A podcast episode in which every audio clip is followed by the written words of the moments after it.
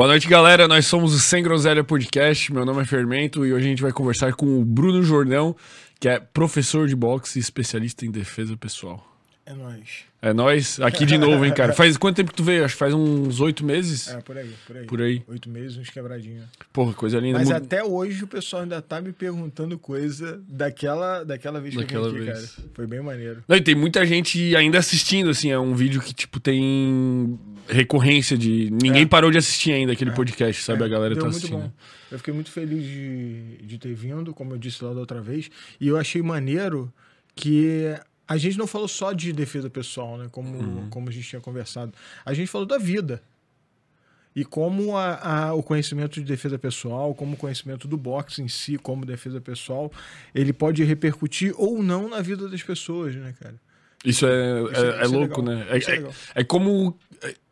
É, quase como se fosse uma filosofia de vida, às vezes, a arte marcial, né? Ela te dá uma perspectiva completamente diferente. É, e isso é uma parada, Fermento, que, cara, é uma tristeza falar isso, mas a verdade é, as artes marciais elas estão muito comercializadas. Cada vez mais as pessoas estão criando produtos e não entregando aquilo que as coisas são. O que eu quero dizer com isso? Vou dar um exemplo de uma arte marcial que ela é fenomenal e hoje em dia ela está um, um tanto quanto alterada por causa da do mercado consumidor.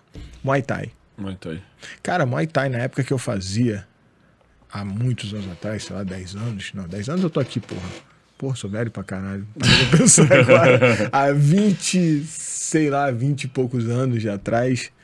Mais tempo do que você existe, né? 20 e poucos anos, é fotógrafo. 20 e poucos anos atrás, cara, eu fiz Muay Thai com um cara chamado Steph, até infelizmente faleceu no acidente de moto. E era o estilo Moi Baron. Moi Isso aí- Barão. É, um, é, é um estilo, variantes. É um estilo, né? E é aquele que usa cotovelo, gelhado e tal. Cara, não tinha mulher treinando. O treino era insano. Tinha homem que não aguentava. Porque você tinha que calejar canela, tinha que calejar cotovelo. Para defender canelada com o antebraço, meu irmão, você chegava com um monte de caroço na canela, no antebraço, em casa, todo roxo. E isso era recorrente três vezes por semana. Cara, entrava 10 alunos, ficavam quatro. E aquele era um Muay Thai, era um Muay Thai tradicional, sacou? Cascudão. Depois, você vê um hoje um Muay Thai hoje em dia, depois que o Muay Thai entrou nessa, nessa coisa de caiu nas graças do mercado como um produto de emagrecimento e feminino, Cara, os professores reclamam disso. Eu ouço professores de Muay Thai reclamando que ele nunca mais dá aula de Muay Thai. Agora só dá uma aula de Muay Thai é, comercial. tipo, Muay um Thai fit comercial. lá, né? Um é, Muay Thai ar, comercial. Thai- O nome é Muay Thai comercial, sacou? E isso foi meio que uma prostituição do mercado para que o mercado abraçasse uma coisa que é muito recorrente no mercado em quase tudo. As pessoas hoje em dia elas não querem mais nada que gere dificuldade, principalmente quando elas estão fazendo algo que elas pagam. Porque elas não veem o valor das coisas real, elas veem o valor financeiro. A transformação ela tá no valor real das coisas. Quando o cara fazia um Muay Thai desse cascudão, o cara ficava mais duro, ficava mais forte, ficava mais resistente, ficava mais é, cara, empoderado, sacou? O cara não era o cara agressivo, não tinha nada a ver com agressividade. Eu nunca fui agressivo. Os meus alunos, meus amigos que treinavam comigo, não eram meus alunos, eram parceiros de treino, ninguém era agressivo, cara. Os caras eram, porra, ladies, assim. O cara é. O cara é, tipo, é, sem sacanagem, o cara era de abrir porta pra, pra mulher, o cara, é, você brigava com ele, ele falava desculpa e saía. E era um cara que ele tinha uma potência de Uma capacidade de matar. de dar uma, uma canelada na tua cabeça, sacou? De quebrar seu crânio, que era uma coisa absurda. Uma perna, sacou? Batendo na cabeça. Eu sou totalmente contra, na defesa pessoal, essa ideia do chute, porque é muito difícil você treinar isso. É, é, é difícil ter coordenação na perna. Mas, mas tu acha que existe essa. Como é que eu vou te dizer? É, é um, é um assunto que eu trouxe aqui em outro podcast, até que é a questão de tu tem que ter a capacidade de ferir outra pessoa e optar por não feri-la. Aí tu tem um mérito, vamos dizer assim. Se tu não tem a capacidade, tu é só um bosta, entendeu? É, é, Tipo, é. n- não tem mérito em tu ser pacífico se tu não tem a capacidade de matar. Entende? É, não, não é. Não, não, eu não diria mérito, tá? Eu não diria mérito, porque o mérito é algo mais no sentido de ego. Tá. Eu ganhei um presente, eu ganhei uma medalha. O mérito é associado por uma interpretação externa que vai validar algo internamente para você. É, aquele cara lá é muito bom. Se ele se acha bom, beleza. Agora, quando eu digo que ele é bom, eu estou criando Um mérito. esse, essa relação, reconhecimento. Não se trata disso. O que, eu, o que eu entendo como sendo mais próximo do que funciona é você tem conhecimento para se defender, hipoteticamente, falando de defesa pessoal no caso, né? Mas funciona para tudo. Você tem o potencial, mas você escolhe quando e se você quer usar. Se trata mais de você. É um cara que dirige pra caramba. Tá num carrão, você tá lá na sua Ferrari. Eu sei que você tem uma Ferrari que parou ali na frente. Tá ali. Pô, Fermento tá lá na Ferrari dele. A maioria dos caras que dirigem Ferrari são os velhos bundão. Mas você não, pô, garotão e tal, estileira. Para um moleque de Porsche do teu lado. Porra, o carro tá pareado ali, né? Visualmente, esteticamente, vocês são iguais. Você é piloto profissional, sacou? Você corre Interlagos e tal, faz provas mesmo de corrida. Você não precisa provar nada pra ninguém. E se você quisesse provar, você conseguiria. Certo? Certo. O moleque não, o moleque é um moleque novo que pegou o carro do tio dele ali e tal, e meu irmão, o moleque tá no tesão de querer ter adrenalina. Mas ele não sabe, vai se machucar, pode causar um acidente. Quando você tem essa, essa certeza de saber que pode, você não precisa provar nem para ele nem para ninguém. Isso te traz a segurança de poder fazer a escolha certa. Isso é uma espécie de maturidade até, assim. Te traz essa possibilidade de segurança, que por sua vez te tira do lado emocional, sacou?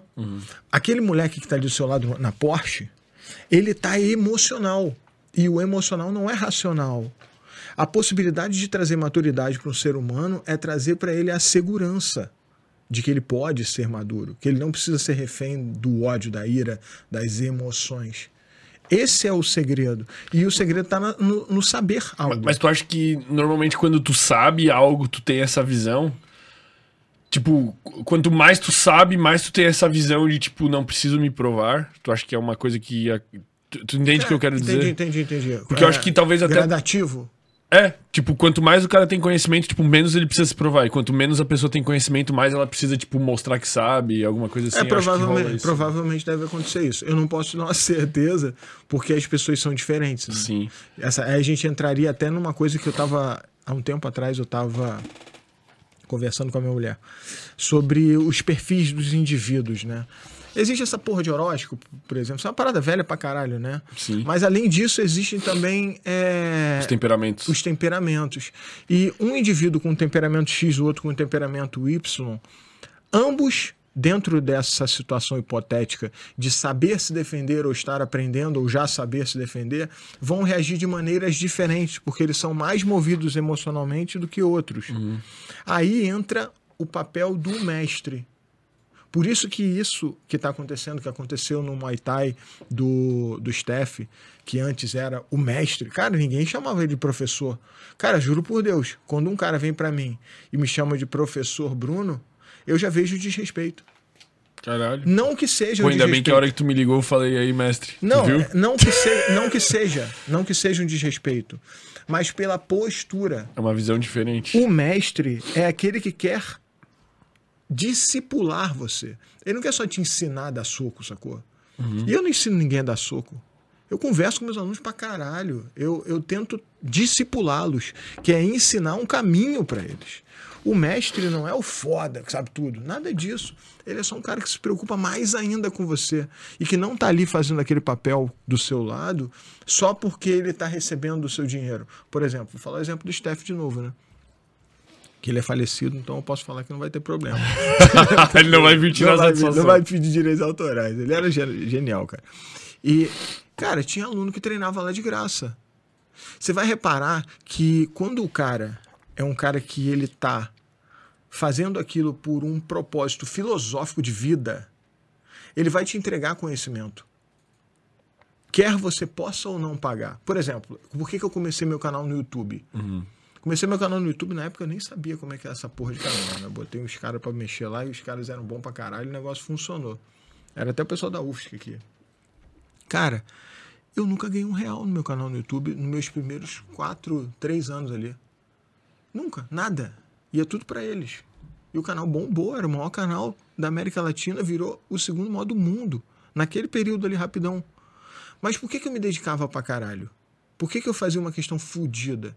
Porque eu sabia que do outro lado Tinha, tinha um maluco que se ele fosse numa porra de uma academia aí de fundo de quintal, o professor podia ser um cuzão, ensinar ele a técnica, mas não ensinar ele a pensar. E o cara ia fazer merda. O cara ia ser esse cara que você falou que pode acontecer, Que precisa se provar. que precisa se testar, sacou? E não um cara que entende que aquilo é uma técnica e que aquilo é o suficiente e que ele não vai se testar, ele vai saber usar quando for necessário. E isso que ensina é ou o cara nasce com isso, que às vezes o cara nasce com esse pensamento, o cara é mais maduro, sabe? Mas se o cara é muito passional, muito emocional, o cara é muito, é, muito venal, cara, o cara precisa de ajuda nisso. Quem ajuda é o mestre, ou o pai, como uma referência. Te dou um exemplo, a minha filha.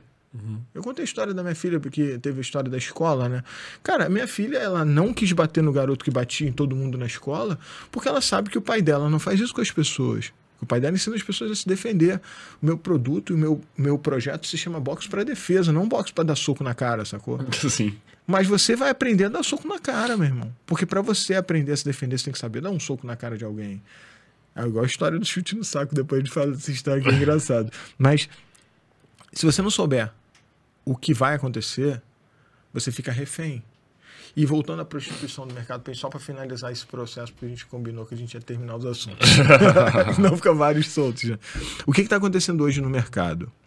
Hoje as pessoas, elas não querem produtos que gerem dificuldade. Serviços que gerem dificuldade. Nada. E em nada. Elas querem tudo mastigado. Por exemplo, ela não vai pegar um livro. Eu tô com um livro ali no carro que eu tô lendo.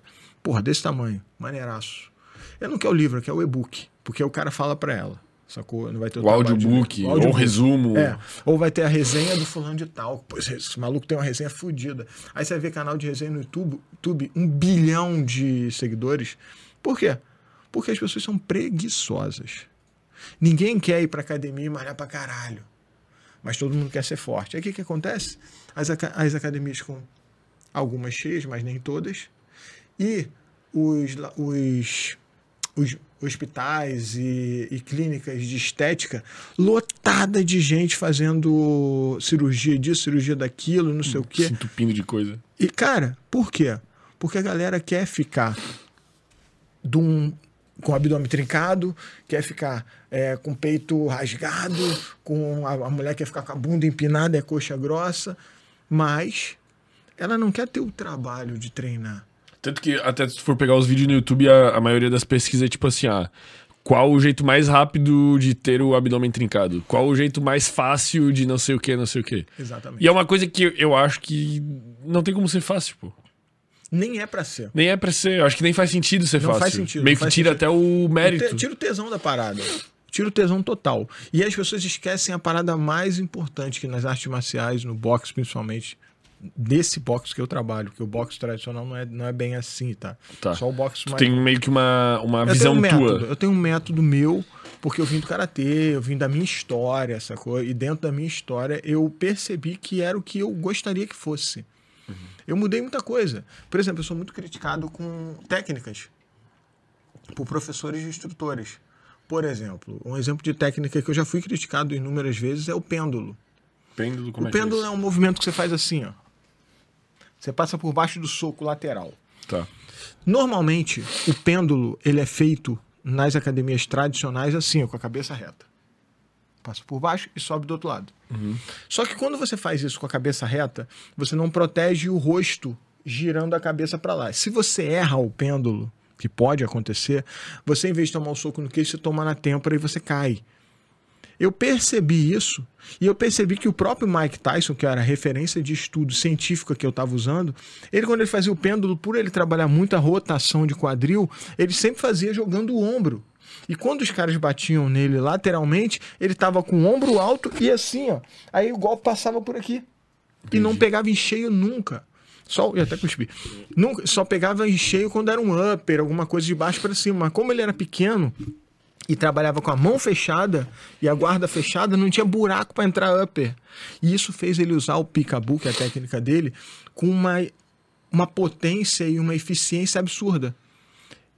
Desde esse tempo que eu vejo coisas que eu, no box poderiam ser é, treinadas já no início, que poderiam ser utilizadas como uma, uma regra comum e não como uma variação de movimento, sacou? Uhum. E eu ensino para os meus alunos o pêndulo, eu falo, não, vai fazer o pêndulo, mas vai rotacionar. Rotaciona o ombro e levanta o ombrinho aqui ó, e desce redondinho. Porque tu, Tirando a cabeça, observação, é mais efetivo. É mais eficiente. Foda-se se na técnica não é assim. E isso é uma característica que acontece hoje em dia. As pessoas não querem mudar o que já está pronto. Quando é mudar para ficar mais difícil. Agora, quando é para ficar fácil, Muda. meu irmão, o que, que eles fizeram com o Muay Thai? Agora o Muay Thai, você vai fazer aula de Muay Thai, tem um milhão de mulheres. É quase uma dança, pô. Cara, tem Aquela parte da- de fit. assim. Tem a parte da luta. Tem, tá? Porque não dá pra tirar, porque é um esporte de combate. Mas, cara, é 50 minutos de aula chutando Taipad. Pra quê? Porque ele emagrece pra caralho mesmo, realmente. Se for pra emagrecer, tá chutando e tal, pulando, vai emagrecer. Ah, Se você ficar pulando polichinelo 45 minutos, 50 minutos, também vai emagrecer. Mas não vai ser tão legal. Então, porra, faça o Muay Thai. Chutei pra caramba, né? depois no finalzinho, uma sombrinha e tal, abdominal. Acabou. Canela, porra, calejada, acabou, acabou. Só em academia mais roots, sabe? Antiga. Ou o pessoal do MMA, que é mais cascuda, alguns, sabe? E até o MMA tá começando a entrar nessa linha, tá? Meio que Tá emagrecimento. começando, tá começando a virar parada clichê. E isso é uma coisa que o mercado faz que eu acho muito escroto com luta, tá? Por isso que o boxe não é muito comum. E o boxe fugiu disso. É o uma- boxe não virou um produto assim. não, ele não de- foi, ele não foi é, popularizado, sabe, no Brasil.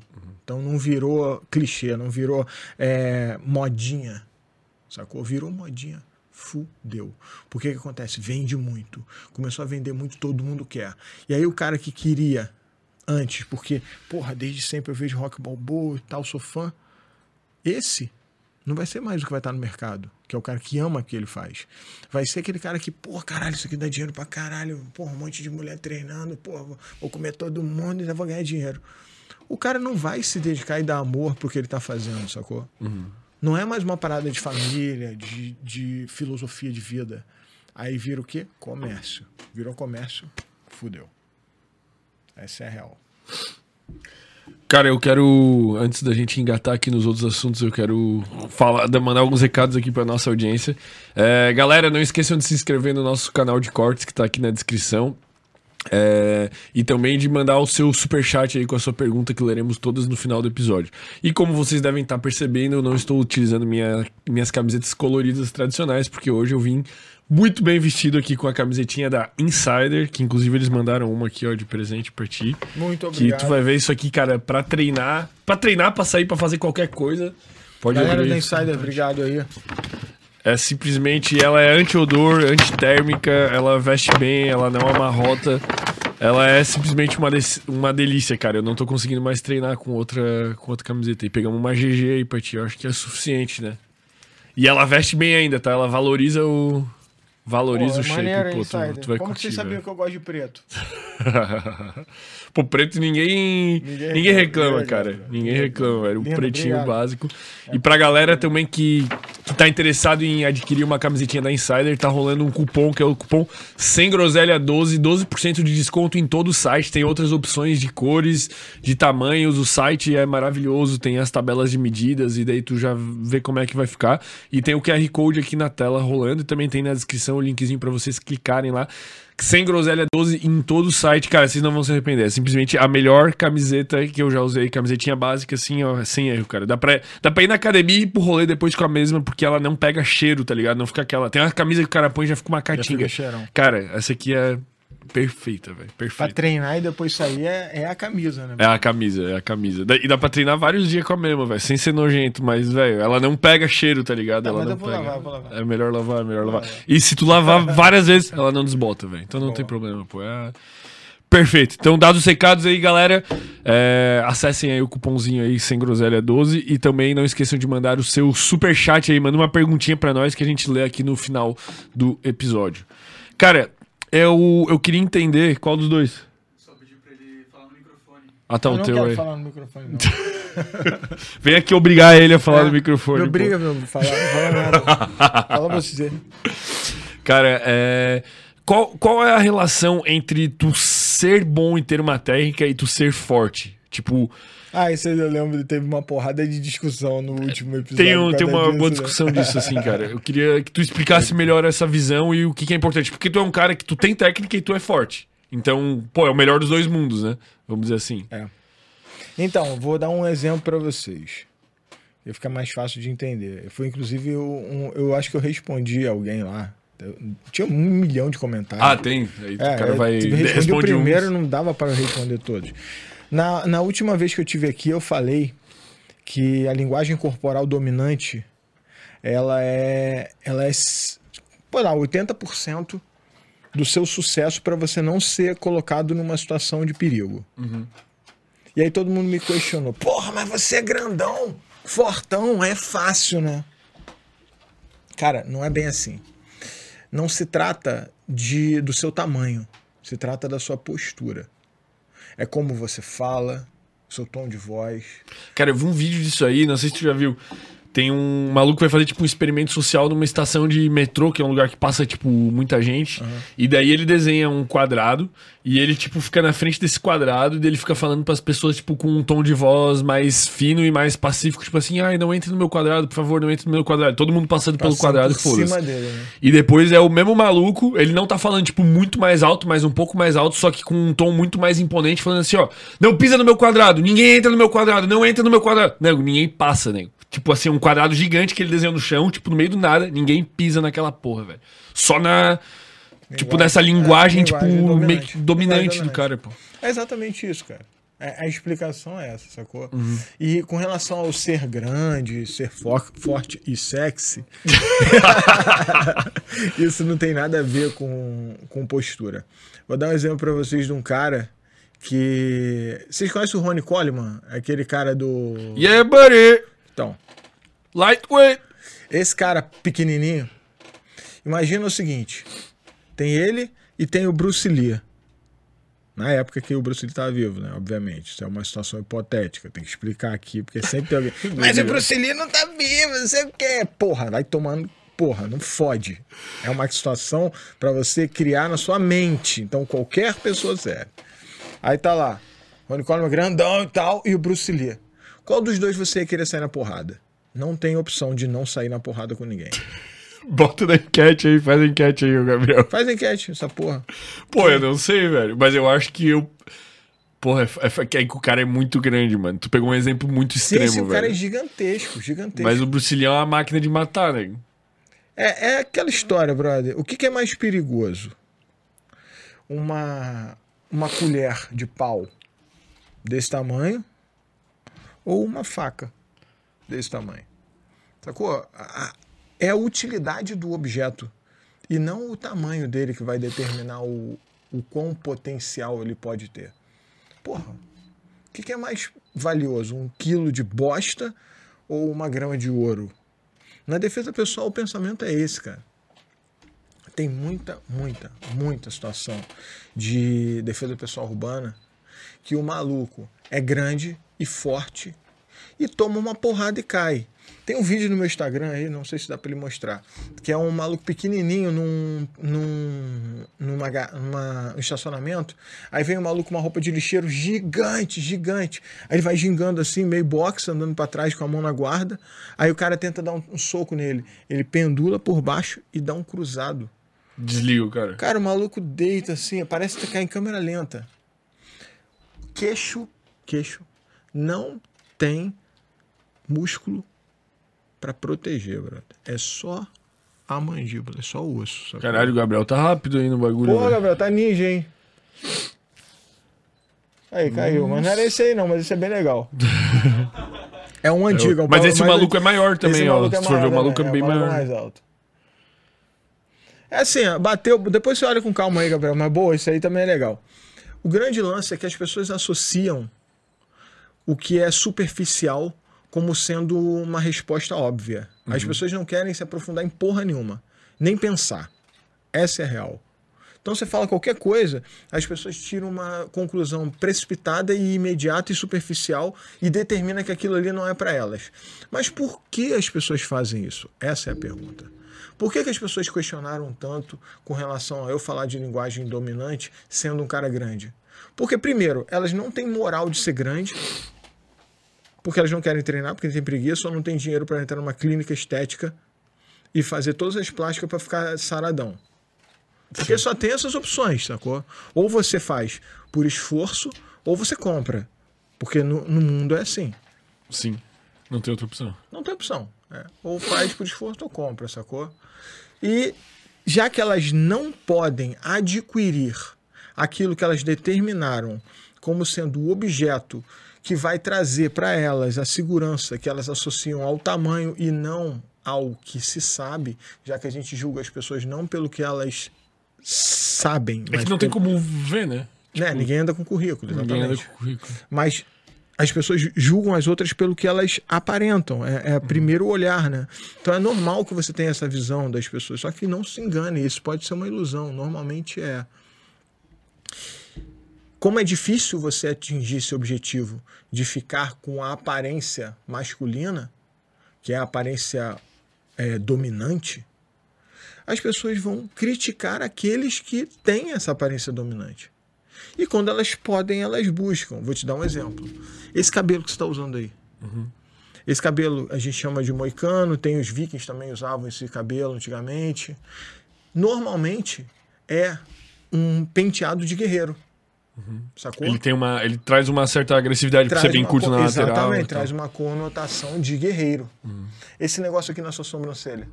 Mesma Por, coisa. por que, que colocam isso como sendo um determinante de masculinidade? Qual o homem que nunca tomou um soco na cara e ficou com uma cicatriz? As pessoas não querem tomar um soco na cara e ter uma cicatriz, cara, para poder ficar marcado o rosto como ficou a sua sobrancelha. Eles querem algo fácil. Ninguém quer ter um monte de cicatriz na cara, na verdade, porque isso tem que ter dor, tem que ter determinação, tem que ter superação, tem que ter todos os processos necessários. É igual na academia malhar. Eles querem fazer a plástica, sacou? Então eles se moldam com aquele perfil. Vou te dar um exemplo. Eu tenho alunos, vários, mas tipo, que fazem crossfit, sacou? Os caras são mais massas de forte, sacou? Eu sou forte pra caralho. Você olha pro cara assim, caralho, nunca o cara vai querer treinar luta pra quê, bro? Ninguém nunca vai querer brigar com esse cara. Se você olhar só o perfil do cara. Pela fisionomia. Mas o cara é inseguro pra caralho. Sabe por quê? Porque o cara sabe que se alguém for pra cima dele, o cara não sabe dar um soco. O cara não sabe nem se defender de um soco, nem de nada, sacou? Então, se alguém tiver do mesmo tamanho que ele e decidir ir pra cima, o cara vai se cagar. É o que acontece. É o que acontece. E às vezes aquele cara que é gordinho, ali pequenininho, que você não dá nada por ele, Tem técnica pra caralho. tem segurança, porque ele sabe pelo menos alguma coisa. Por que, que ele sabe alguma coisa? Porque ele não tem o benefício da aparência. Então ele teve que se defender. Porque muitas vezes as pessoas vão atacar, oprimir. O bullying, por exemplo, é muito assim. E até outras coisas piores que eu vou falar aqui hoje, que também envolvem essa coisa da linguagem corporal. Cara, se você não tem uma postura dominante inata sua, você é vítima. E aí você aprende a se defender, meu irmão. Você é fraco, você aprende a se defender, porque você vai entrar na porrada mais vezes que os caras fortes. Vai precisar, entendi. Você vai usar isso mais vezes, entendeu? Mas a voltando à linguagem dominante que você perguntou. Eu vi um. Eu fiz uma. No Instagram tem, só que não sei se ele vai achar que é antigo. Meu Instagram tem, sei lá, 7 mil postagens, sacou? Não vai dar pra chegar, pô, acha aí, é sacanagem. Mas tem no Instagram lá uma postagem que eu fiz falando sobre um psicopata americano que ele, ele raptava crianças. E aí ele matava e tal, e fazia essas porra de psicopata. E ele fala que ele avaliava a criança que ele ia pegar baseada na postura do pai. Se o pai era um banana, Aquele pai tipo bundão, sabe, largado e tal. Essa é fácil. Porque o pai não vai tentar fazer alguma coisa. E se tentar, eu consigo desenrolar. Caralho, velho. Isso é um dos detalhes de que é relevante a sua linguagem dominante. E a, e a gente faz essa leitura o tempo todo, mesmo que inconsciente. Tipo, tu Faz, entra num faz. lugar, tu olha pras pessoas, tu já, tu já meio que na, Faz. na tua mente tem mapeado. Aquele ali é um banana, aquele ali é um É cara. porque é natural. Isso é uma leitura natural. A linguagem é a linguagem, a comunicação não verbal, né? De sobrevivência, que é essa daí que você está falando. Ela é natural. Não é igual aquela parada do Ricardo Ventura e tal, que você tem que ver a sobrancelha e tal, não sei o que. Não, não. Você olha o cara e, bum, bate o olho, aquele cara é dominante, sacou? Ou, pô, aquele cara ele é um banana. Óbvio, bandido, bandido é ninja em fazer isso. E o bandido dá aula pra, pra esses caras de internet aí, todos. Porque eles são os mais ratão, estão observando isso o tempo todo pra. Eles vivem disso. Eles vivem cara. disso. Eles vivem disso. Eles sabem que você botou o celular no bolso direito pela forma que você mexe o seu. É esse aí, esse aí, mano. Caralho, ô Gabriel. Pô, agora você foi ninja, hein, Gabriel. Puta que pariu, hein? O Gabriel tá se provando. E a galera vê Porra. na tela, fica bem bom. Maneiro, aí. maneiro, Gabriel. Esse cara aí que falou. Haviam certas características que É, você olhava né? nas crianças antes de. Pô, e jogaram uma entrevista com ele mesmo, pô. É, o negócio é tenso. Eu olhava ainda mais para os pais delas. Que filha da puta, velho. É. O pessoal xingou muito, cara. Como que o pessoal se. Pois é, a galera envolve, né? xingando. Quem ousa encostar na minha esquia vai ter o desprazer de me ver gastar meu réu primário. É. o pessoal revoltado. Galera indignada, mano. Fica indignado. Isso aí, galera, foi o seguinte: esse cara foi entrevistado, tava preso já, tá? Foi entrevistado e ele é um psicopata. Não sei quantos assassinatos ele tem com criança, tá? Só criança. E ele falava isso que eu tô falando pra vocês. Ele analisava a linguagem corporal, via que o cara não era uma linguagem co- corporal dominante. E ele ia lá e passava em cima, atropelava. E o cara não ser linguagem dominante, o cara não ter linguagem dominante, não tem nada a ver com o tamanho do cara. Isso é uma ilusão, cara. O que, que tu acha que é o principal fator, assim, quando tu olha o que, que passa uma linguagem dominante? Cara, olha só. Vou mostrar pra vocês, ó. Eu tô sentado aqui na cadeira. Eu tô assim, ó. Braço cruzado, olhando pra baixo, cabisbaixo. Ó como eu tô pequeno, ó. Aí eu olho pra você assim, ó. Fala aí comigo. E aí, pô? Tudo bem? ó, ó, ó o olhar. Tipo, Me com entrevista- medo, inseguro. Me entrevista aí. Pode entrevistar. Joga o teu papo aí, o que, que tu acha que é bom pra se defender, pô? Ah, é, defender? Parece zoeira. Parece zoeira. zoeira, pô. Pois é, mas tem muita gente que age assim. Muita gente, muita gente. Vou te dar um exemplo. Isso, isso é o cara, tipo, que a gente falou da outra vez, tipo, tu vê no ponto de ônibus, o maluco tá com medo, assim, mexendo no celular, tipo... E tal, o cara, com cara de medroso. cagado. E tem cara gigante que é assim. Gigante, cara fortão. E é assim. O cara anda na rua assim, você vê que ele, pô, mete um óculos escuro pra ninguém ver ele, se esconde no boné, o cara tá se escondendo o tempo inteiro. É, Isso, é- isso tudo conota uma fragilidade. E o mais escroto no meio disso tudo, cara, que aí vem o Jordan Peterson da vida, que é um cara fenomenal, e fala uma coisa, e as pessoas entendem de um jeito que não, não existe, sacou? Ele fala, porra, a gente tem que ser perigoso. Eu falei na outra live, a gente falou sobre isso. Eu sempre comento sobre esse, esse lado dele que eu acho bem interessante. Não se trata de ser violento de uma maneira negativa, mas se trata de você saber que você é um leão, sacou? E se comportar como um. Por exemplo, na piscina, lá, o exemplo da piscina. Eu vejo as crianças brincando. E aí eu reparo os pais delas. Porque aquelas crianças se tornaram adultos, né? Cara, as crianças são mais dominantes do que os pais. E tipo, eu não quero, não sei o quê. Porra, meu irmão. Que isso, brother? Você vê uma criança gritando com o pai daquele jeito, numa piscina, no prédio, todo mundo ali. Se fosse na minha casa, dentro da minha casa, já não iria acontecer isso. Mas imagina isso. Isso é recorrente. Isso é comum. É normal os pais serem passivos. Mas normalmente es- esses episódios que tu observa, assim, é uma ponta de uma bananice do pai que vem se perpetuando ao longo de muito tempo, que vai criando uma criança assim o tempo todo. Que daí vai, tipo.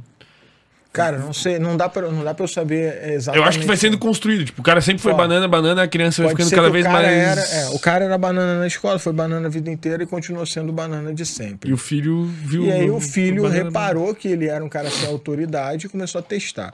Uma coisa que é legal das crianças, as crianças testam a gente. Sempre. Criança testa. Criança gosta de provar pra ela que você é capaz. Ou que não é. E aí, se ela faz uma coisa errada, e você falou não, ela vai fazer de novo. E você tem que ser firme falar que não. E tem pai que é assim, não, tá, tá bom, deixa ela aí e tal, ah, tudo bem e tal. É flexível. Essa coisa de flexibilizar na educação, na formação do indivíduo, no período pré-formação do indivíduo, que é antes do indivíduo ter cinco anos. Esse período você tem que ser muito rígido. Você tem que impor regras e você tem que cumprir essas regras. Você tem que ser exemplo mais do que chamar atenção. Aí o que aconteceu hoje? A Jordana estava na piscina comigo, que eu não consegui falar o exemplo, né? Hum. Sim, Falei várias perdão, coisas. eu, eu, eu que me perdi, eu me perdi. Aí ela tava na piscina brincando e ela tá aprendendo a nadar sem a boia. A piscina de criança fica no meio, assim. E do lado tem umas, umas espreguiçadeiras e tal. Aí eu tava desse lado aqui e tal, sentado, ela ali sozinha, eu tava lendo meu livro. E tinha um coroa aqui, lendo o livro dele também, de boa. E umas pessoas brincando, mas só tinha ela de criança. Ela tava nadando ali, pá, pá, pá, pá, pá, tá, tá, tá. Aí eu reparei que ela jogou água, sacou pra cima. Na hora que eu reparei aquilo, eu falei, Jordana, chamei ela. Vem aqui. Ó, você molhou o senhor lá.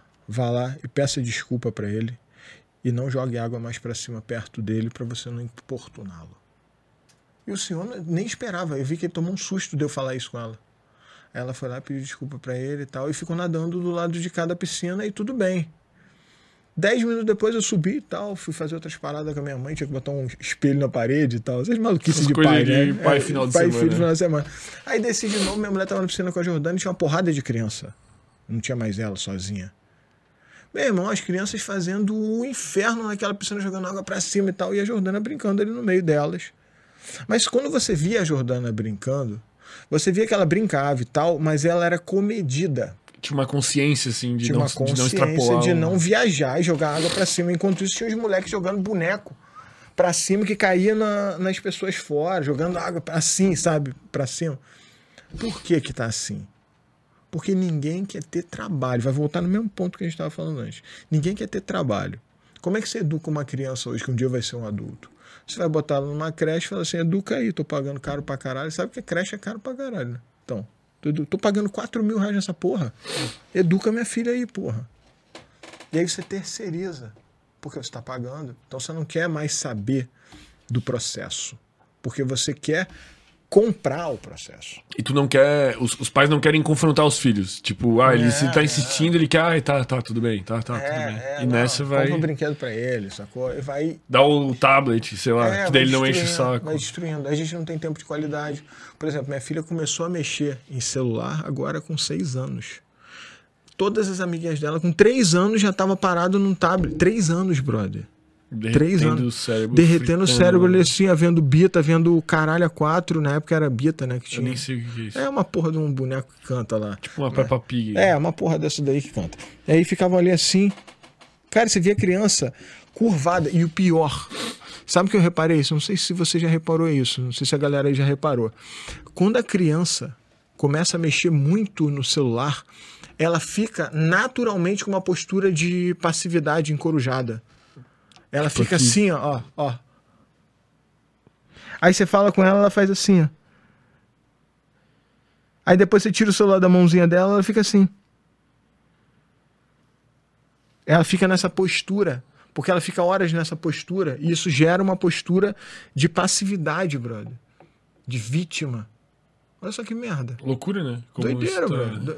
É tão, é tão pejorativo esse caminho da fragilidade que as pessoas estão vendendo por aí, que é da facilidade, que é a fragilidade em si, que, cara, qualquer dificuldade arrebenta todo mundo. Ninguém aguenta passar por dificuldade nenhuma mais, não, brother. Mas, mas tu acha que é, todo mundo deveria abraçar esse caminho O remédio dele já deu 8 horas. Opa, Caralho, obrigado. o Gabriel tá impossível Porra, hoje, Gabriel pô. aí, O cara. Gabriel eu nunca hoje- vi tanta eficiência, cara. Gabriel tá Puta incrível, que o pô. pariu. Pisca, olha, pisca uma luz aqui, tá ligado? Caralho, Tem, tem que pisca tomar, a luz. eu tenho que pô, tomar um pô. remédio aqui, galera. Isso aqui é o seguinte, eu tô tomando antibiótico. Vou contar essa história rapidão. Antibiótico não é bom de errar a hora, né? Não pode errar a hora. Pode errar a hora. Fazer mais uma água aí. Então, o que aconteceu? Tá bom. Tô com uma infecção urinária. Já, homem com infecção urinária é sinistro. Mulher também é, mas porra, E dói, mija sangue. é, é sinistro. Queima. Mi- Mija sangue, queima pra caralho. E eu já tive pedra no rim. Então eu tenho uma dificuldade fodida com essa parada renal, sacou? E olha só que louco. As duas últimas vezes que eu tive isso, eu Fica a tive três dica aí vezes. pra quem foi lutar contigo, depois a gente vai falar É, disso. bater no só rim. soco no rim. bater no rim, no rim, no rim. O segredo é o rim. E ó, esse lado dói mais. É o lado que dói mais. É o seguinte. Depois a gente vai falar da minha luta, mas. As pessoas elas estão com uma cultura de liberdade muito exagerada. Liberdade ela é boa se ela vem com a responsabilidade. Sem responsabilidade, a liberdade é libertinagem. Porque a pessoa se perde no meio da liberdade. Hoje em dia a criança ela é tratada como um adulto para algumas coisas e como um débil mental para outras. Na hora de ter o bônus de escolher o que quer, fazer o que quer, brincar, gritar, fazer as maluquices de criança que criança tem que fazer, aí ela é um adulto, ela pode escolher, ela tem a liberdade. Mas na hora de ser responsável pelas cagadas e merdas que ela faz, aí ela é um débil mental que não pode nem ser chamado a atenção. É o pior dos Os dois, dois, lados. piores. Os dois os piores, piores. possíveis. E é assim que vão ser formados os indivíduos. E isso que é foda. Vão ser formados uma geração inteira com esse mindset.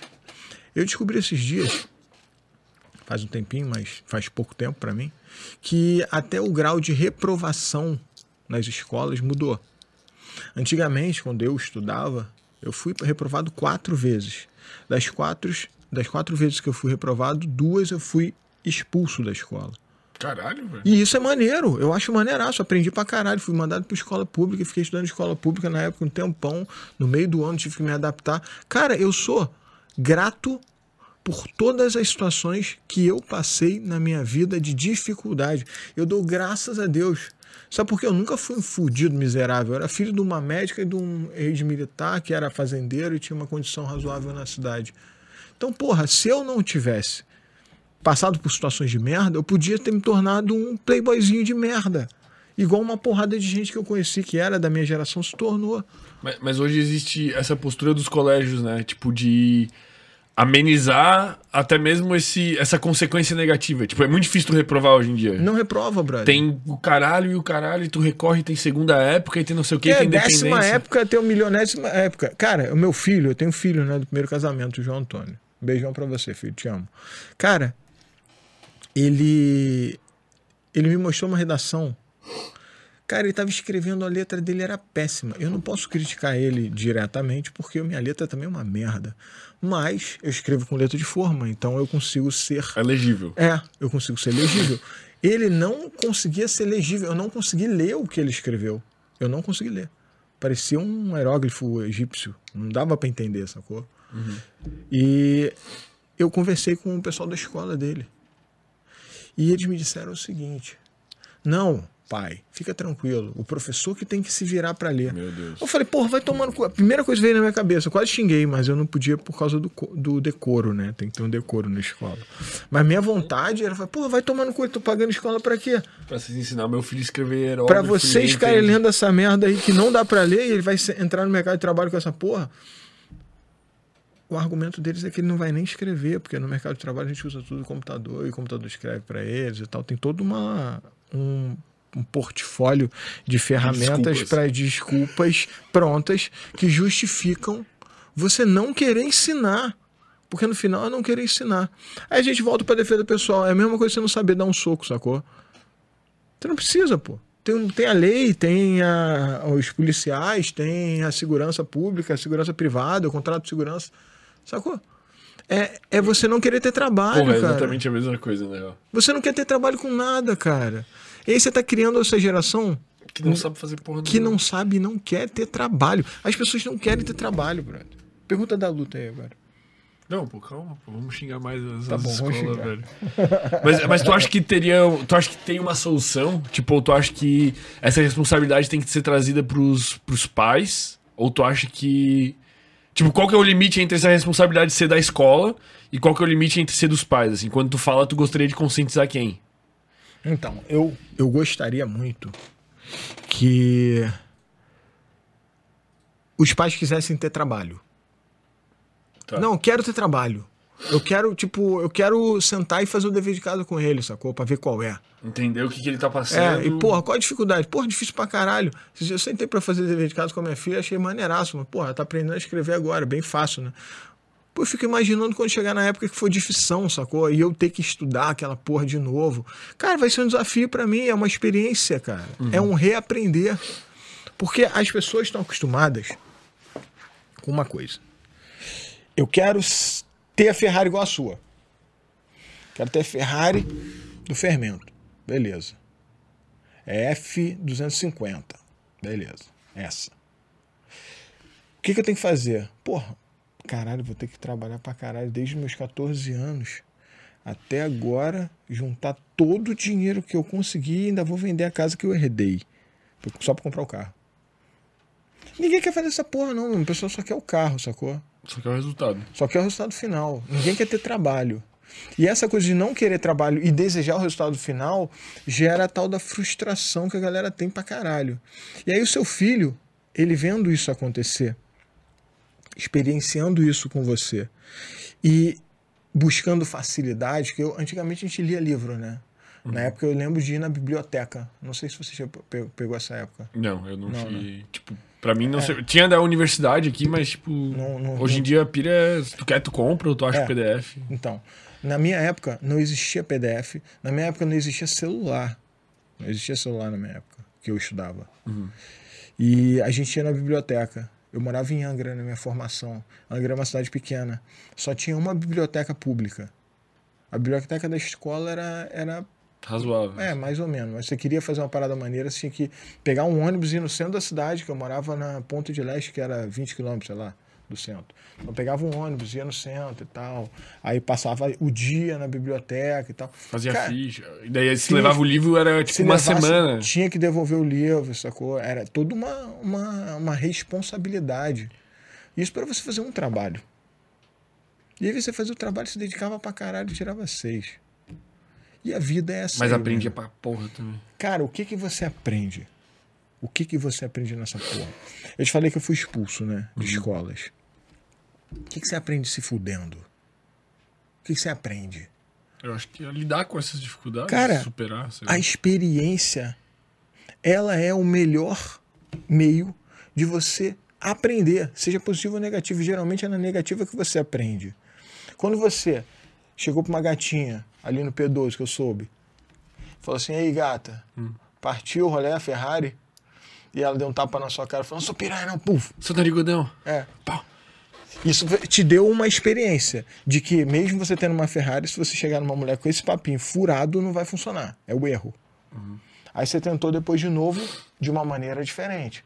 Pô, e aí, tudo bem? Como é que você tá? Pô, qual que é o seu nome? Tá, pô, meu nome é fulano de tal. Pô, então, tô aqui e tal, com meus amigos ali no camarote e tal, pô. Quer ir lá tomar um- uma bebida com a gente? Só isso. Porra, a garota foi. Maneiro. Não saiu com ela, não pegou, mas já evoluiu. Mas se você não tivesse tomado aquela primeira paulada lá no início, você ia estar ainda tentando e acreditando naquilo. E aí, beleza, veio a segunda, terceira. Foi lá, falou com ela, pô, gata, como é que você tá? Tudo bem? Pô, tá curtindo a festa? Como é seu nome? Meu nome é fulano de tal e tal. Pô, eu queria te apresentar uns amigos super legais. E, pô, a garota foi. Bem melhor, foi bem melhor dessa vez, que você não ofereceu bebida, você ofereceu para ela relação social, que é o que todo mundo busca, que as pessoas bebem para ter relação social e você passou um passo à frente. Isso é estratégia. Isso que eu estou falando de conquistar uma mulher não é nada mais, nada menos do que estratégia de defesa pessoal. Tá? Eu só estou mudando de lado. Porque estratégia é estratégia em qualquer lugar. E aí, ali dentro do camarote, você, ao invés de ficar importunando ela, você foi lá, serviu a bebida para ela e ficou na sua conversando com seus amigos e tal. E essa menina foi a menina que você ficou. Foi a menina que entrou na sua Ferrari. E, porra, daqui a pouco você tá namorando com ela e, porra, tá curtindo pra caramba. É uma menina especial. O caminho que você trilha é o que faz a sua história. E não o final da história, que é onde você chegou, caminhando por, por ela. O que acontece hoje é que os pais, voltando ao assunto dos pais, né? Os pais, eles não querem trilhar a história de crescimento dos seus próprios filhos junto com eles. Eles querem resultado. Eles querem só o filho já grande para o filho se formar e se tornar um homem e seguir a vida. Para quê? Para eles terem seu papel cumprido de pai. Mas o papel do pai não é entregar o filho para o mundo, é ser pai. E o ser é viver isso. E as pessoas depois se arrependem pra caralho, pra caralho, choram, tristes, melancólicas. Que é quando você vê um pai falar, eu vi isso porra no Instagram esses dias, eu até fiquei emocionado. Cara, o pai falando que, porra, ele é milionário e tal, poderoso, mas que o maior tesouro que ele teve na vida dele foi ser pai. E final de semana o filho dele, mesmo sendo adulto, escolher ir lá na casa dele em vez de fazer todas as outras coisas que ele poderia fazer. Que é o que eu estava fazendo domingo na casa dos meus pais, sacou? Isso é o que o pai ganha de presente depois, se ele é o pai que ele precisa ser agora. Se os pais que estão me ouvindo aí aprenderem isso, cara, eles vão ser os pais que eles precisam ser, não os que eles acham que tem que ser. Sacou? E aí um dia os filhos deles vão ser os filhos que eles precisam. Essa é a parada, sacou? É que, é que o problema eu acho que é do, do mundo moderno, essa questão do resultado, porque o que é exposto o tempo todo é o resultado, entende? Sempre. Tu tá aqui, ninguém tá. A gente tá aqui justamente com uma postura diferente, que a gente pega uma pessoa que tem um resultado exponencial e a gente tenta en- entender a história dela e o jeito que ela vê a vida pra entender. Tipo, a gente faz esse caminho inverso. Mas alguém que entra no Instagram hoje normal, tu vê só o resultado das pessoas o tempo todo. Tu vê a pessoa com Ferrari, a pessoa viajando, a pessoa não sei. Mas tu não vê aquela pessoa, tipo, trampando, sei lá, limpando o chão, se fudendo, Não, desenvolvendo, virando noite, trabalhando. Tu vê só a ponta de um iceberg. É. Só que tu vê isso o tempo todo de todo mundo. Isso te dá uma ansiedade, te faz querer cada vez mais um resultado sem trilhar esse caminho, né? É Exatamente, exatamente. Acho que a rede social tem um papel que pesou muito nessa questão de fuder com a mentalidade das pessoas nesse Pra caralho, sentido, né, pra cara? caralho, pra caralho. E a TV também antigamente fazia isso. TV Globo, as Uhum. TVs, TVs abertas, elas também vendiam uma imagem de resultado. Tipo, as pessoas sempre eram. Por exemplo, Rede Globo, todo mundo morava no Leblon, todo mundo morava na Zona Sul. Era, Rede Globo sempre era assim, cara, eu me lembro. Eu não vejo mais há muitos anos, mas eu lembro que era todas as novelas, todo mundo morava no Leblon, Copacabana e Ipanema. É como se o Rio de Janeiro fosse só aquilo ali, sacou? Aí você que mora no Rio de Janeiro, igual eu morava, eu morava na Tijuca, meu amigo morava em Deodoro, o outro morava lá em Vila Kennedy, o outro morava em Bangu. É, sei lá, Cheio de lugar. longe pra caralho da Zona Sul e não tem nada a ver com a Zona Sul. É uma área totalmente favelizada, uma área totalmente diferente, sacou? Porra, ele ia na Zona Sul, chegava lá, o cara falava assim, caralho, nunca vou morar aqui. Porra, um aluguel aqui é 10 mil reais uma kitnet. Porra, não vou morar aqui nunca, sacou? É frustrante pros caras. Esse pensamento de frustração que a internet conseguiu popularizar, ele faz também com que as pessoas sejam imediatistas por causa dessa ansiedade que você está falando. E aí, o que, que a pessoa precisa para ela conseguir lutar contra o estímulo da ansiedade, que é um estímulo emocional imediato? Segurança.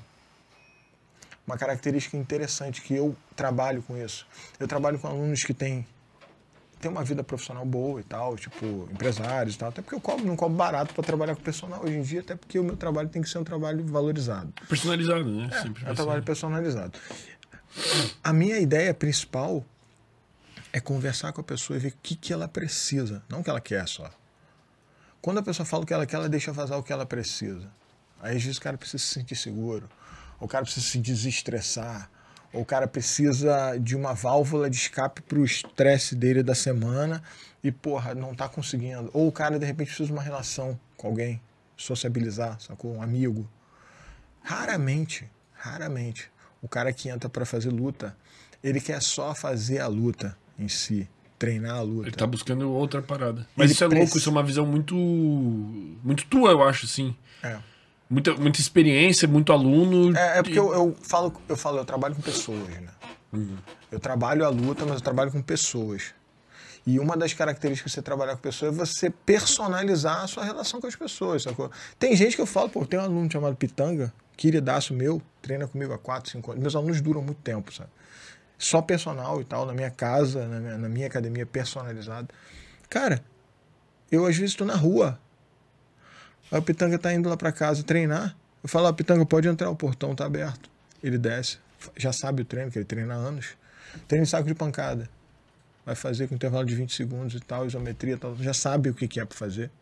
Desce, entra na minha casa, treina e vai embora relaxado. Por quê? Porque eu sei que esse aluno especificamente, ele precisa de um momento de desestresse, sacou?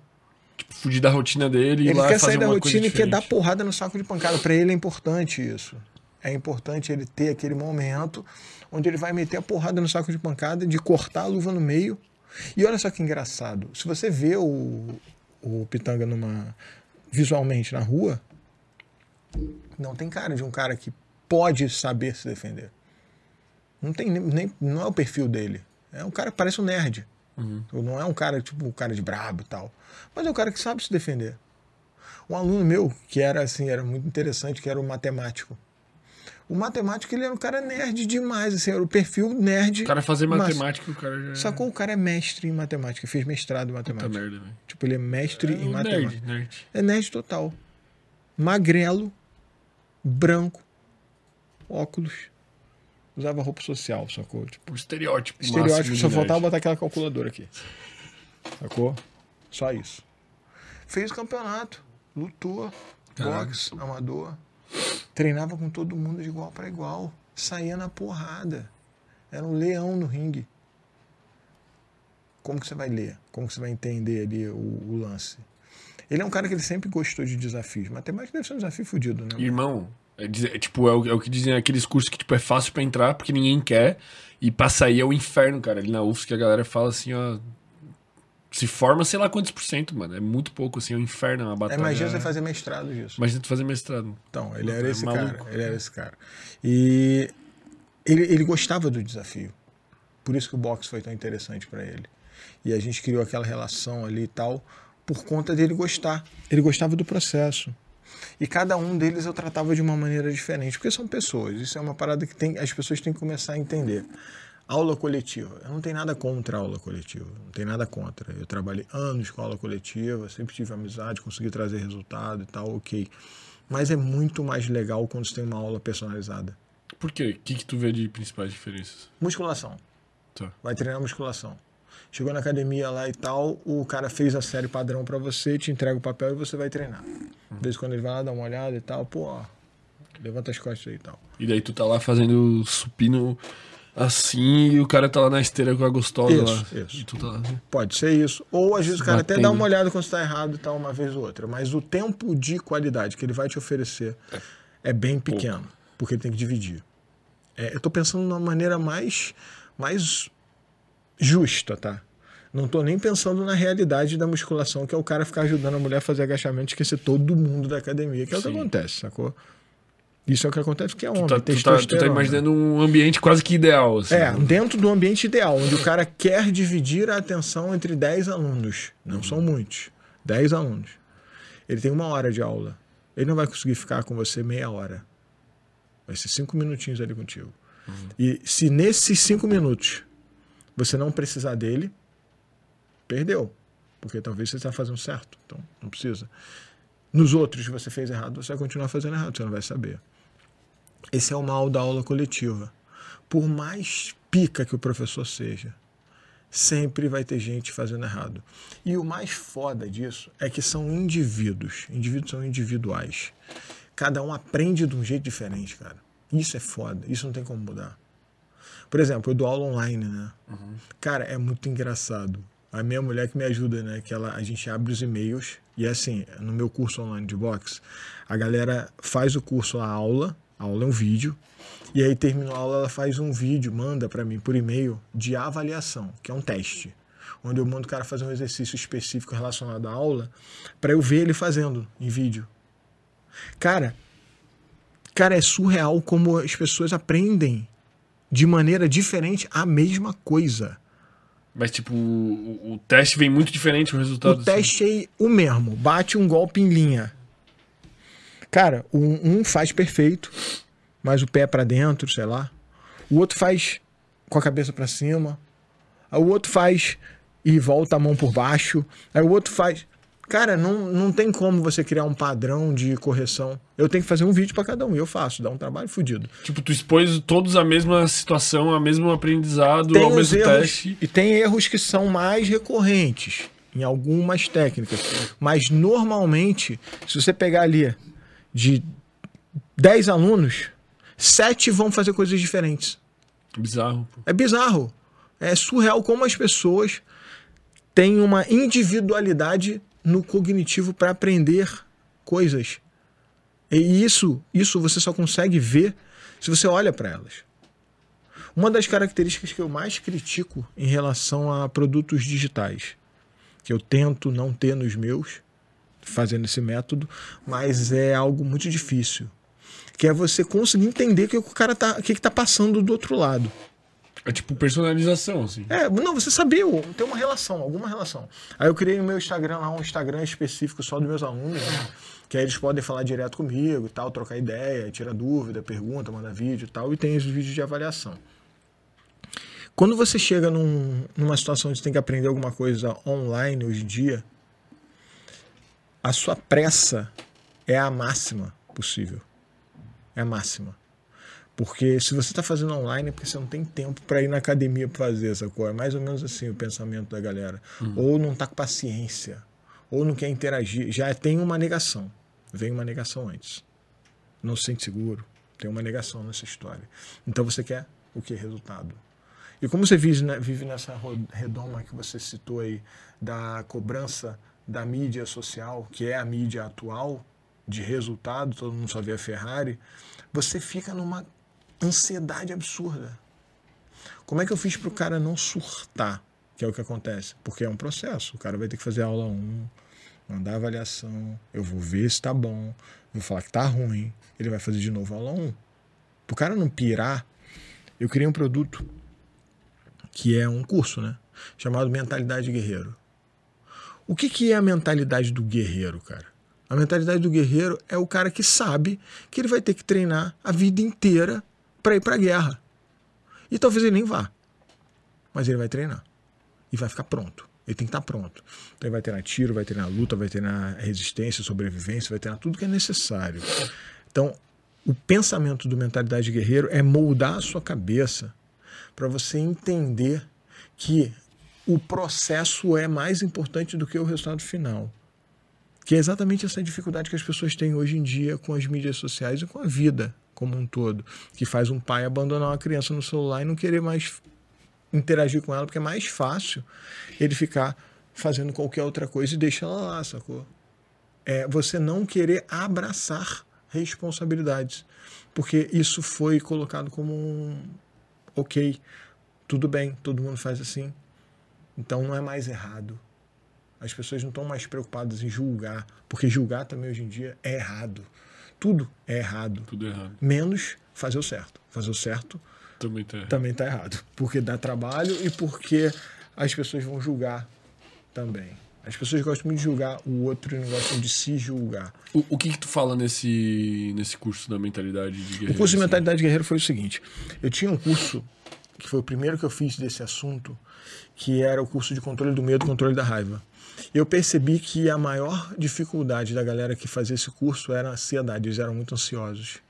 E aí eu fiz um projeto onde eu juntei esses dois cursos e trabalho também esse lado da ansiedade, fazendo o cara ter uma visão diferente do que ele representa para ele mesmo, não para a sociedade. A primeira aula do curso do Mentalidade é visão ilimitada. O que é a visão ilimitada? É você começar a quebrar esses dogmas sociais que a gente carrega. E aí eu faço perguntas simples, tipo, por que você pode matar alguém, por exemplo? Por quê? Aí a pessoa faz a pergunta, pô, por que, que eu posso matar alguém? Pô, não posso matar alguém. Se eu matar, eu sou um assassino. Pô, mas quando? Que momento que eu posso matar alguém? Existe algum momento que eu posso? E por quê? Por que, que a sociedade aceita isso ou não aceita, se antes aceitava? Em que momento que isso mudou? Isso tudo é você meio que questionar. Pô, que irado isso aí. Em que momento que isso muda na tua cabeça? Que momento mudou na história? Porra, teve uma época, antigamente, que normal. você andava no Velho Oeste nos Estados Unidos, por exemplo. Que a galera conhece. Porque se eu for muito antigo, na Grécia Antiga, a galera vai viajar, não vai entender o que eu tô falando. Velho Oeste Estados Unidos. John Wayne, essa galera. O cara andava numa porra de um cavalo com dois pistolas na cintura. Se alguém olhou pra ele torto, ele tirava a pistola, dava um tiro na cabeça e ia embora. E isso era tudo bem. Porque era a honra dele era mais valiosa do que a, A vida. vida. de um outro homem. E isso não, vali- não invalidava ele, não, cara. Ele não era um cara um- um vagabundo, sacou? Ele era bandido se ele roubasse. Tirava o bem de outra pessoa. Agora, você só atirou em alguém porque desrespeitou ele, porra. Isso é uma- me lembra até uma frase do Mike Tyson. Acho que eu já falei. Se não foi aqui, eu falei em algum lugar. Que todo mundo é muito corajoso no, nas redes sociais, né? Porque antigamente, se você falasse merda pra alguém, igual as pessoas fazem comentário aí nas minhas fotos e tal, nos meus vídeos, tomava um soco na cara. Pelo menos um soco na cara. Hoje em dia, todo mundo é macho na internet, porque na internet ninguém toma soco na cara. Sacou? É muito fácil ser homem assim. E tem, tem uma isenção de responsabilidade, assim, tipo, tu, tem, tu se sente quase que anônimo atrás do celular. Pois é. Tu comentou, tu é mais um que comentou, tu fala a merda Sim, que tu quiser, sim, não tem é fácil. consequência. Aí tem esse- essa cultura dos haters. A cultura do hater é necessariamente isso. É uma forma de você ser covarde de uma maneira divertida. E isso virou uma cultura. O cancelamento hoje em dia muitas vezes acontece porque pe- pessoas questionam esse status quo da fragilidade. Muita gente é cancelado porque questiona o que todo mundo acha que é o mais confortável, que é fazer merda e todo mundo tá, tá ok. Não, vamos todo mundo ser fraco mesmo e vida que segue, porque assim tá bom pra mim. É como se. Até tá, tá errado questionar. Isso aí é o que mais me irrita, pô. Tu não ter a possibilidade de tu questionar e tu, por tu questionar algo, tu ser hateado, pô, de Sim. fato. Eu fiz uma postagem. Essa aí você vai achar que é a última, tá? Eu fiz uma postagem do nadador que o cara era ranking 346, assim. É isso aí, é isso aí. Puta, eu já tô É. vendo onde é que vai chegar. eu 400 tinha pensado nesse assunto já pra hoje. 462 ranking masculino. Aí, de repente, o cara mudou pra mulher e virou o primeiro lugar. Cara, O que, que tu acha disso aí, cara? brother, pensa, pensa comigo. Independente, independente do fato da sexualidade, pensa no fato da dificuldade. Dificuldade. Lembra que eu falei do desafio e tal? Sim. Cara, tá muito fácil pra ele, brother. Óbvio que tá. Mas isso aí, na minha opinião, cara, deveria ser 100% proibido e todo mundo deveria ser contra isso. O certo seria não acontecer isso, porque ficou uma coisa dispareada. Como que o cara era 400 e pouco, de repente o cara vira primeiro? E qualquer homem que fizer isso em qualquer modalidade, praticamente, vai estar em destaque, cara. O cara pode ser um bosta em qualquer categoria olímpica, corrida, salto com vara, qualquer porra. Ele fala, não, eu, eu me sinto mulher, e vai pra feminina, ele vai ser pódio, cara. É, A gente tem é, características físicas diferentes, tá É, ligado? fi- fisiologicamente, anatomicamente. No vôlei tudo. tinha uma, tinha uma atleta trans que foi a mesma coisa. É um absurdo, cara. É um absurdo permitirem isso, cara. Eu acho que isso não tem mais a ver com inclusão, cara. Isso tem a ver com desrespeito com as pessoas de, que não são daquele gênero. Por exemplo, é, A mulher. por é desrespeito com a mulher, velho. É, tu, tu tá dando espaço pra uma pessoa num lugar que nem a- seria o lugar dela, vamos dizer assim, em detrimento de tu literalmente tá podando o espaço de outra pessoa, cara. Eu não sei como é que. Como é que as próprias mulheres não se revoltam com isso. É, aí a gente fica pensando, né? O, o processo social que gerou esse tipo de, de avaliação como sendo validada é o mesmo processo social do cancelamento. É o mesmo. Como assim? O, o que, que valida esse tipo de postura? O que, que dá permissividade disso Isso. acontecer? O que, que dá vali- validade? O que dá uma validade, né? O que dá uma validade para isso são as. Eu falei isso no. Acho que não foi aqui no outro podcast, sei lá. São as minorias. Hoje em dia nós vivemos numa sociedade onde nós supervalorizamos as minorias e nós recharçamos o todo. Eu vejo isso da seguinte maneira: eu não acho um problema no meu corpo que a célula da minha pele seja diferente da célula do meu músculo embaixo da pele, ou diferente da minha célula óssea, ou diferente da minha célula ocular, ou da minha célula capilar, certo? Uhum. São todas células. Inclusive tem algumas pesquisas que falam que as células elas podem se modificar elas morrem, nascem e tal o tempo todo, e elas podem se modificar. E uma célula pode um dia ter, na vida dela, ter nascido uma célula muscular e depois ela morreu e nasceu uma célula diferente. Não sei, sacou? O processo celular de criação e, e revolução dela. Mas olhando de uma forma mais simplória e menos científica, o que eu vejo na sociedade é o seguinte: é como se nós tivéssemos células no corpo, que a sociedade é um corpo. É isso que as pessoas esquecem. Por isso que eu estou usando meu corpo como referência de exemplo. A sociedade ela precisa ser um corpo para ela funcionar, senão ela vira o caos, uhum. vira uma anarquia. É como se a minha célula do meu sangue não gostasse e se achasse mais importante que a célula do meu, do meu tecido epitelial. E a minha célula epitelial achasse que ela é mais importante que a minha célula cerebral. E minha célula cerebral brigasse com a minha célula ocular porque ela não é tão legal e tal. É como se o nossa sociedade hoje fosse um organismo em conflito. É um organismo em conflito total. E o que, que é uma célula quando ela está em conflito com todas as outras? O que, que é? Câncer. Exatamente. O único modo de você curar um câncer é você tirar ele. Senão ele vai ficar lá, sacou? Enquanto ele estiver lá, ele vai gerar esse problema. E o único jeito de você tirar esse câncer que está se alastrando na sociedade, que faz com que hoje as pessoas não sabem o que é um homem ou uma mulher. Por exemplo, você é um homem ou uma mulher? Depende. Mentira, eu sou um homem. Você é um homem, mas se você falar agora aqui publicamente que você decidiu que você é uma mulher, no, na minha opinião, eu só seria burro. Tipo, Tudo bem, mas se você falar, você sabe que vai ter gente que vai, que vai validar isso. Sim. Por quê? Porque é o que se prega. Que o que, que é um as... homem? Quem tem cromossomo XY. Sim, simples, né? Geneticamente é isso aí, né? O que está acontecendo hoje na nossa vida é que as pessoas estão tão perdidas pela, pela acho que é um, é o medo, né? Eu associaria ao medo. Medo de, de se colocar e ser cancelado, sacou?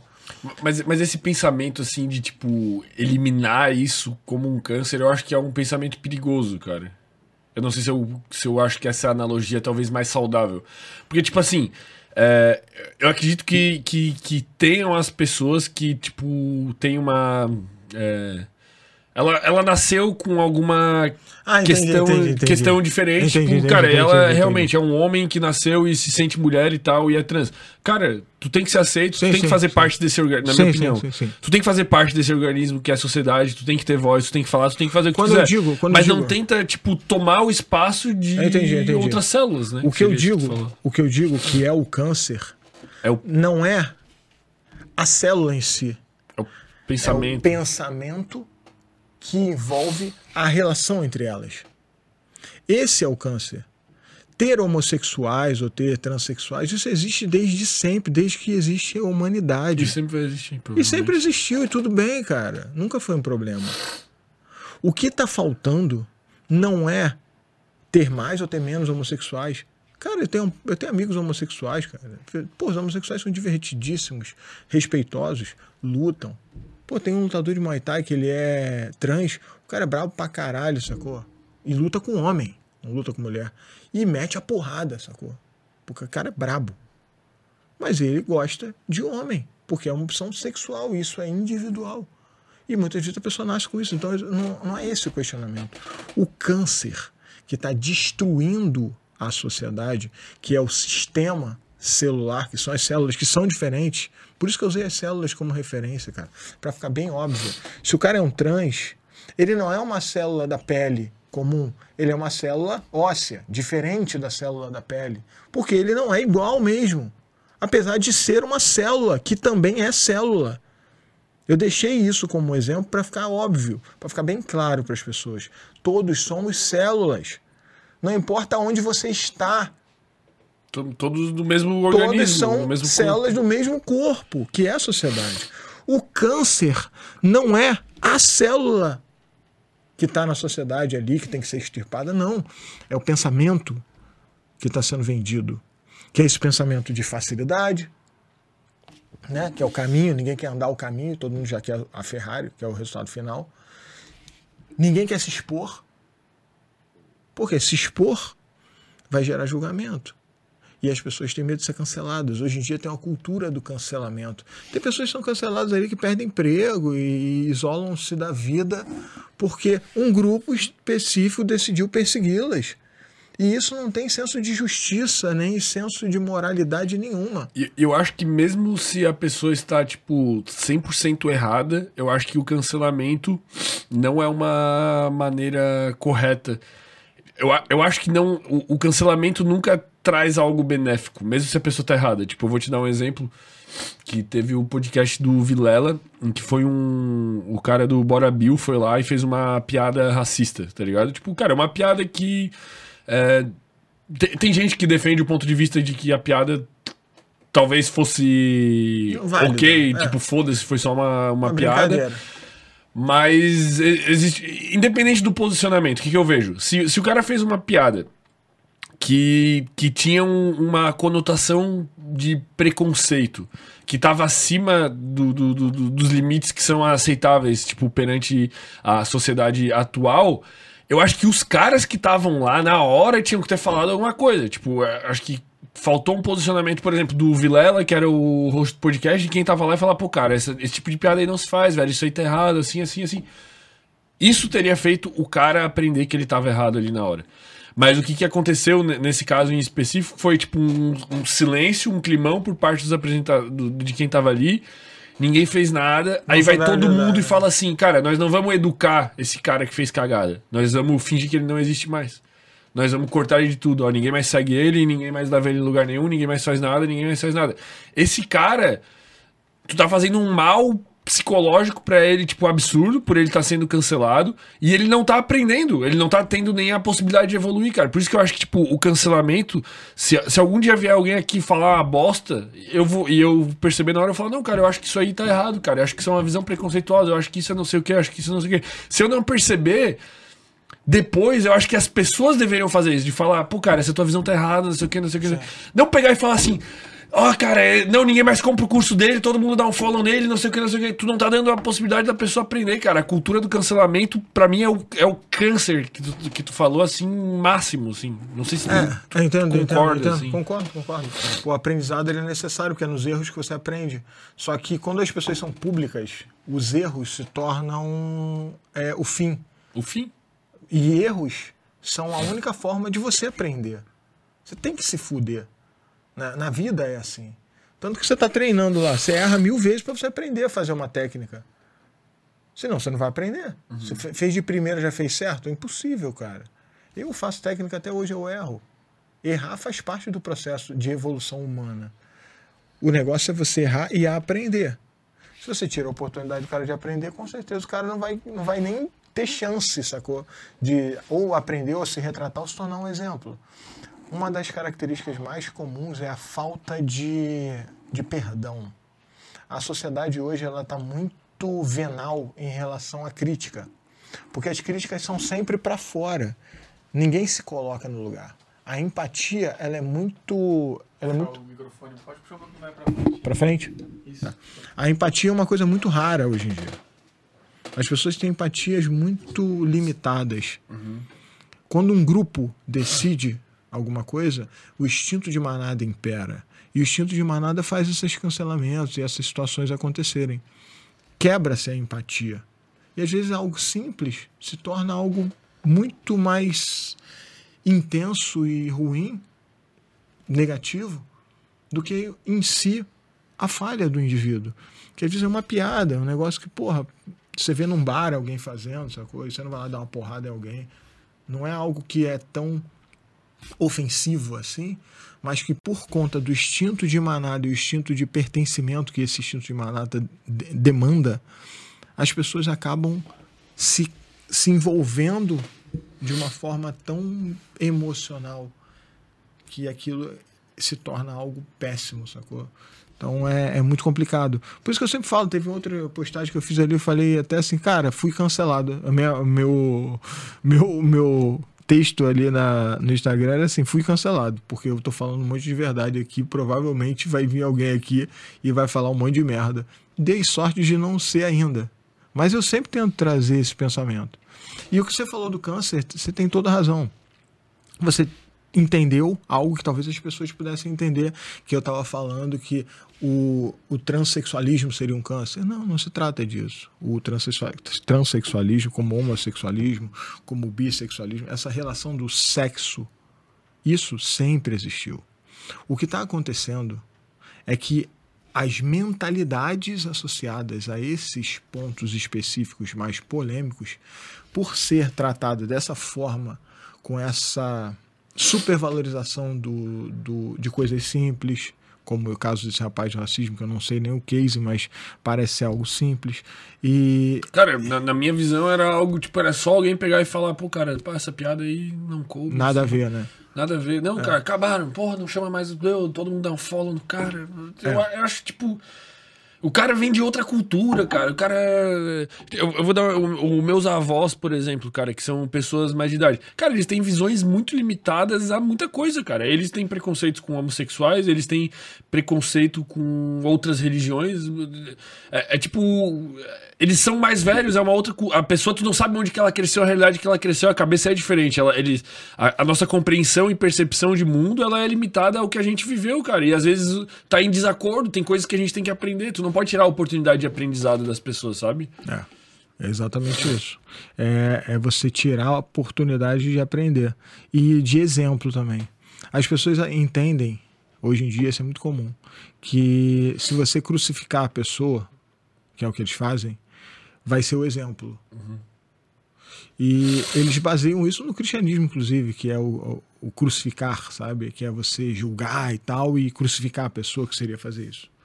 Só que o mesmo cara que eles estão crucificando, baseado nesse pensamento, o que foi crucificado antes, que foi Cristo, ele pregava o perdão. E ele foi crucificado para perdoar a galera. Olha só que paradoxo, né? Sim. Ao mesmo tempo que nós entendemos que crucificar é o certo, nós não entendemos que o perdão foi o motivo dessa crucificação e que é o perdão que é o tesouro em si.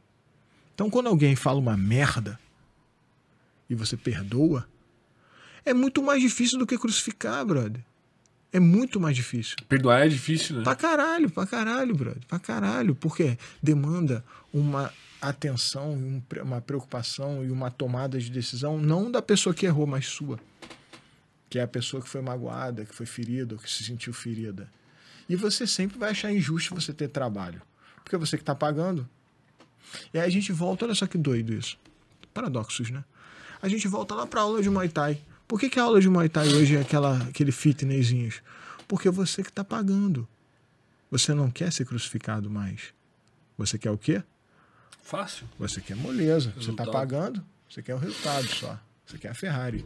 No final das contas, a gente está falando de seres humanos. A gente sempre vai girar em torno dos- das emoções. E na luta, no treino, pelo menos no que eu tento trabalhar, a ideia é você evoluir como ser humano. A luta traz essa porra para você. Ela coloca você dentro desse caminho.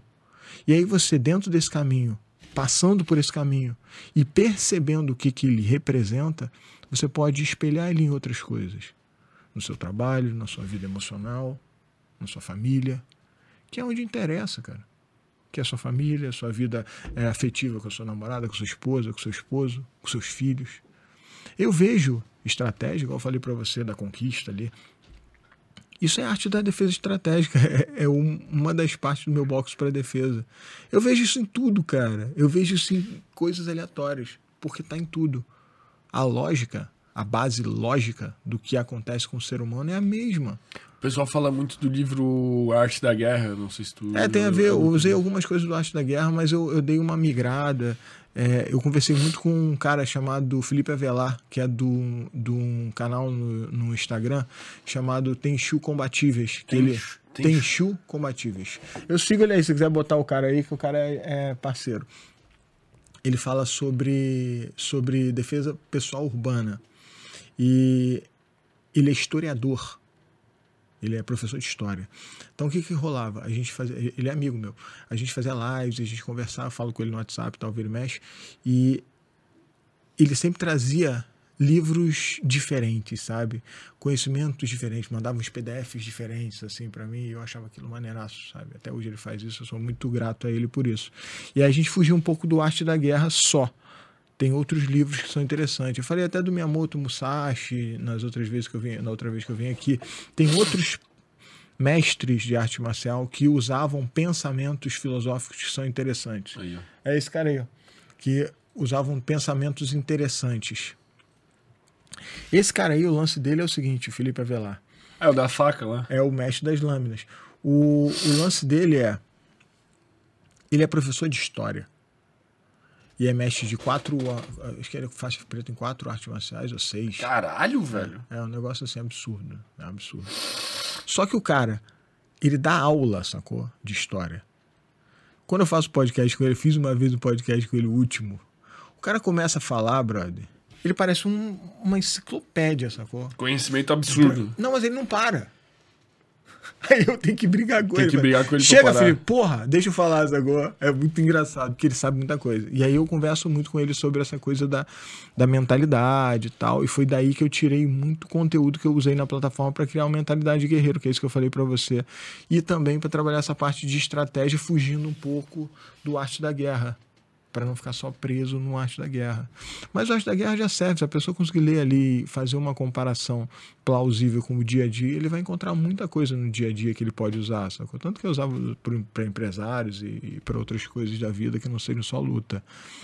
Mas é louco como essa, essa visão marcial, essa visão estratégica, tipo, que normalmente é atribuída ao combate, à guerra e aos confrontos marciais, ela sempre te dá uma visão super diferenciada sobre a vida, assim. Eu acho isso incrível. Sempre, sempre, sempre. Eu tô lendo um livro que é do Steven Pressfield.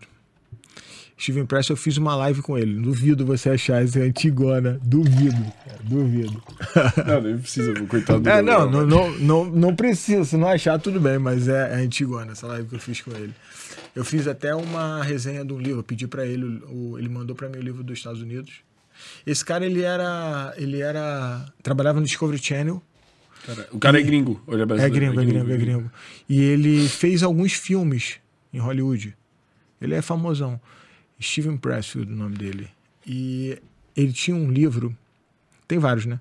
Mas tinha um livro chamado Guerra da Arte, que é fenomenal. Eu, eu, eu aconselho qualquer pessoa. Ele fez em- com um trocadilho em relação ao arte da guerra. É. E dele dá uma outra É, visão. Outra, outra, outra coisa. Outra coisa. Ele fala sobre resistência. Eu não vou dar a resenha do livro todo, mas vou dar um resumo muito rápido para você entender. Tudo que você quer fazer e você não faz por você se sabotar, existe uma força chamada resistência que faz com que você se sabote, para você entrar no estado de repouso e não se desgastar. O não se desgastar é a resistência que faz, ela resiste para que você não faça. Isso é, eu tô resumindo pra caralho.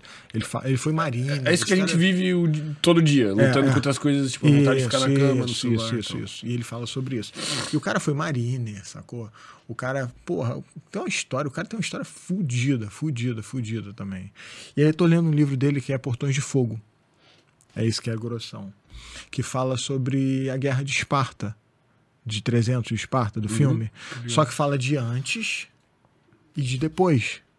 Depois termina na guerra de Plateia, que é quando eles vencem os, os, os Xerxes ah, e tal, o, o exército persas. dos persas. Eles vencem nessa batalha. Aí tava 10 para 1 nessa batalha. Eles vencem. Tipo, tava menor ainda, sacou? Mas no, nos 300 não tinha nem comparação. Eram 5 mil homens, se não me engano, e 300 espartanos. O resto eram pessoas, tipo, aleatórias. E eu tô lendo esse livro. E, cara, cada página que eu leio, eu vejo coisas do dia a dia. Eu leio a história e vejo coisas do dia a dia. Coisas que acontecem agora. Igual, sacou? Igual. As falhas, os medos, as inseguranças, as dificuldades. Cara, porra, o livro é de, sei lá, 500 anos antes de Cristo, sei lá. As histórias. Sacou as histórias, sei lá quantos. Já tomei remédio, obrigado. Aí, porra, hoje você vê o mesmo ser humano. Hoje, o homem que vivia em Esparta e o homem que vive hoje são o mesmo ser humano. Biologicamente, é A mesma porra. E sofre as mesmas coisas. Olha só que louco. Insegurança, medo, a Preguiça, procrastinação. preguiça, procrastinação, é, ira. Aí você começa a pesquisar, né?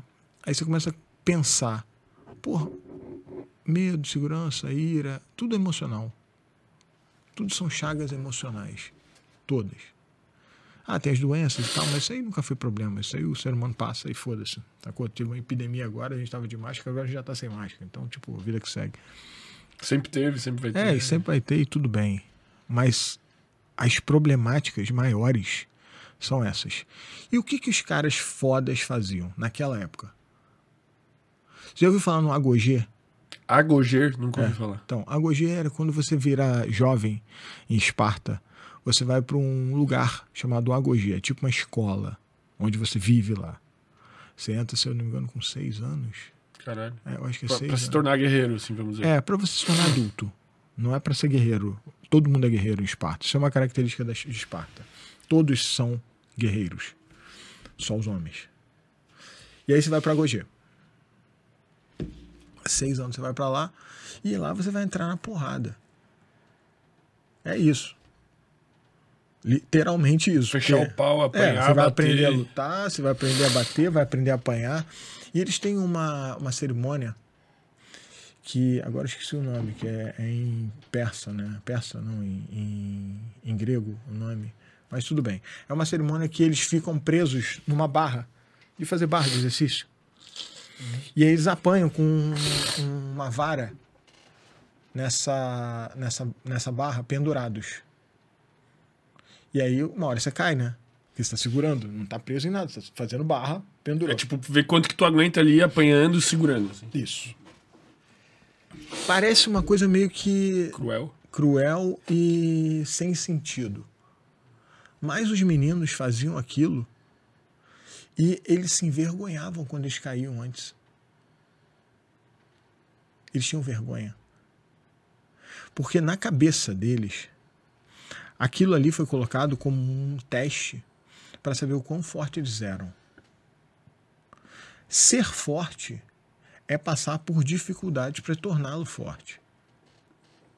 Todo mundo quer ser forte hoje em dia na nossa sociedade, mas ninguém quer tomar uma uma pauladazinha nas costas, uma varadazinha nas costas, nem se segurar numa barra sequer.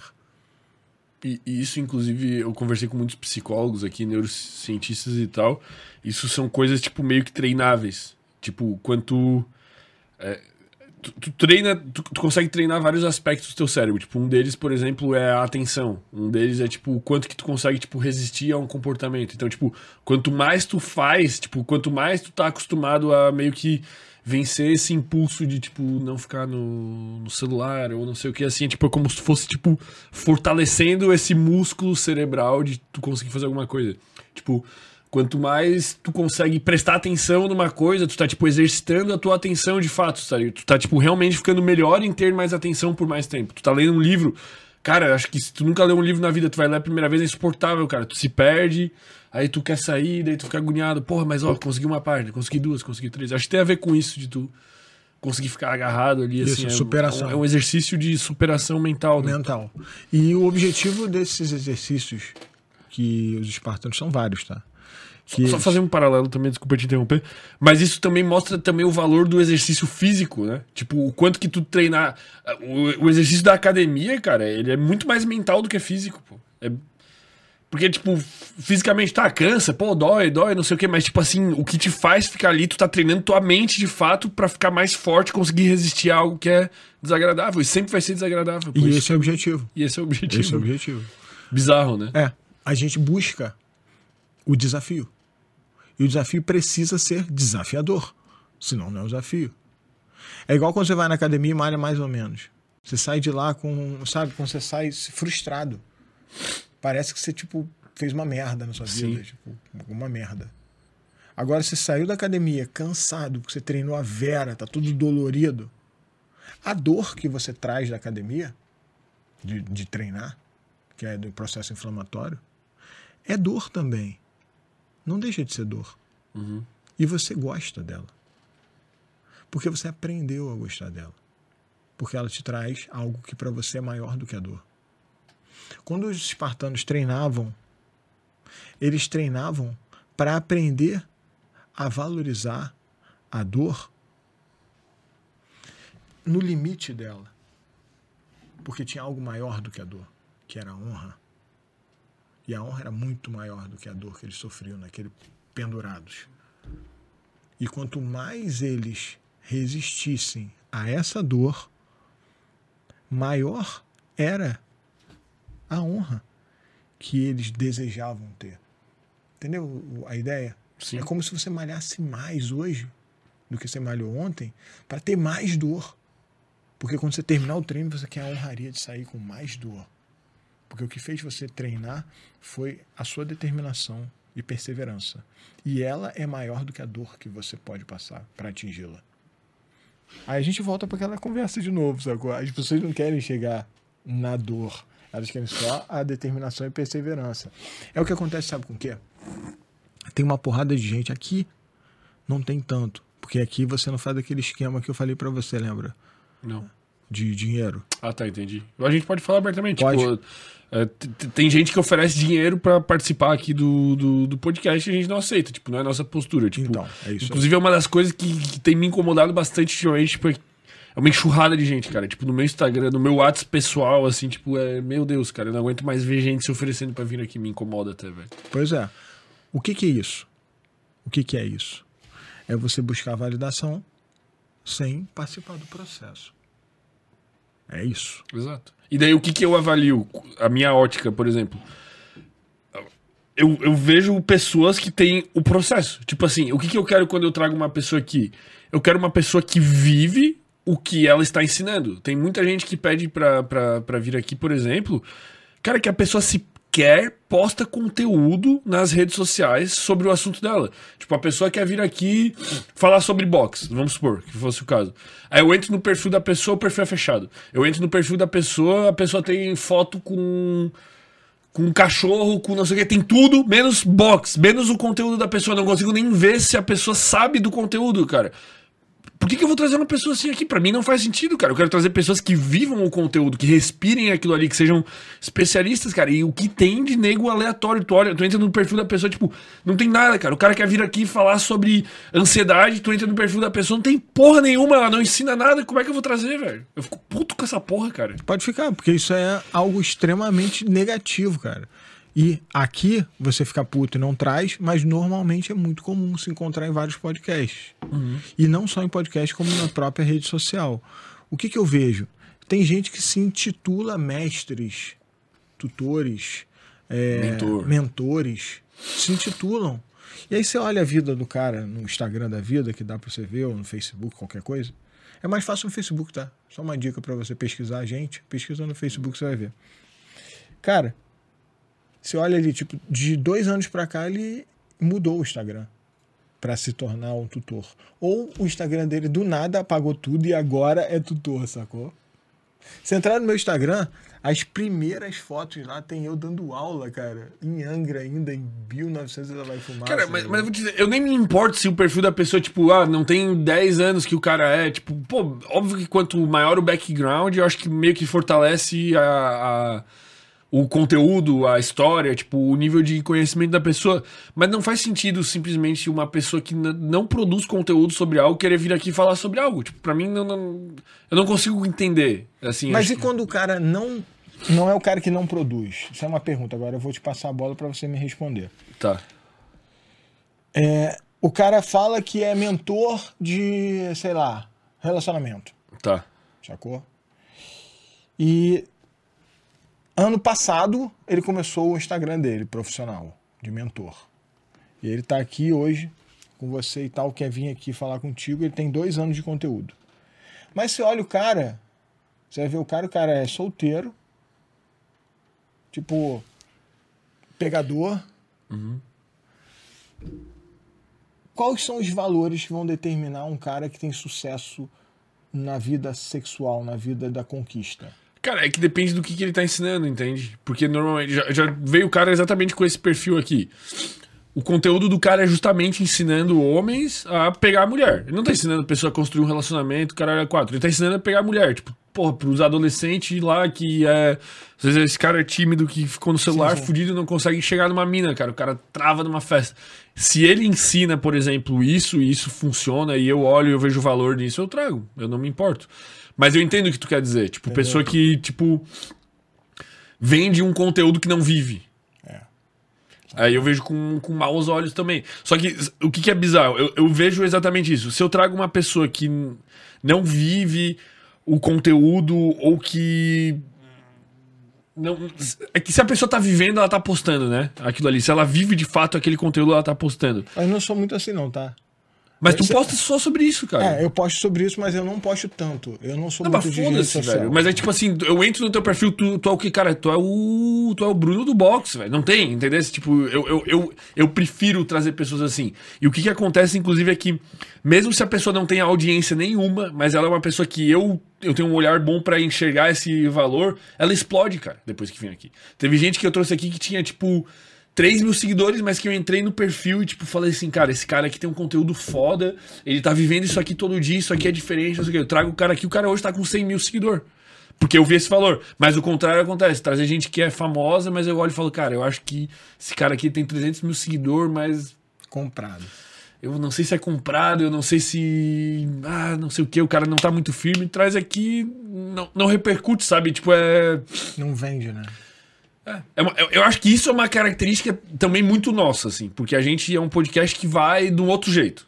Tipo, a gente vai num lugar mais mais profundo, num papo mais mais denso, assim. Tipo, não venho aqui ficar de firulinha, assim. Eu venho aqui porque eu quero aprender algo, eu quero que quem tá assistindo aprenda algo. Eu acho que é esse o lance, mas... Aí você, se você quer aprender, alguém tem que saber algo pra ensinar, né? Exato. Isso gera uma cobrança. Isso gera uma cobrança. É, faz total sentido. Eu acho maneiro essa, essa, essa preocupação de vocês, porque hoje em dia, como você já viu, né? As pessoas conseguem se intitular o que elas quiserem, se elas tiverem grana. Sacou? Não precisa nem ter grana se pá. O que, que tu quer dizer com. Ah, com grana Ah, tu compra tudo. sacou? Mas hoje em dia Compra ninguém checa nada, cara. Eu posso chegar e botar no meu Instagram hoje, cara, que eu sou especialista em não sei o que, especialista em não sei o que. Aí tu vai falar o que, que te faz especialista. Ou tu tem um background. Não, e tem também eu estudo- me sinto especialista, né? me sinto especialista, estudei pouco aqui 25 vídeos no YouTube, aqui eu É. sou especialista nessa Tem porra. esse lado também da crítica, né? Do, da liberdade absurda aí da sociedade, que a gente pode se sentir o que quiser. O que, Isso é complicado. o, que é- o, tira, o que tira até mérito das pessoas que às vezes têm o título, de fato, mas também eu não sei até que ponto o título é válido, né? Porque eu vou te dar um exemplo, cara. Teve um cara que veio aqui que foi fantástico, que é o Neurofood. Eu não lembro o nome dele. Lucas. Lucas alguma coisa. Fantástico. Ele é um cara que ele não é formado na área de que ele ministra aula. Ele dá conteúdo sobre neurociência, sobre não sei o quê. Só que o fato dele não ter uma formação em psicologia tornou ele o cara, tipo assim, o mais insuportável e cri-cri do mundo. Ele é o cara que pega artigo científico e lê e dilacera aquilo ali. Porque, tipo assim, quando alguém questiona ele, ele fala, tá Ele aqui artigo científico, tá aqui. que tá ser aqui. É. Então ele é um cara fantástico. Ele é um cara que não tem formação na área, não tem um título. E ele não precisa se intitular nada, mas ele é o que é, entendeu? Tipo, é, isso É, que é. tipo, tipo nutricionista que é obeso, né? É, tem isso também. O cara vende uma coisa, mas ele não consegue viver aquilo. É, eu entendo perfeitamente. É porque isso, isso eu acho muito hipocrisia e isso acontece muito, É cara. por isso que tu vai lutar? Cara, isso é uma boa pergunta, é um bom trocadilho aí, né? Na verdade, a ideia da luta é que eu sempre quis fazer uma luta de bare knuckle.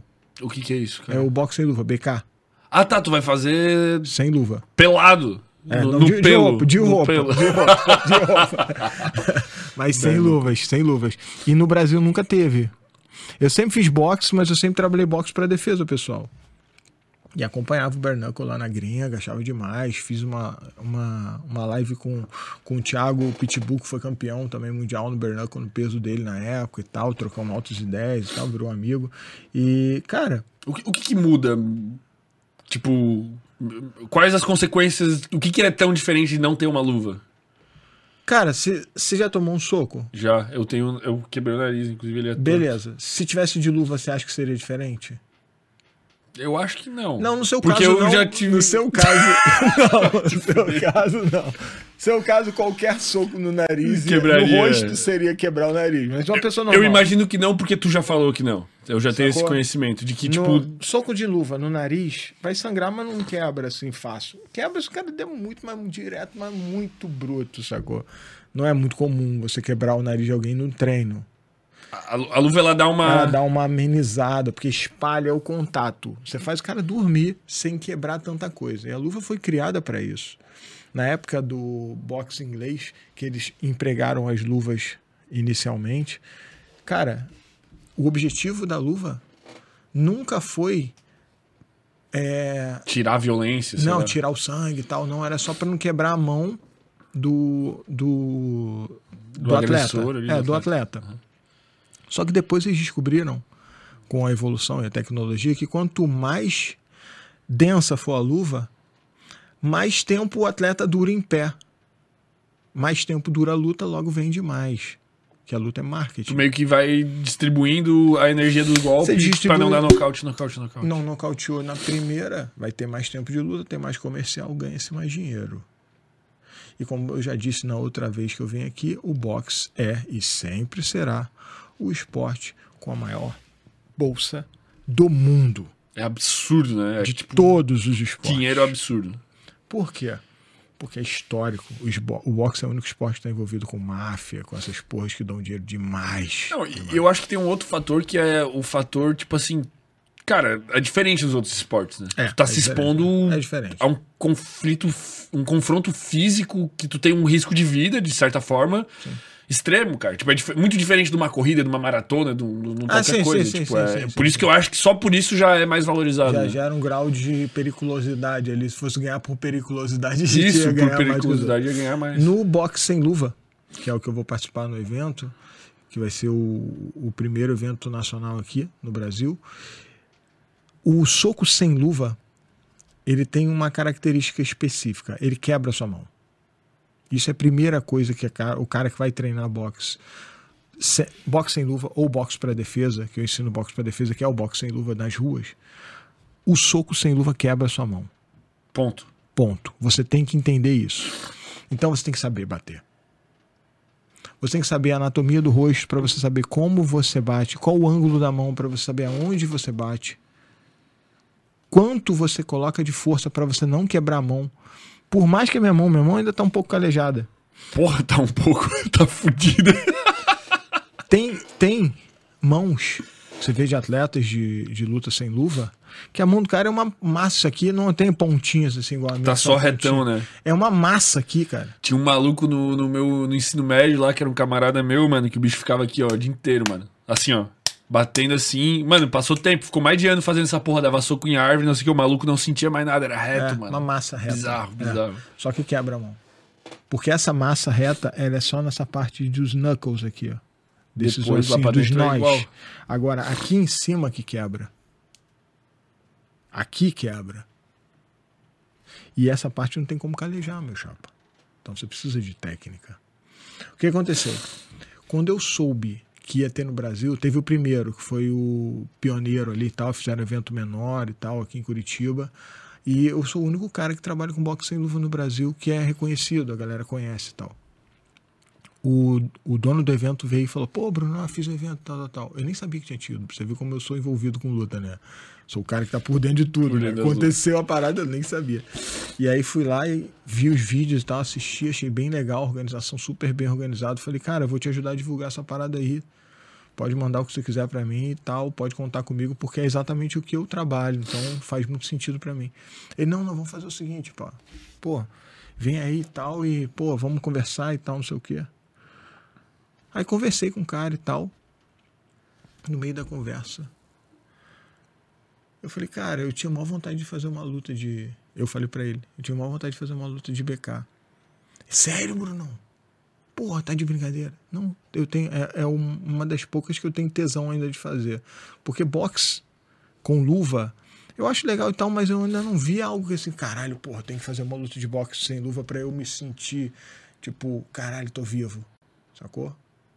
Não, não é uma parada que me parece um desafio assim absurdo que eu não vou conseguir fazer, ou que eu, eu vou ter que treinar mais do que eu preciso, ou vou ter que me superar e o caralho é quatro. Parece uma parada muito normal, parece algo muito próximo do meu dia a dia, porque eu já coloquei atletas no ringue. Então não é algo que eu, eu iria ter que transcender. Eu não ia ter aquele desafio gigante. Ia ser um desafio menor. Sacou? E quando surgiu essa oportunidade, eu abracei na hora. Eu falei, não, então eu quero. E aí eu ia lutar em 95 quilos. Aí tava Só por curiosidade, é abaixo ou acima do teu É, peso? eu tô com 110 agora. Caralho, é bem abaixo. Quer dizer, aceitavelmente abaixo, que normalmente É. os atletas. É, é, é um pouco, um pouco pouco longe, mais, assim. um é. pouco longe. Normalmente cara de 100 luta 95. Tá. E, cara, eu ia, eu ia baixar peso e tal. E aí, no meio dessa história, surgiu a oportunidade de lutar no super pesado. Super pesado é o absoluto. Que ninguém quer lutar no absoluto, somente bare knuckle. Pô, tá maluco, irmão. É, Basicamente é tu entrar contra um troglodita Qualquer sem pessoa. luva que vai te macetar. Qualquer pessoa acima de 110 quilos. Meu Deus. Qualquer pessoa acima. Qualquer pode ser 150 quilos.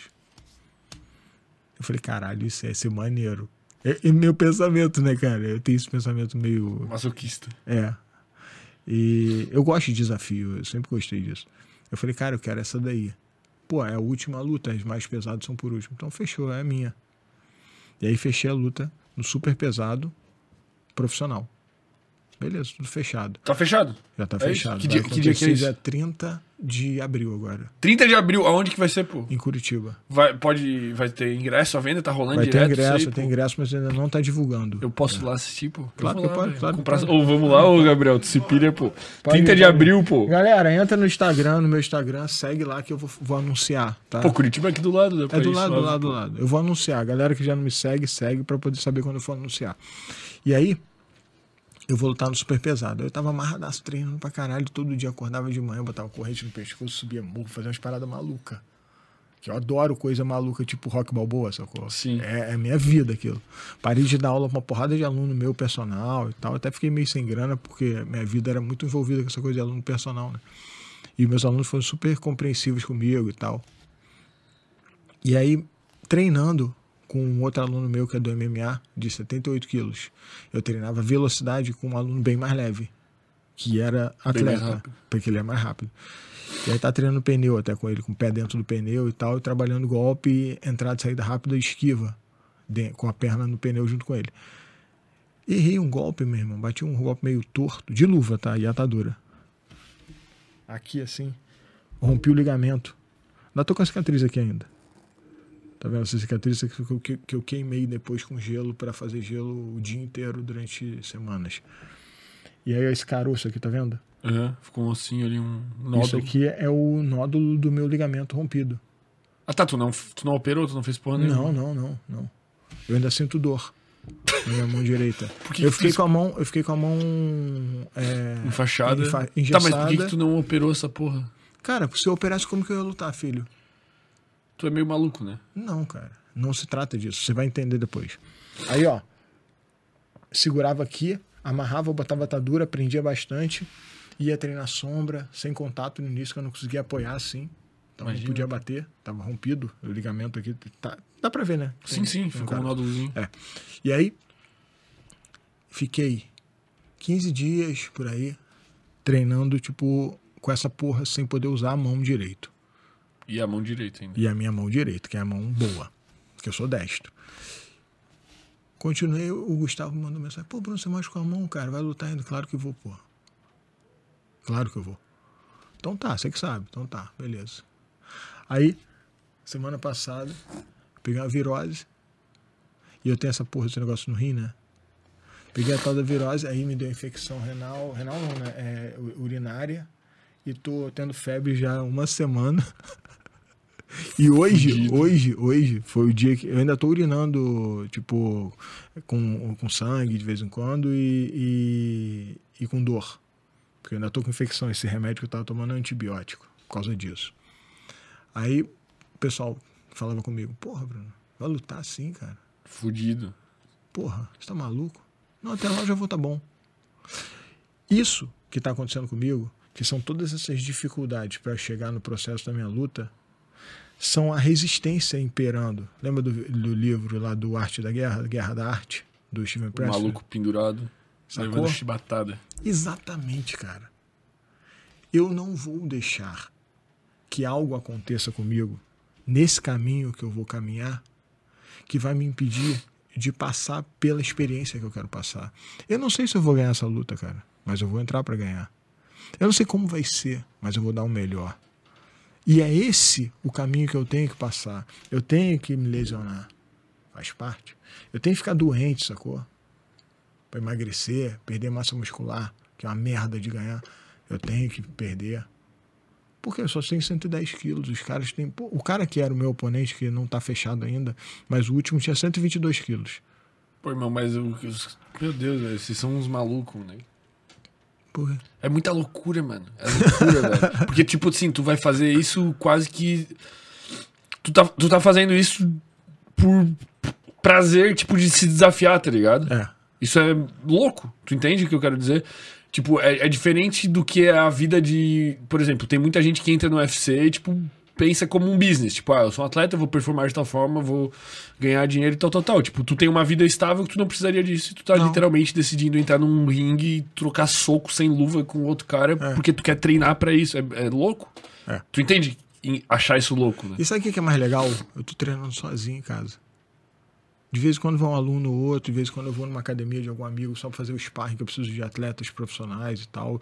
Tem até um amigo meu aí que me ajudou pra caralho, ele tá ainda me ajuda, que é o Vitinho, da academia dele, do pessoal da, da- do Rangel Farias, que é ali no Saco dos Limões. Pô, o cara é fenomenal, me ajudou também nessa coisa de sparring. Agora eu não tô fazendo sparring por causa da lesão, eu não voltei a fazer. Eu fazia antes de eu me lesionar, né? Pô, me ajudou pra caralho. E eu tô fazendo o processo todo sozinho, eu acordo de manhã cedo, cansado, desço na minha academia, faço uma hora e meia de treino, uma hora de treino. Agora, depois que eu fiquei doente, que eu voltei, né? Aí chegou na segunda-feira, eu fui tentar treinar, né? Com febre ainda. Aí desci, a minha mulher, pô, Bruno, você vai treinar? Você não tá ruim? Eu falei, não, vou ver se eu consigo e tal, já tô melhor. Porra nenhuma, nem tinha tomado antibiótico ainda. Aí desci, fiz 25 minutos de treino, eu boto uma corrente nas costas pra ficar pesado e tal. E já começou a me dar dor de cabeça, latejar a cabeça, latejar a cabeça. Eu, caralho, acho que eu não vou conseguir ficar uma hora aqui. Aí fui tentando, tentando. Quebrando, assim, tentando, pouquinho, mais um pouquinho. mais um pouquinho, mas Deu 35 minutos. Fiquei mais 10 minutos, sacou? E não deu. Não deu pra fazer, sacou? Foi o máximo que eu pude naquele dia. Nos outros dias fui lá, fiz o treino funcional lá com o Carlão também, é um fenômeno. Porra, fenomenal. O Carlão faz treino, treino mais raiz, sabe? Aqueles treinos com, com marreta, com coisa assim, ma- maneira, assim, meio, meio rústico. Meio rústico. É, porra, do caralho, do caralho. O Carlão também é fenomenal. Tem lá no meu Instagram, galera que gosta de treino rústico, ele é daqui de Floripa, é meu personal. E, cara, é isso que eu tô fazendo.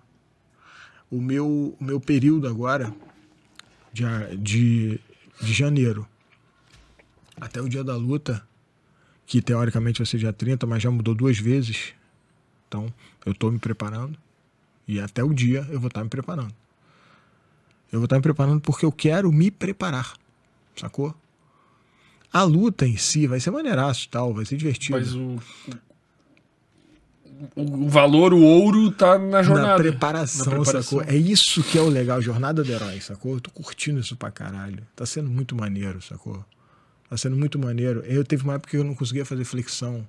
Eu tava com a mão, muita dor na mão. Aí eu tentava fazer flexão com a mão fechada, não conseguia, sacou?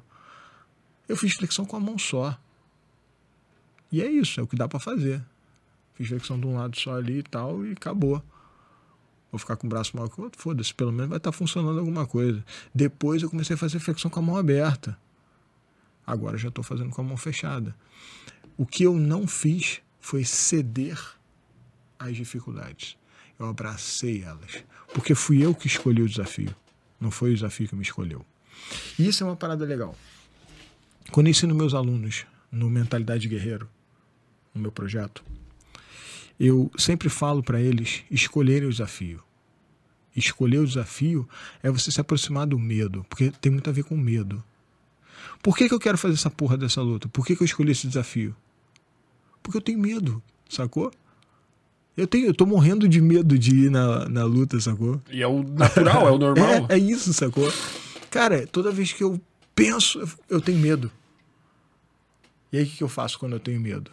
Enfrenta esse medo. FFF são instintos naturais do nosso cérebro é, amigdalar. Amigdalar. É o amigdalar.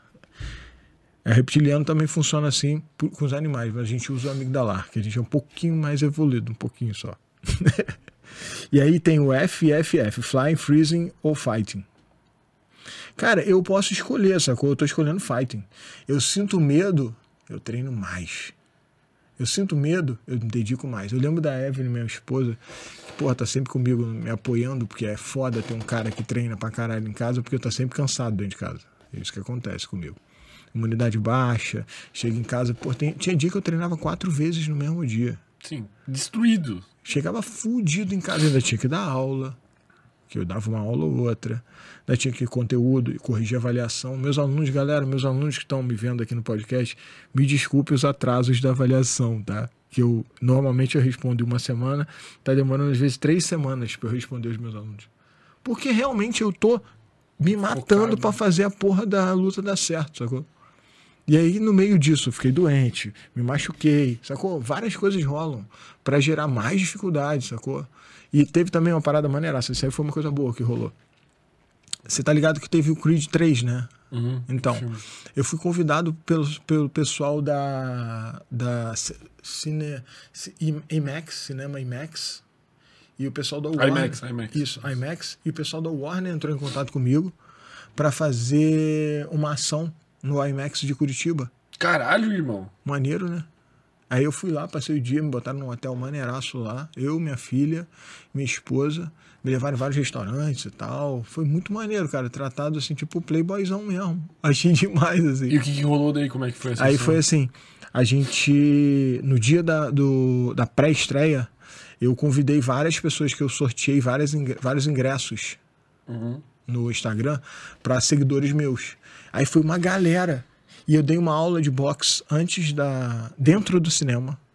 Dentro do cinema. Caralho, velho. Antes da sessão, cara. Foi muito maneiro. A galera aplaudiu, foi maneiraço. Ainda foi mais maneiro que minha esposa e minha filha foram.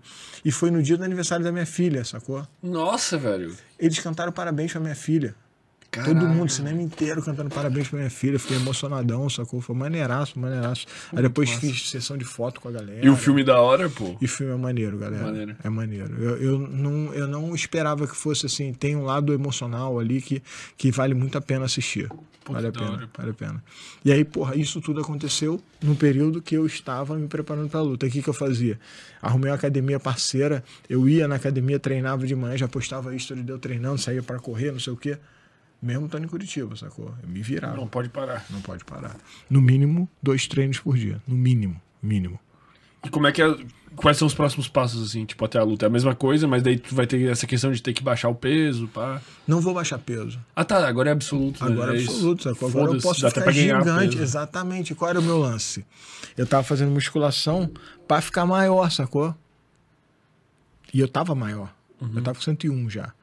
Mas eu tava com 101 mais seco. E eu já tô um pouco mais seco do que eu tava da outra vez que eu vim aqui. Então eu tava com uma qualidade boa, sabe? Ainda tava com velocidade, agilidade, explosão, que eu vou precisar de muita explosão, né? Fiquei doente.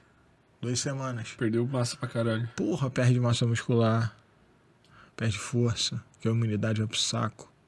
E infecção é uma merda, né? Infecção urinária, eu tô com infecção urinária que já, já tá é, naquela fase de sangue, não sei o que e tal, então já tá debilitando, eu não consigo comer direito e tal, a alimentação começa a ficar avacalhada, e eu não durmo, porque eu vou no banheiro de 5 em 5 minutos, sacou? Mas, mas, cara, essa visão, tipo, de buscar o desafio, tu acha que se tu não busca o desafio, vai chegar um desafio pra ti e tu não vai estar pronto? Tem essa pira? Cara, eu acredito que isso deve acontecer com muita gente. Isso deve Eu, acontecer eu com penso nisso porque Eu até pensei numa frase tipo do Wim Hof, aquele maluco que toma os banhos gelados, assim, ele sempre fala: se você não vai até o frio, o frio vai até você. Que é no caso assim, tipo, se tu não tá tomando teus banhos gelados, né? E toda aquela pira de que aumenta a imunidade e tal, e sei lá, os benefícios tem Uhum. alguns, é, vários. O frio vai te encontrar alguma hora. Que seria tu ficar gripado, doente e baixar tua imunidade porque tu se fudeu, tá ligado? É, que eu essa- acredito que isso funciona também muito pra defesa pessoal, né? Você não, não quer sair na porrada com alguém, mas um dia alguém vai querer sair na porrada com você. Então é melhor tu estar preparado. É melhor você saber e não usar do que não, não saber quando precisar usar, né? É igual aquela lance da escolha que a gente falou na corrida, lembra? Do início. Quando você tem ciência e segurança, você pode fazer escolhas. Porque quando você não tem, você é refém. E você não tendo, alguém vai fazer essa escolha por você. O cara que não sabe se defender, ele não tem nem escolha de não se defender ou se defender. Ele vai só Apanhar. ser refém de alguém que vai atacá-lo. E aí o cara que vai ser o cara que vai escolher se vai bater nele ou não, como que vai ser. Porque você não tem nem segurança para agir, sacou? É muito passivo. É complicado. O que que funciona na rua e por que chute no saco não funciona? É, essa do chute do saco é ótima, cara. Cara, o que funciona na rua é o que é mais irracional. O que, Como que é irracional? É tipo animal. tá. Instinto animal. Instinto, tipo, esse reptiliano, cérebro reptiliano. O que, que o, a criancinha, bebezinho, faz quando ela tá com raiva? É, é, dá soquinho, sacou? É natural, ninguém ensinou ela a dar soquinho. Ninguém ensinou que aquele gesto é um gesto de agressividade. Ela nasce com aquilo. Você nasceu com um gesto de soco. Ponto. Quando você estiver com ódio, é isso que você vai usar. Se você sabe dar o soco e se defender dele, você já está num lugar tranquilo quando o pau pegar. Ponto. Então é o soco que vai resolver. Chute no saco funciona ou não? Pessoal do Krav Maga aí. Funciona ou não? Depende. O chute no saco, ele é algo que precisa de algumas coisas para ele ser eficiente. A joelhada no saco eu acho mais eficiente, como você falou. Porque pega na parte frontal do, do corpo humano, pela anatomia, tem as pernas, né? As pernas têm um vácuo ali no meio. E a cueca, que é uma coisa que as pessoas costumam usar normalmente, ela segura as gônadas perto do corpo, mantendo-as abaixo do pênis. Só para vocês entenderem, o pênis fica na frente. E mesmo que você seja um cara que tem um micropênis, mesmo assim, ele vai proteger um pouco as gônadas, que é a função natural de um objeto na frente do outro. Contato. Tem algo aqui e algo aqui. Vai bater primeiro aqui para depois aqui. Então, não é tão eficiente quanto parece ser. Quando que é? A perna tem que estar aberta para que as gônadas fiquem expostas e penduradas para que o golpe seja um golpe certeiro. E como você não sabe se o cara tá de cueca ou não tá de cueca, como é que é o ângulo que ele coloca para um lado ou para o outro, não dá para saber isso. Você vai perguntar pro cara de dar um chute no saco dele? Não vai, brother. Não vai. E você tem que estar de frente pro cara também, uma outra coisa que é interessante e que ninguém leva em consideração. A perna do cara tem que estar no minima, minimamente aberta para que o seu pé passe ali no meio e atinja a parte interna da coxa, atingindo as gônadas. Senão não chega. Cara, a eu- força fica na coxa. Eu tenho a sensação que é um lugar que a gente tem um instinto natural de defender muito forte, assim, tipo. Cara, é muito difícil alguém, acho, conseguir bater no saco de outra pessoa. Tipo, a tua reação de, de defesa, acho que pro saco, pelo menos a minha, É, assim. normalmente, normalmente as pessoas ficam mais ligadas. Talvez eu tenha. tal- talvez até o instinto de biológico de defender o saco seja mais forte do que o de defender, talvez, essa região de nocaute Do assim, rosto? dizer, do rosto. Cara, eu não sei. Não sei dizer. Os dois, é, os dois são Por- porque eu, eu até acredito que, tipo, biologicamente, o saco é muito importante, tá ligado? Então é mais gente- importante que você cair. Isso. É mais o saco importante. é a produção, reprodução, Reprodução. a perpetuação da espécie. Talvez a- a- os instintos sejam muito parecidos ou até haja essa, essa diferenciação. Mas o fato é que no que diz respeito à praticidade da técnica, se você for testar um soco na cara e um chute no saco, você vai ter muito mais possibilidade de acertar um soco na cara de alguém, que as mãos você usa para desenhar, para pintar, para jogar um dardo tem a coordenação É, aprimorada. É uma co- coordenação mais fácil para uma pessoa comum do que um chute no saco. Salvo, obviamente, um profissional de arte marcial que sabe chutar uma, uma garrafa e fazer ela girar no ar. Tipo, são pessoas que têm uma, uma, uma eficiência na perna que é proporcional à eficiência do braço por treino e anos de experiência. Anos, décadas às vezes. Que não é o comum. Por isso que funciona. Pode até funcionar, galera do Crave. Funciona, tá? Mas pega a mesma arte marcial aí. A mesma. A mesma. Tira o soco na cara. Tira. Faz essa experiênciazinha aí. Tira o soco na cara. Defesa e ataque, soco na cara. E vai pra rua e testa. Você vai tomar um soco na cara. Você vai tomar. Com você não- certeza, se, você, 100%. se você não souber se defender, você vai cair no chão. E se você cair no chão, você morre. Ponto. Vão chutar a tua cabeça e você morre. Então, tem que separar as coisas. Tem que tirar o que é para profissionais, tipo, do exército, sacou? Em situações de sobrevivência extrema. E o que é para um cara comum, sacou? Um cara que, porra, trabalha é, oito horas de serviço na empresa dele, volta para casa, cuida da filha e do, da esposa e quer saber o mínimo para se defender caso um vagabundo queira fazer uma covardia com ele na rua, sem ser um cara armado, um vagabundo que vê que ele tem uma postura de fragilidade qualquer e vai falar que vai dar porrada nele, ou passar a mão na bunda da mulher dele, ou seja lá o que for, e o cara não ser um otário fraco vai saber se livrar de um soco na cara, vai saber se livrar ali e dar um nocaute a alguém, sacou? É, é isso, sacou? Às vezes só de você tomar iniciativa você já resolve a parada. Então, é isso que eu ensino. Eu não vou ensinar o cara da chute giratório. Foda-se. O que, que tu acha do Aikido? Cara, essa- tem uma, tem uma. Já ouvi, já ouvi. Tem uma. Uma filosofia muito bonita, tá? Tem uma filosofia muito bonita. As técnicas são técnicas que funcionam, a grande maioria delas funcionam. Porém, é, deixa eu ver um exemplo. É difícil pra caralho você evoluir pra você chegar ao ponto de ter eficiência. Mas é, mas é que eu, eu, eu penso assim, ó. Eu, eu já fiz Aikido. Eu fiz um ano, acho.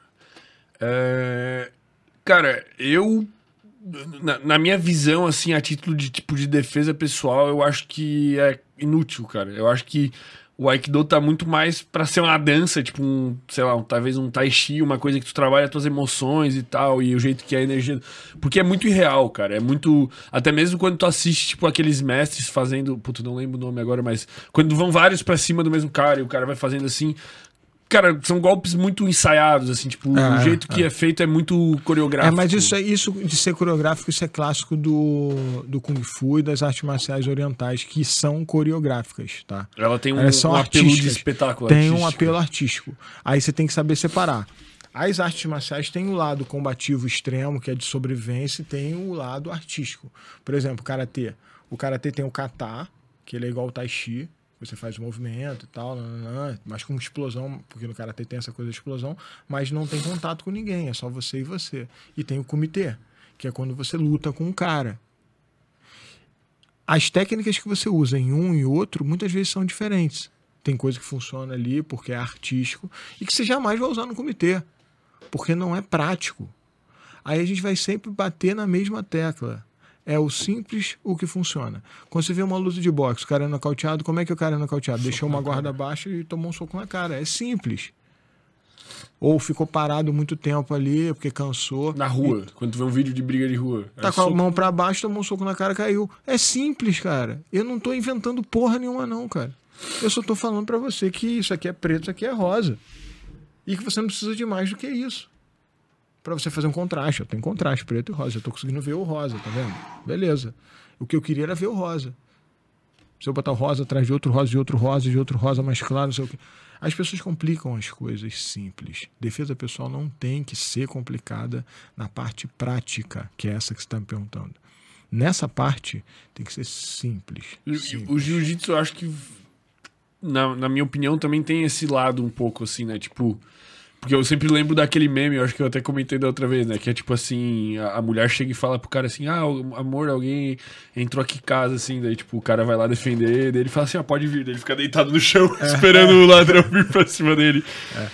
Esse- esse é O, o Gil, o Gil ele tem uma, uma eficiência muito boa relacionada ao Mixed Martial Art, que é o MMA, porque historicamente o Brazilian Jiu-Jitsu do Grace, ele não é um jiu-jitsu puro, tá?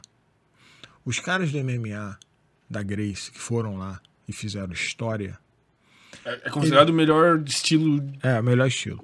que existe. Eles fizeram história porque eles pegaram o jiu-jitsu, mudaram, que é o jiu-jitsu o nome, tá? Não é nem jiu-jitsu. Eles mudaram para jiu-jitsu pela pronúncia. E isso foi na, nos Estados Unidos e tal. E teve uma briga das, das escolas do, da Grace nos Estados Unidos entre eles e tal. E aí, no final virou Brasil no Jiu-Jitsu, porque tinha que ter um nome diferente. Coisa de patente. E aí, na eficiência, tá? Por que, que eles arrebentaram?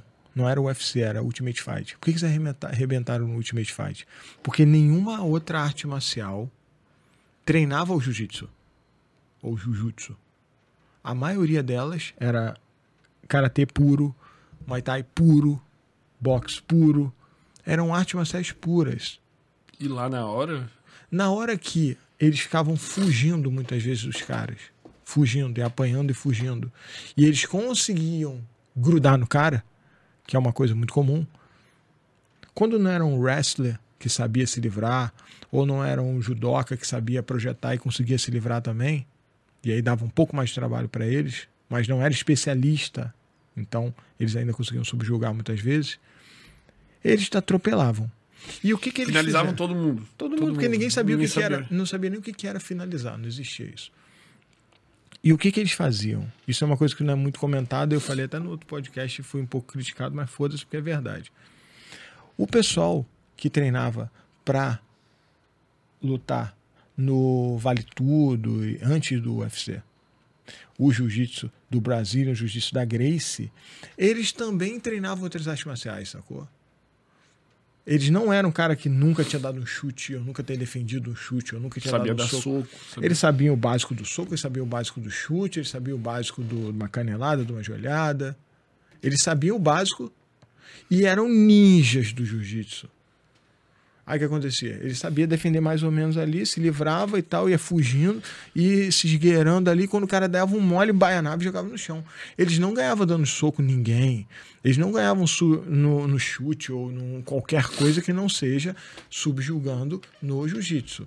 Dentro daquele ambiente, dentro desse processo histórico que aconteceu, se tornaram lendas e hoje a gente vê o Brasil no jiu-jitsu em todo o mundo. É o, é o básico, tipo, não tem como o cara ser um atleta de ponta de Hoje, UFC. hoje em dia, no UFC, ele é como se fosse um- uma base de, de aprendizado de, de alicerce mesmo, sem dúvida. Tem que saber o Brasil no Jiu-Jitsu ali, o feijão com arroz, senão você tá fudido. Vai ser finalizado, não vai nem saber o que aconteceu. Mas na defesa pessoal, na rua, o papo é completamente diferente. É outro papo. Se você cai no chão com alguém, tem duas situações. Primeiro, você tem que se ligar qual chão que você está caindo. Porque às vezes está caindo com um cara no chão de paralelepípedo, você já quebra o braço, sacou? Então é bom ficar ligado onde você vai cair. Nunca vai ser um tatame fofinho, que é o que a galera tá acostumado, sacou? E ringue é fofo. As pessoas caem e não se machucam. É, ele é confortável para você poder cair. E na rua você se defende de um cara, mas tem outras pessoas. E sempre tem um amigo. Cara, se tiver um amigo e ver o outro no chão, você vai separar, sacou? Ou bater no outro cara, É, que é pior. bate- chega dando um chute na Pois cabeça. é. Então, tem que se ligar nisso. Por que eu ensino boxe para defesa e não jiu-jitsu para defesa? Porque se o cara aprende boxe para defesa, ele não vai ficar no chão. O outro fica no chão. E ele fica em pé para se aparecer um amigo mal encarado, ele se livrar. Outra coisa também que é muito característica, essa coisa do amigo, né? Que é o, o potencial de perigo além do seu opressor ali, do seu agressor. Sempre existe isso na rua. E isso é criado pela sua postura, você sabia disso? Como assim? na arte da guerra existe uma coisa chamada criar seguidores. Que é você ser comedido e ser justo em relação ao exército inimigo. É você não ser cruel e chacinar todas as pessoas do exército inimigo e matar todas as crianças, idosos e tal, não sei o que, fazer aquelas carnificinas. Isso poderia ser traduzido a tu não tentar matar alguém que tu tá brigando. É mais ou menos isso. Você ponderar. Eu, inclusive, acho. Acho que tem um limite. Tipo, Isso, acho tem que ter um limite. se tu entrar em limi- numa briga na rua, tem um limite. Não precisa matar o cara. Isso. Tem um limite. E as pessoas às vezes esquecem que esse limite é o determinante para que o público vai estar do seu lado ou contra você, porque existe o público. E esse público pode gerar um indivíduo que pode ser um potencializador, pode ser um outro agressor, Que às vezes nem é um amigo. que nem é amigo, mas achou que tá você, passando dos limites. mas você pela sua postura encorajou ele a tomar as dores do outro. E eu vou te falar uma parada aqui, você que faz Krav Maga, galera do Krav Maga, vai dar soco na garganta de alguém? Se der um soco na garganta de alguém, você mata uma pessoa. Se você fizer isso em público, você pode, além de ser preso, que é bem provável, porque numa briga você dá um soco na garganta de alguém, não tem justificativo, você vai ser preso. Você pode mover outras pessoas a lincharem você. Porque você acabou de matar alguém. Numa situação desnecessária, muitas vezes. Ele- Eles ensinam. É um soco reto, assim? É. Então, tem muita coisa que não vale a pena. E o tal do chute no saco? O chute no saco em si, ele conota uma fragilidade na sua postura de defesa. Se você teve que dar um chute no saco do cara, é porque você não era bom o suficiente para sair na mão com ele. É assim que as pessoas vão ver É você. um golpe baixo. É um golpe baixo, literalmente. Tanto que no boxe é chamado de golpe baixo. Se você tem que usar isso, ou escolhe usar isso, e foda-se, as pessoas que estão vendo, elas vão ver você como um covarde. E covardes são tratados como tal. Você, em vez de ter pessoas que vão defender ou, ou apaziguar, elas vão ver pessoas que, na hora que você cair no chão, vão bicar você com a primeira oportunidade que elas tiverem, porque elas vão estar emocionadas contra você e não a seu favor. Isso tudo tem que ser levado em consideração porque a gente está numa sociedade onde as pessoas agem em manada, que a própria história do cancelamento fala sobre isso. Então, se você entende que a sociedade vive como instinto de manada e você escolhe se defender igual um covarde, é assim que a sociedade vai ver você, como um. Salvo, obviamente. Porra, sou uma mulher, tô sendo estuprada no meio do mato, dei um chute no saco do cara. Eu não tô falando disso, cara. Eu tô Olha, falando de Eu situações. acho que existem situações em que foda-se. É, né? Tipo, tu tá tua- é- alguém invadiu tua casa, mano, eu É. enfio caneta no olho do cara. Foda-se. Sacou? Não, não interessa. Isso aí é situação de sobrevivência extrema. Eu tô falando de situação de briga de rua, porque a, a situação de sobrevivência extrema, a probabilidade disso chegar em você é muito pequena. Mas o momento de se defender de um babaca bêbado acontece com todo mundo na vida em algum momento. E você não vai fugir. Porque isso vai acontecer às vezes numa festa normal, num casamento Formatura. uma qualquer porra. formatura num boteco ali da esquina. Você não vai ter que estar exposto a um psicopata te raptar e te levar para Não, ou um um bandido entrar na sua casa, invadir. Nada disso, cara. Você vai estar na sua segurança. E é nesse momento que você se fode. Porque você acha que está em segurança. E você não sabe se defender. E aí você tenta usar o que é o clichê. E às vezes o clichê vai te colocar numa saia justa. Sacou? E aí você se fode. Essa é real. Então, defesa pessoal é soco na cara. Saiba lidar com isso que você tá de boa. Ponto. É simples assim. E eu vou fazer minha luta porque eu tô amarradaço. E mesmo se eu ficar doente de novo, foda-se, eu vou fazer essa porra. Nem que meu seja com rim pra fora. lá. Ah, vou, vou chegar lá tudo sangrando, meu irmão, mas vou me encher de cicatriz na cara. Próxima vez que você me ver no podcast, eu vou estar cheio de cicatriz na cara, se Deus quiser. Se Deus quiser. Desse momento, sacou? Eu tenho pena do outro cara, velho. Não tenha pena, não tenha pena. Ele vai estar também Ele vai estar na pessoa- mesma brisa. Ele vai estar na mesma vibe, sacou? É igual o Gladiadores. Tu, tu acha que é importante isso. ter essa uma postura de agressividade, assim, e tipo, ódio contra quem tu vai enfrentar? Não. Mas eu acho que isso pode ser útil. Pode. Tipo, quando tu entra lá, tu é obrigado a estar com raiva do cara, vamos dizer assim. Não. Você não tá com raiva. Você sabe que é um perigo. E que tu tem que enfrentar. E aí é outro papo. É questão de sobrevivência. E aí você pensa. Como é que Mas, mas tem essa pira de usar a raiva, assim. Eu acho que a maioria dos atletas. Tem a questão do marketing. Sabe quando que vai rolar raiva? Quando que rola? Quando? Você tomou o primeiro soco. Aí Aí você. Sobe o sangue, se vou matar esse filho da É isso aí, é isso. Vai acontecer isso, mano, mas não é na hora que você entra. Entra é tipo, porra, esse cara é grandão. Porra, esse filho da puta tá querendo me derrubar. Ele vai querer me nocautear com essa mãozona dele. Vamos ver qual vai ser. Pô, algum dia, quando a gente estiver mais explodido, aí acho que vamos fazer uma luta de youtubers, cara. Daí eu vou lutar com alguém e tu me treina, velho. Legal. Eu estaria disposto a fazer isso, pô. Imaginou, ser velho? legal, né? Pô, ia ser da ser lutar BK? hora, pô. Não, daí não, pô. Vamos de luvinha mesmo, né? não precisa, vamos devagar, né? Pô, tá todo mundo lutando de luva, pô. Pra que que eu vou tirar? Tá bom. E aí. Eu, eu, eu já fiz boxe, eu fiz dois anos de boxe, pô. O que eu mais sei é pular corda, velho. É, pulou pra caralho. Cara, eu pulei corda pra caralho. Pular corda, se tem uma coisa que eu aprendi do boxe, pô, eu sei o básico, assim, vamos dizer. Mas corda, velho, eu sou um animal da Ninja, corda, velho. Ninja da corda. Tô- Minhas panturrilhas desse tamanho, velho. Ficou desde aquela época. Cara, o que que tu acha da- do, de tá todo mundo desafiando o Popó agora, velho? Não sei se Cara, tu tem acompanhado, é, tipo, o tô Bambam falando, Popó, vou te É. comer no soco. O que, que tá acontecendo com o Popó? O Popó- o Bambam é muito engraçado.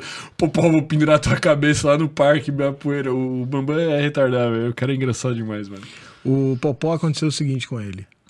O Whindersson levantou ele na mídia. Absurdo, assim. O Popó não existia mais. Ele era um, uma sombra. O Whindersson jogou ele lá em cima. O Popó, na época que ele fez a live, a gente fez uma live junto. E na, hora que, na época que a gente fez a live, ele tinha 200 mil seguidores, um negócio assim. Já tá com um milhão e caralho, quase dois milhões. Ele não era proporcional à carreira dele nas redes sociais. Sacou? Sim. Porque é de uma outra época que tinha menos redes que sociais, não, rede era um esporte então, tão é, em alta. Então não, não era proporcional. O que, que o Whindersson fez? O Whindersson colocou o Popó no lugar dele nas redes sociais. E agora o Popó está vivendo o que acontece com pessoas como ele, que são atletas reconhecidos, no lugar dele. Só que ele, além de estar no lugar dele, ele está em um ponto de referência financeira. Por quê? E O Popó também de referência grana. de holofote também, vamos dizer. É, é referência financeira ou holofote, que a propaganda em si é o dinheiro que, que as pessoas querem. A pessoa quer propaganda para ganhar dinheiro. Né? No final das contas, é, é o financeiro que manda na propaganda. A notoriedade é para isso, né? As pessoas querem a notoriedade para ganhar grana. E o, o Popó, ele, ele de repente caiu de paraquedas no top one de alguém que, se você quer ganhar muito dinheiro, lute com ele. Só que tá errado, tá? Isso se chama ignorância. Por quê? O Popó tem notoriedade e tal, legal. Mas quem fez isso foi o Whindersson. Quem levantou o Popó foi o Whindersson. Então, se o Bambam, o Naldo e toda essa galera tola que tá fazendo esses comentários idiotas com o Popó enchendo o saco dele, quer realmente ter sucesso em uma luta de experimentação e de espetáculo, que foi a luta dele, eles têm que lutar com o Whindersson. Só que as pessoas são tão ignorantes que elas não perceberam isso, elas estão enchendo o saco do Popó. Quem é o responsável? É o Whindersson. Quer fazer uma luta com um cara que vai jogar você na- no céu e nas nuvens? É com o Whindersson que eles têm que fazer. 45 milhões. Não Mas com o também o Popó. cara não vai querer, velho. É tipo, Eu sei, eu sei. O Popó também talvez não vai querer. Eu não vejo o Popó lutando com o Bambam nem com o Naldo Bene. Até Acho porque, que o Naldo Ben- até porque o Naldo Bene é o cara que trouxe a Gisele Bündchen pra cá no carnaval. Então ele não vai ter tempo pra fazer isso, né? Exato. Ele vai estar de rolê com o Chris Brown. É, pô, vai estar com os parceiros dele, com, com aquele também, o Fat Joe, também, parceiraço dele. Porra, não vai ter como fazer, essa luta não vai É, é que eu acho que, tipo assim, na minha opinião, a luta Popó e o Whindersson, ela é justa de acontecer, não justa em termos de trocação de soco. Porque, tipo assim, o Whindersson é o cara mais famoso do Brasil, sei lá, do- dos top mais famosos do Brasil. E o Popó é um cara que, tipo, não era tão famoso, vamos dizer assim, mas que tem um conhecimento técnico absurdo daquela área, que é o boxe, tá ligado? Então, tipo, o tanto que o Popó tem de conhecimento, na minha opinião, se equivale ao tanto que o Whindersson tem de fama, é uma luta justa. Agora, se for botar o Popó lutar contra o Bambam, o Popó atualmente é mais famoso, mais hypado e muito mais conhecimento na área. Então, tipo, não faz sentido, tá ligado? É tipo, seria ele se sujeitando a fazer um favor. É isso. Não tem equi- equi- equiparação, tá ligado? É, a época, na época que rolou. Tipo, eu lutaria com qualquer um dos dois, pô. Bota aí, vou É. brilhar na mídia. Eu quero, eu quero lutar com o Popó, eu quero lutar Sim. com o Whindersson. É, Quem não é quer? porque o objetivo é aparecer, né? Exato. Divulgação. E o, o caso do Popó e do Whindersson, eu achei assim que foi muito legal, tá? Para o boxe. Para a escola. Deu uma boxe. levantada no. É, deu uma, deu uma visão um pouco melhor, porque isso estava rolando na gringa e no Brasil ainda não tinha rolado, sabe? com E, o- é, os irmãos Pauls. lá, é, os irmãos Paul e o, e o Jake. E, cara, tava dando muito certo na gringa. Tava dando muito certo. Espetáculos, sabe? Legais, gerando dinheiro, movimentando o esporte. E é o objetivo do esporte, né, cara? O objetivo do esporte é monetizar e valorizar a, a história do esporte em si. E ter trazido para cá, eu, eu ovaciono muito o Whindersson por isso, que a iniciativa foi dele inicialmente, que ele é o cara da mídia, né? não é o Popó. E o Popó treinou o Whindersson. Então eu, eu, eu ovaciono o Popó pelo resultado que ele teve. O Whindersson subiu no ringue e fez uma luta de boxe, sacou? Nunca ia ser uma luta pareada, porque não tem como, mas ele fez uma luta mesmo, ele foi. ele foi bom na luta, não foi uma merda. Mas, por exemplo, lá no, no- nos Estados Unidos, do, o Jake Paul parece que desempenha muito bem, né? Não sei se Cara, o. Jake Paul ele é um lutador, cara. A história do Jake Paul e do Logan Paul, eles desde de sempre eles entravam no YouTube, e ficavam desafiando gente em academia, eram nocauteados pelos outros e tal. A brincadeira deles era na luta. Eles estão na luta desde 16 anos de idade. Então já é um. um É a vida deles. vida deles. Só que agora os caras, além de serem youtubers de luta, eles também são lutadores profissionais. Inclusive, eles têm cartel. Se não me engano, o, o Logan tem um cartel até maiorzinho do que o do Jake, de, de profissional já. Não são lutadores de ponta, não são lutadores tipo Canelo Alvarez, é, Manny Pacquiao, Mayweather, é, lutadores que são campeões. Mas são lutadores que já competiram profissionalmente. Então, já é validado, sabe? E uma coisa também, uma característica, o boxe ele mudou muito o amador e o profissional, né? Hoje em dia o amador e o profissional eles têm as regras quase iguais, praticamente iguais. Então muitas vezes o cara que luta no amador ele consegue lutar no profissional, não tem essa dificuldade muito grande. Tu, tu pode fazer uma luta de boxe avulsa assim, tipo, se eu falar aqui, cara, eu vou fazer uma luta, eu e o Gabriel aqui, eu quero transmitir um campeonatinho no YouTube, assim, foda-se, eu posso.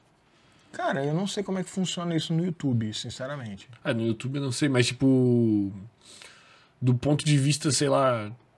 jurídico, sei lá. É, não vai ser uma luta que vai ser de alguma federação. Não vai ter né? validade, né? É, não vai, assim. vai, vai ser um cartel pra você de luta. Você vai botar assim, ah, pô, uma luta 1 a 0 no meu cartel. Porque não teve cartel, porque você não teve uma luta que foi pra alguma federação. Teve juiz, sei lá, um monte É, de coisa. tem que ter uma federação pra assinar. Ou associação. Essa no caso que tu vai lutar lá tem uma federação toda por É a trás. Federação Brasileira de Boxe Sem Luva. Entendi. É uma luta profissional. E eles fazem várias lutas amadoras, rola direto isso aí também. Não, tá chegando agora. Tá chegando Brasil. agora. É. E lá nos Estados Unidos isso rola bastante? É, no Brasil, nos Estados Unidos é um dos esportes mais conhecidos. Pô, caralho, perdão pela minha ignorância, cara. BKFC. Botar na internet. Bota aí BKFC pra ele ver o que é BKFC. Pau comendo sem luva Ah, brabo. cara, isso aí é velho pra caralho já na gringa. Tu acha. O que, que tu curte mais assistir assim de luta? Tu curte mais assistir esse tipo BK ou tu curte assistir um UFC também? Tu acha da hora, assim? Cara, eu vou te falar uma parada que talvez você não não vai acreditar, mas eu quase não vejo luta. Tu não se encarna muito. É, eu vejo lutas antigas. O pau comendo. Olha se ele, se ele foi no pescoço ali, golpe de Krav Maga. É, Caralho, o bagulho é outro nível de violência, velho. é bem legal. Meu Deus, pô. Eu te passo o cara ali que eu fiz a live com ele, o Thiago. Tá ali em cima. Cara aqui. Ah, o Steven Pressfield aí, ó.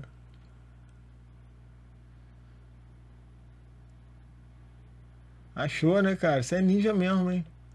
Esse aqui é o Steven Pressfield, galera. Esse coroa aí, ele é fenomenal. Eu fiz a live com ele falando em inglês, né, cara? Só que o meu inglês é péssimo, já. É. Mas ele entendeu. Mas tu entendia também de boa. Eu dou aula em inglês, né? Eu tenho um aluno Ah, que não, fala porra, inglês. velho. Tu só não tem a pronúncia boa aí. É, minha pronúncia é meio de homem das cavernas. Pô, a gente vai trazer um cara pica aí. Que, que dia que? Acho que é domingo que vem, pô. Que é um professor de inglês aí, que é, o bicho é bom pra caralho, velho. O bicho ensina métodos pra, pra galera aprender. aí, Então, Maneiro. pô. Cara, vamos. Tu, tu precisa ir no banheiro, alguma coisa É, assim? era Tá uma boa, era uma então boa. vamos fazer uma pausinha aí, a gente volta em 3 minutos. Vamos cronometrar hoje, pô, pra dar certo. Deixa eu ver, ó. Vai virar aqui 23 e 4 no meu relógio agora. Voltamos às 23 e 7. Galera, mandem suas perguntas aí no Isso, perguntar. superchat, que daí a gente vai ler depois.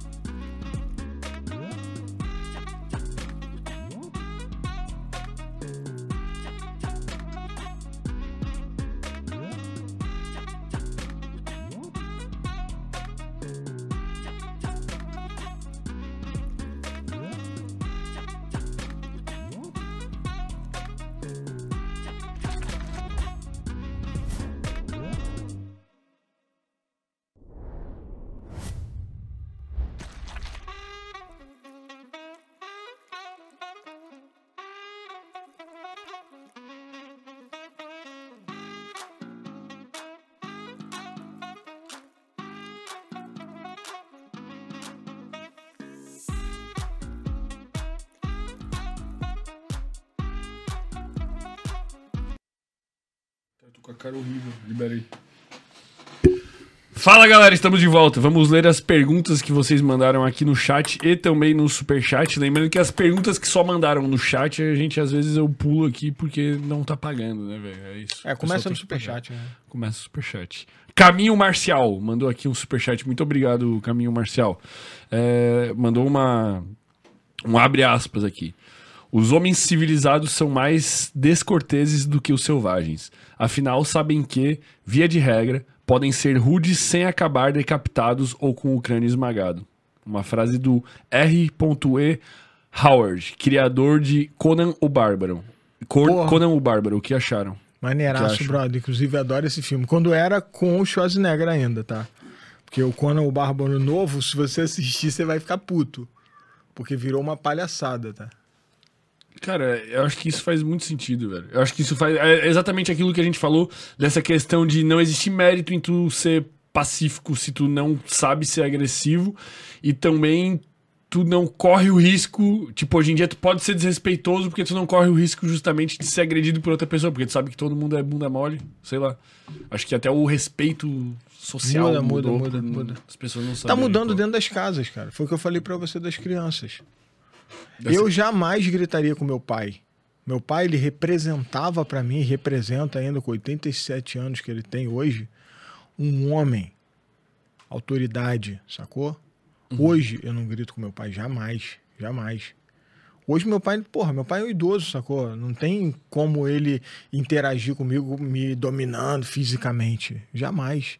Mas a postura dele de homem, de autoridade, hoje faz eu respeitá-lo pra sempre.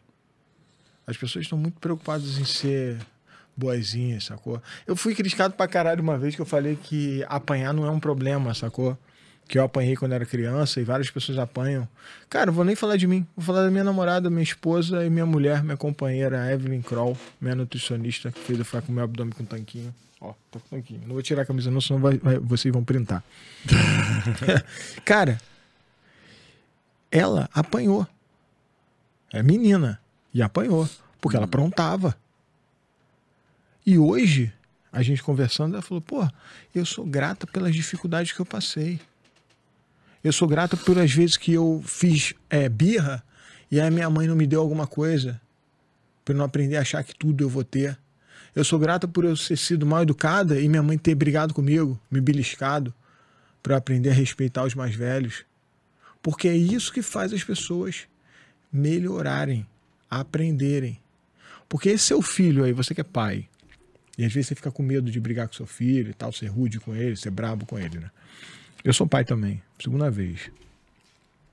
Se você não for rígido com seu filho na sua casa, e se você não for exemplo de força e de homem para o seu filho, ele vai aprender na rua.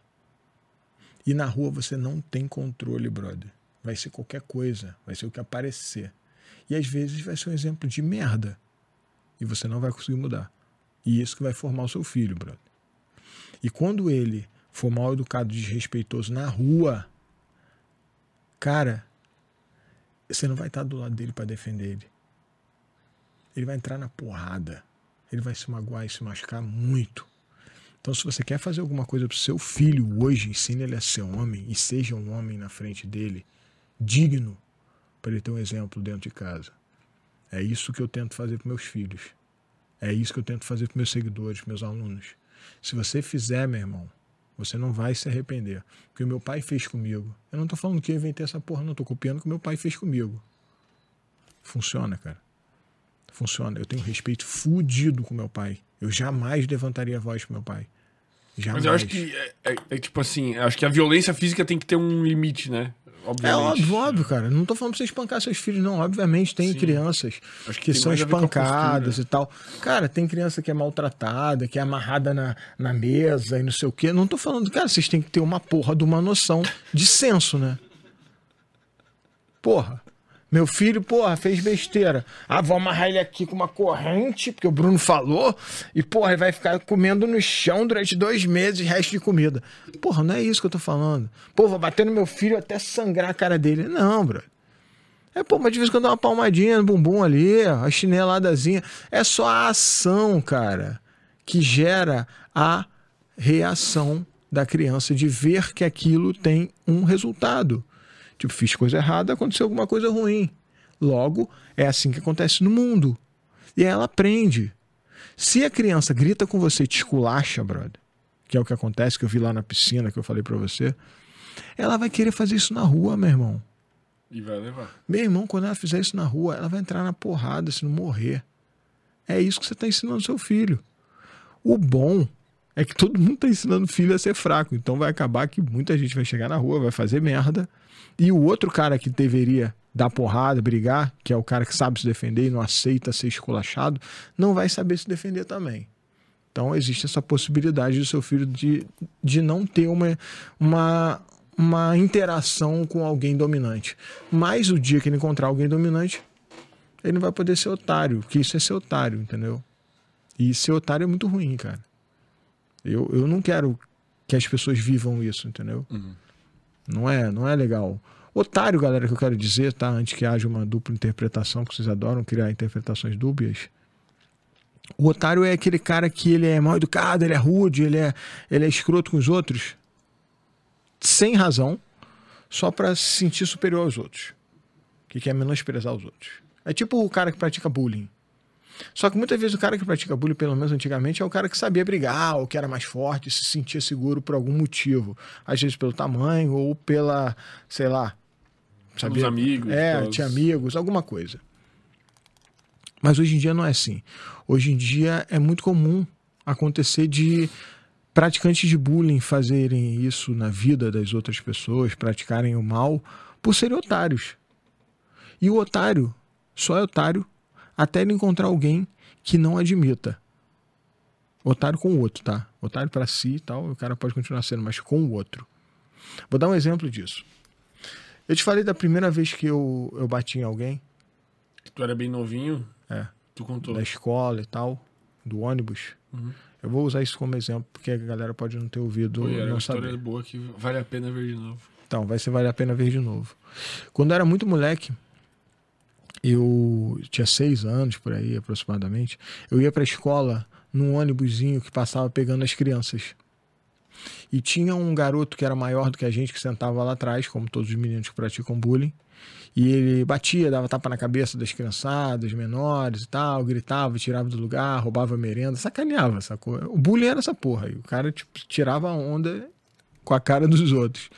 E eu eu sentava no meio do ônibus, né? Que eu não era o cara do bullying. Eu era um moleque ainda. E eu sentava do lado de uma menina. E um dia, ele já tinha implicado comigo várias vezes, igual ele implicava com todo mundo e tudo bem. A gente meio que aceitava porque era a vida, sacou? Criança, né? É a vida, é a vida. Ficava em pé no ônibus, nem podia ficar em pé. E aí ele brigou com a menina que estava do meu lado. E aí eu tomei as dores, porque ele estava oprimindo uma menina, sacou? E era uma menina que era minha amiga da- de sentar comigo e tal. Aí levantei e falei pra ele que aquilo acabou, que ele ia parar de fazer isso com ela. Eu lembro da emoção. É engraçado, eu lembro da emoção, do que, que eu sentia. Era uma mistura de raiva e medo. Raiva, porque eu estava revoltado com a situação, sabe? Raiva dele, raiva da, da situação em si. E medo porque eu não sabia o que fazer. O medo era a minha passividade de não saber o que fazer, minha, minha incapacidade de saber como que eu ia fazer aquilo, o que, que eu tinha que fazer. Era a minha insegurança. E aquela emoção fez eu agredir esse garoto. No meio disso tudo. De imediato, assim. É, eu falei com ele que pra ele parar de implicar com ela, parar de, de machucar ela e tal. E ele falou, porra, vai, vai se fuder, isso aqui é moleque, não sei o que, sabe? Alguma coisa assim parecida. Eu falei, se você não for embora, eu vou te bater. Alguma coisa assim, bem infantil. E aí ele não foi embora, eu bati nele. E eu dei um tapa. Eu dei um tapa. Eu não sabia dar um soco. Eu, eu, não, não, eu não entendia o que, que era dar um soco. Por que, que eu dei um tapa? Porque quando a minha mãe, meu pai, ou meu pai nunca me bateu, mas minha mãe ou minha avó, as pessoas já me bateram. todo mundo me dava tapa, ninguém nunca me deu um soco, entendeu? Então, pra mim, o tapa era bater em alguém, sacou? Então, tava reprimindo o, O comportamento. é, o comportamento negativo dele, só que foi na cara. E eu, mesmo sendo menor do que ele, eu bati com bastante ignorância. Aí ele chorou, foi, sentou lá atrás do ônibus e tal. E depois daquilo, ele nunca mais fez isso. A mesma experiência aconteceu com a minha filha, que foi aquela história que eu falei pra você da escola, que ela só reagiu quando atacaram uma amiga dela. Essa, essa tomada de, de responsabilidade para si, para você resolver o problema, ela se torna mais vívida quando o problema ele extrapola você. Quando você cria, voltando ao assunto do filho, quando você cria seu filho e faz ele ser fraco e coloca ele na sociedade assim, ele vai ser essa criança que é a vítima. Ele nunca vai ser a criança que vai, vai reagir. E se você não ensinar, ou alguém ensinar uma criança a reagir, o ônibus vai ter sempre o bullying com todo mundo para sempre. E a sociedade vai ser pior.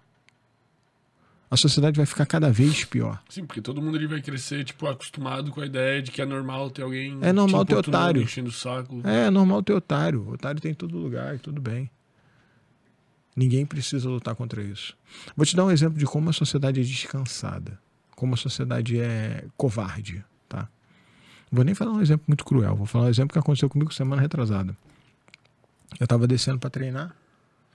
Aí eu moro no morro, né? Aí tem uma descidona assim.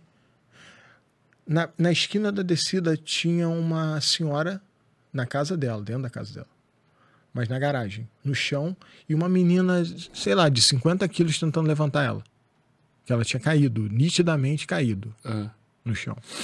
Do outro lado da rua tem uma, uma esquina assim que tem uma, uma porrada de kitnet. E tinham três malucos na porta das kitnets, assim, do lado de fora. Um fumando cigarro, o outro mexendo no celular e o outro falando alguma coisa. E a menina do outro lado da rua, mas literalmente aqui, daqui ali. Se Os caras olhando E a menina levantar. se fudendo inteira pra levantar a idosa.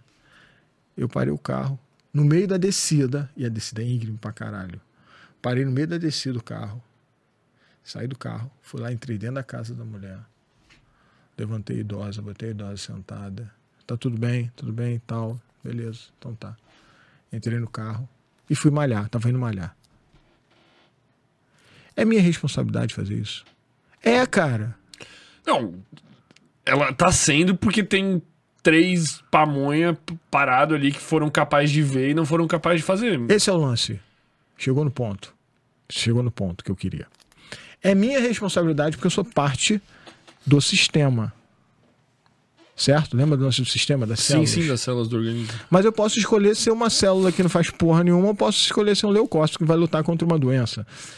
As células hoje, elas não querem tomar partido. É como se elas fossem células que não cuidam de nada no sistema.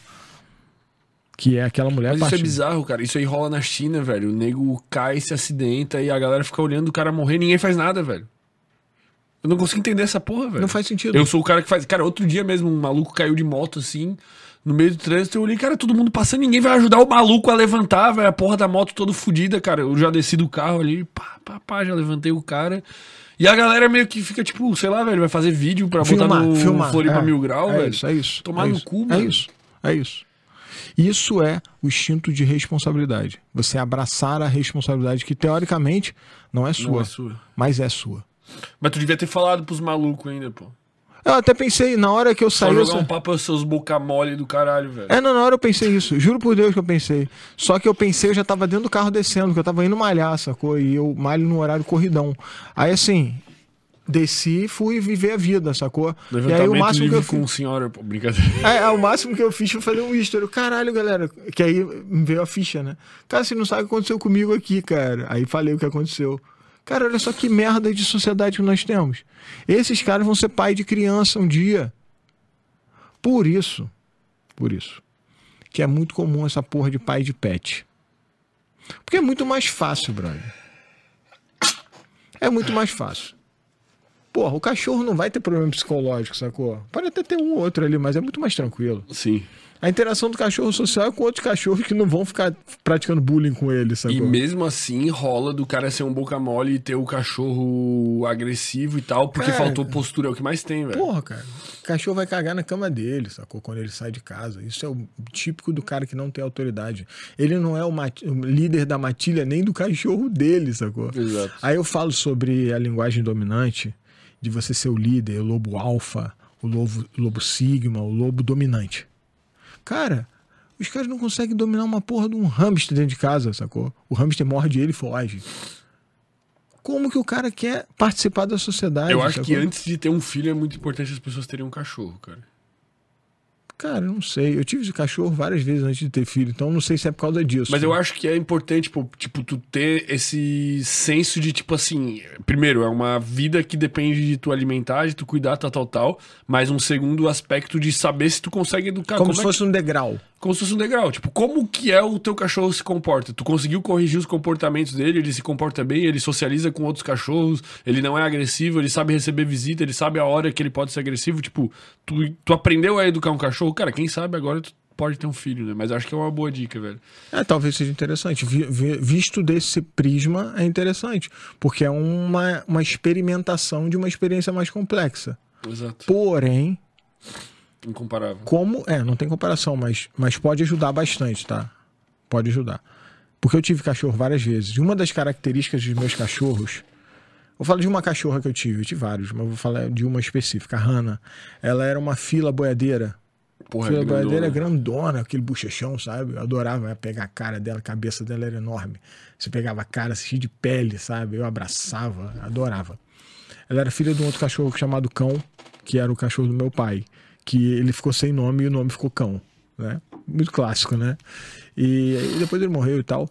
Ela era a educada, ela era a minha. O do meu pai não era muito educado, não. Era bagunceiro tal, fugia, virava lata do lixo, sem vergonha. Mas quando meu pai saía e chamava ele, cão, pra casa, ele podia estar em qualquer lugar, meu irmão. Ele corria pra casa em 10 segundos, ele estava em casa. Porque ele respeitava. E, cão, fica aí. Ele ficava em casa, ele não podia deixar a porta aberta.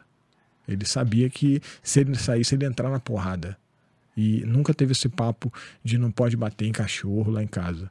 Se o cachorro fizesse merda, era chinelada, comia. Porque nu- nunca teve isso. Isso sempre funcionou. A Hannah, ela nadava. Eu jogava coisa na água. No fundo, tá? Ela Mergulhava. mergulhava, pegava e trazia, sacou? Era nesse naipe eu- a educação dela. Eu nadava com ela, eu morava na, pra- na, na Praia da Tartaruga. E a praia era tipo um, um quilômetro da minha casa, que as casas eram todas na beira da, da pedra, que lá é costeira. E a praia foi no final. Aí a gente pulava na água, a gente ia nadando, ela ia nadando do meu lado, com a orelhinha pra trás, assim, até a praia. Ficava na praia sociabilizando com todo mundo, balançando o rabo pra todo mundo. E sentava, eu mandava sentar, ela sentava. Eu mandava ficar, ela ficava. Ela era super educada, super educada. Porém, quando eu falava pega, Ela virava o demônio. ela virava um cão, sacou? Só que isso foi um problema pro meu pai. Que meu pai, ele trabalhava. Meu pai sempre fez muito negócio de obra, sabe? Então tinha muito peão lá em casa. Sempre tinha peão fazendo obra lá em casa de alguma coisa. Eu vou fazer uma- um deckzinho aqui, vou fazer uma piscininha aqui, não sei o que. Agora eu quero subir um telhadinho aqui na piscina, não sei o Aí vai, tipo, sabe? Ele era desse Sempre, naipe. sempre. Meu pai era o cara da obra. Tinha 100 peão lá em casa e a Hannah, de vez em quando, tava solta. Se você passasse por ela, um desconhecido, e ninguém falasse nada, ela ia ficar sentada vivendo a vida dela ou fazendo as coisas dela. Tipo, totalmente zero. Mas você falou pega, ela ataca, sacou? Ela tinha esse, esse aprendizado. E ela executava. Não adiantava você falar depois, não, não pega não, era zoeira. Sim. Porra, meu pai não falou uma vez pega pra ela, brincando com um cara que tava mexendo numa escada nossa de pedra que ia pra água. Ela voou em cima do cara, o cara pulou na água, ela pulou na água atrás do cara, meu irmão. Meu Deus. Mordeu o cara pra caralho, o cara entrou na água e tal, fugiu. Por quê? Porque ela aprendeu. Então nem sempre o que você vai ensinar é, é tão relevante, mas sim como vão usar o que você ensina, né? No caso dos animais aí. Tem que ter essa preocupação, galera que tem cachorro. Eu tenho dois, pô, dois pastores alemão, pô. Pois é, então você tem que ter essa preocupação sempre de, porra, zelo com esse lado da agressividade, porque o cachorro é um predador, sacou? Sim, sim. Eles E estão prontos pra Ele, matar. ele, é, ele é feito para isso. E cachorro de grande Os porte, meus isso, lá, é- porra. é- eles são muito territorialistas, tá ligado? Tipo, então eles, tipo, passou na rua ali assim, eles estão. Mano, se botar o braço pra dentro, perde o braço. Mas se eu vou lá e, tipo, recebo alguma pessoa, eles viram amigo na hora. Tu pode fazer o que tu quiser. Tu pode ir lá e puxar a pata dele que ele não vai te atacar, tá ligado? Eles Entendem, né? entendem, assim. É, e pastor é... uma raça, tipo, muito. Tem uma personalidade bem definida, assim, né? Então, tipo. é, Como é que eu vou dizer? As instruções da raça, tipo, são. Normalmente elas se replicam, né? Os cachorros têm personalidades, temperamentos variam, variam bastante com a raça, então o pastor já é uma coisa dele ser assim, sabe? Tipo, É, eles são mais, mais doutrinados, né? E são bem confiáveis com família, assim. Tipo, ele, a, a chance dele me morder, tipo, é. É, a Hannah, ela teve um problema comigo que eu saí de Angra né, nessa época. Eu fui morar no Rio, na Tijuca, época de faculdade e tal. E aí ela ficou com meus pais. E ela fugia de vez em quando. E quando ela fugia e passava alguém na frente da casa, ela atacava. Aí ela atacou uma mulher, atacou um cara e tal. Aí, pra gente não ser processado, a gente levou ela pra morar numa fazenda isolada. Foi o que entendi. deu pra fazer. Ela defendia o território. é, ela era muito muito difícil. Ela não obedecia sem ter uma, uma pessoa Alguém ali, firme. sacou? É, É, e, e cachorro certo é ter um dono. um dono. Um dono, tá ligado? Cachorro com muito dono também fica. Não funciona, não funciona, não funciona. Cara, deixa eu pegar a próxima pergunta aqui. A gente se perdeu É, completamente. aí foi conversar de cachorro, vai embora, né? Eu- mas eu amo. Sempre tive, pô, pastor. Sempre, sempre, sempre, sempre. Desde pequeno. Lourival Skate. É possível treinar boxe sozinho? Sim. Sim, eu faço isso desde meus 14 anos e os meus alunos estão fazendo isso nesse exato momento na casa deles agora. Se você tiver um método e você tiver um acompanhamento para validar o seu aprendizado, você consegue aprender. Sempre tem que ter um. Alguém tem que dar um. Tem que pitaco, dar, tem que dizer dar assim. uma olhada no que, que está fazendo. Porque lembra que eu falei para você que as variáveis são muitas em relação aos tipos de erro recorrentes? Sim. Eu já tenho ali os três, 30% de possibilidade de erro comum, mas tem 70% de possibilidades variáveis. Eu tenho que ver um vídeo fazendo alguma técnica para eu falar assim, não, beleza, Tá, tá, tá indo, dá para fazer. Ou não, tem que arrumar isso, não, tem que arrumar aquilo. Entendi. Por que, que boxe não tem graduação, pô? Tipo, jiu-jitsu, essas coisas, tipo faixa é porque branca? não é, não é arte marcial. Não é o arte boxe, quando ele veio para a Europa, ele veio do pugilato, que é pugilismo. Uhum. Pugilato é grego. Aí virou pugilismo na Europa, por causa da, da, da pronúncia. Mas é a mesma palavra. Quando ele virou pugilismo, a ideia dele era so, go- é, luta com punhos. Luta, não arte marcial. Entendi. Ele era feito pelos pelos gladiadores, sacou? Não tinha nada a ver com arte marcial, era luta mesmo, só. Era uma briga mais técnica. Mais técnica, não era Sacou. tipo uma filosofia. É, com- não tinha, filo- É, nunca tá. teve, o boxe nunca teve filosofia. Mas o boxe sempre foi o mais intenso. Por isso que o boxe permaneceu perante todas as outras artes marciais que têm filosofia.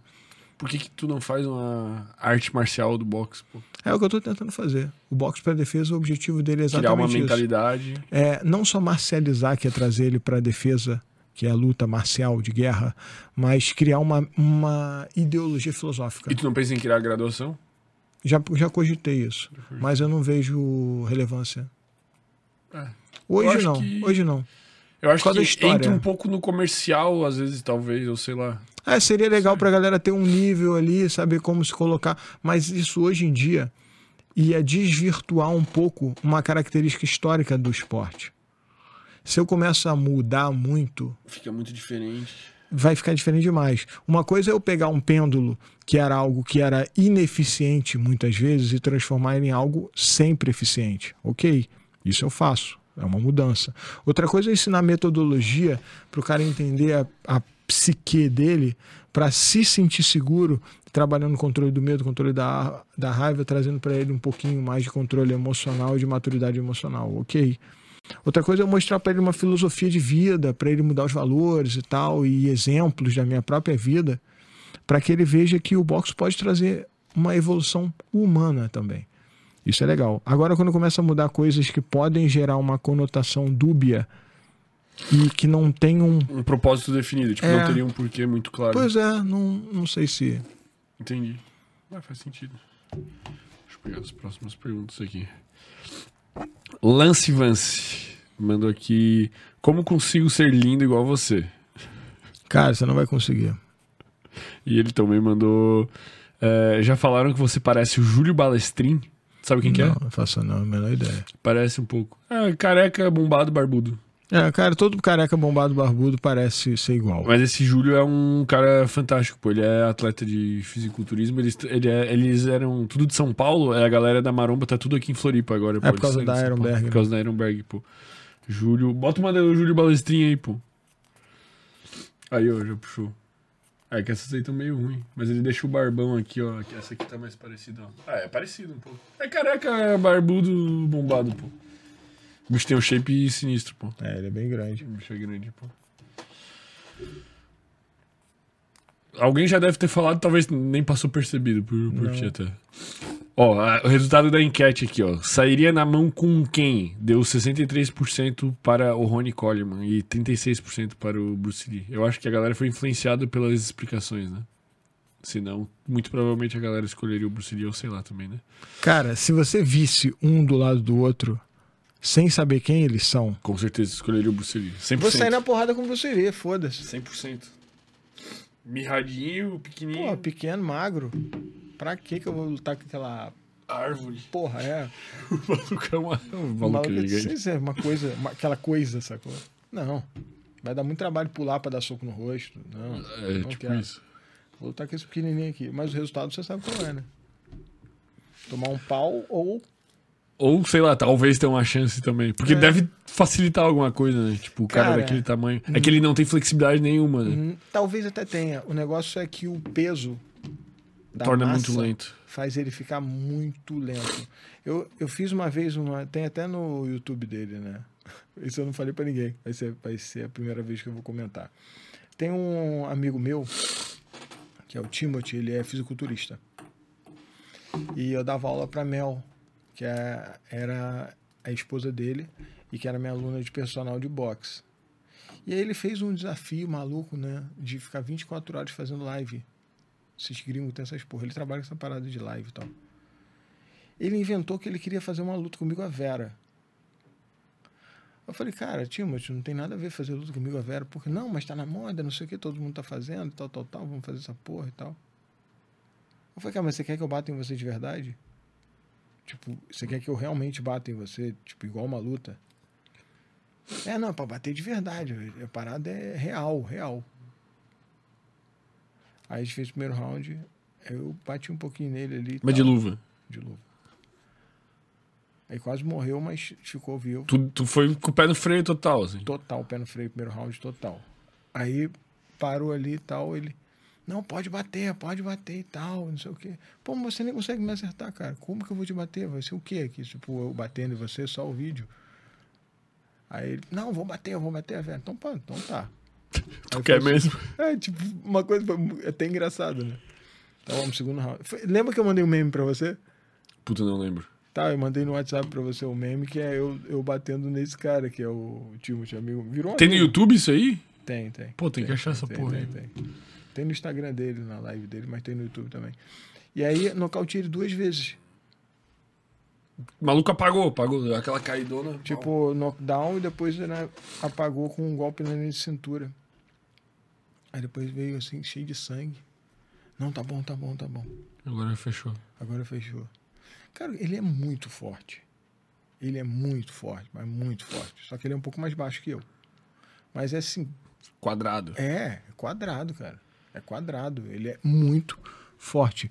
Tem é, Timothy aí no meu Instagram, Timothy Texto, alguma coisa aí que ele bota. Você vê como é que é o nome, né? Caralho. Timothy Texto. Texto. Meu Deus. É, tipo, não é uma, peque- uma pequena pessoa. Ele é finlandês. Aí ele tava fazendo esses desafios assim malucos. E, cara, é muito fácil ver golpe. É fácil você ler o golpe. É sacou? fácil porque tu tem a. Não, porque que é mais lento. Tu tem a experiência também. É, né? eu acho mais fácil. Eu, Bruno, acho fácil ler golpes, mas quando você é mais pesado, você bate mais devagar por causa da massa. O volume de massa diminui a explosão. E o volume de massa aumenta o volume que você vai enxergar. Tipo, o braço pequenininho. É difícil até de ver. Ele foi lá, você nem vê direito, mesmo se fosse grande, mesmo se ele fosse mais lento, você nem ia ver direito. Agora, o braço grandão, você vê aquela coisa, sabe? O ombro já faz assim, enche, sabe? É, meio que parece que fica mais fácil de você enxergar. É muito difícil, eu já trabalhei também com. com dando aula pro. pro Sullivan. É Sussugamon, se você for achar. No meu Instagram tem. Que eu sigo poucas pessoas, é tudo fácil de achar das pessoas que eu sigo, sigo cento e poucas. E aí o Sussugamon também dava aula para ele. E o que eu treinava com ele era exatamente isso, velocidade. Porque ele é muito grande, muito forte. Então o que faltava Era... era, sabe a explosão? Não tinha aquele soco, era aquele soco, sabe? Não era aquela explosão. É, é, sacou? Faltava isso. E aí fica fácil de você ver, o soco fica telemetrado. Então o volume ele dificulta por causa da, da visão e por causa do próprio peso de movimento. Isso é uma característica também interessante. Eu, quando eu treino, eu treino sempre treinos de explosão e resistência. Porque tu já é um cara maior, pá. Para musculação mesmo. Por quê? Ah, tá, pra musculação, entendi. Meu músculo, ele pode ser grande? Pode. Eu posso ficar shapeado? Posso. Mas ele tem que ser eficiente, sacou? Um dos grandes erros que aconteceu na década de 70. 70? É, 70, que eu sou de 79, é 70. Foi exatamente esse. A galera treinava musculação e não treinava boxe, porque o treino de musculação, ele era clichê, o treino hipertrófico padrão. Não tinha esse, essa evolução que a gente tem hoje de, de separar para cada esporte um treino específico. Não, era uma coisa meio padronizada. Então era força. Sabe? Não tinha essa coisa de Isso, estímulos né? diferentes. E aí o cara treinava força, ele ficava maior, mais forte. Diminuía a velocidade do cara, por causa do peso. Diminuía a explosão. Entendi. Hoje em dia você vê um cara tipo Anthony Joshua, Não sei quem que é. é um dos campeões mundiais de boxe pugilistas. O cara é forte pra caralho, tem quase 2 metros de altura. E é um cavalo, porque normalmente caras muito altos não são tão fortes. Ele, eu usei ele como exemplo porque ele é grande em altura e é muito forte, sabe? Bração, sabe? Cavalo, assim, cavalão. Tipo o Mike Tyson da vida, só que com 2 metros. O treino do cara é completamente direcionado para o que ele vai usar. É o tal do treino funcional. Já ouviu falar nessa porra que caiu nas graças do povo, virou modinha durante um tempo, na década de 2000 e pouco aí, todo mundo fazia funcional de tudo, e aí o funcional perdeu a funcionalidade e virou um treino aleatório. Normal. É, pa- parou de ser funcional. Ele virou um treino sem função nenhuma, sacou? Caralho, você treina o quê? Eu treino funcional. Eu falei, "Pô, pra quê? Qual é a função do seu treino funcional? O meu treino funcional, que eu faço com o Carlão lá, que é o treino Super Roots, ele é totalmente direcionado para o que eu preciso para a minha luta. Ele faz a parada assim, o exercício é para isso. Você está treinando esse músculo com esse estímulo nesse momento para fazer esse momento muscular, sabe? Tem uma função muito bem definida. Estra estratégica, que é o que funciona, sacou? O treino funcional é para atleta. Para isso. Outra parada também que eu tava vendo também, mudando de assunto rapidão. Tem os caras fazendo consertando na rua, né? Uhum. E os caras que estão consertando na rua estão botando aquelas pedrinhas, aquela pedra, Um ali, um É, Hexágono. é, sei lá, um hexágonozinho. Estão botando aquela porra de bota areia, lá, carrega aquela Minha porra. rua é essas porra aí, velho. É. Só isso aí. Então, estão fazendo isso lá na rua lá pra arrumar, né? Aí você olha o shape dos caras.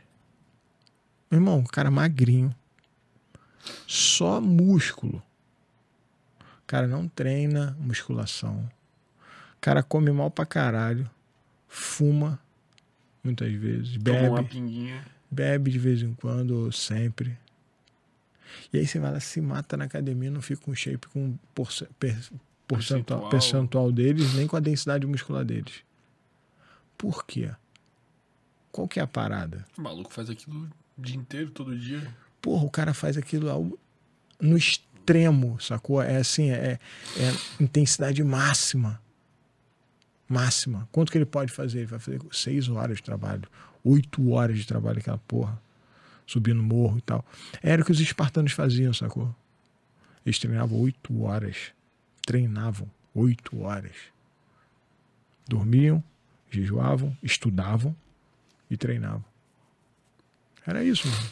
A vida dos caras era essa porra. É tipo esses malucos que eles veem em obra, só que os caras comendo bem, estudando, sacou? É, é isso. Por isso que os caras eram, eram uns animais. Os caras eram simplesmente é, o maior exército da história. O maior exército da história. Tô estudando esses caras porque eu tô trazendo muita coisa que eu vou colocar no meu conteúdo para os meus alunos online, sabe? Aí eu tô aproveitando o meu período de descanso dos treinos para estudar uma parada que é relevante.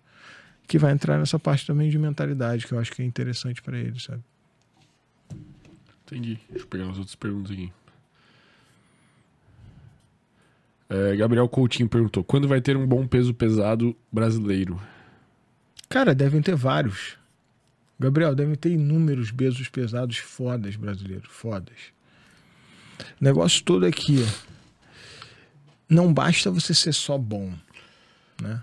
Você tem que ser primeiro bom e ser descoberto por alguém que vai trazer uma relevância para você. Tem que saber mostrar que tu é bom. Pois é.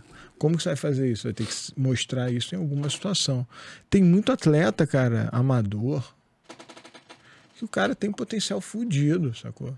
Só que o que, que acontece com a grande maioria das pessoas? A primeira dificuldade que o cara passa, o cara desiste, ou não tem apoio, tem que trabalhar outra coisa, não tem como continuar treinando, ou porque tá sem grana, acaba tendo que trabalhar de Uber, aí o cara piora, não consegue evoluir.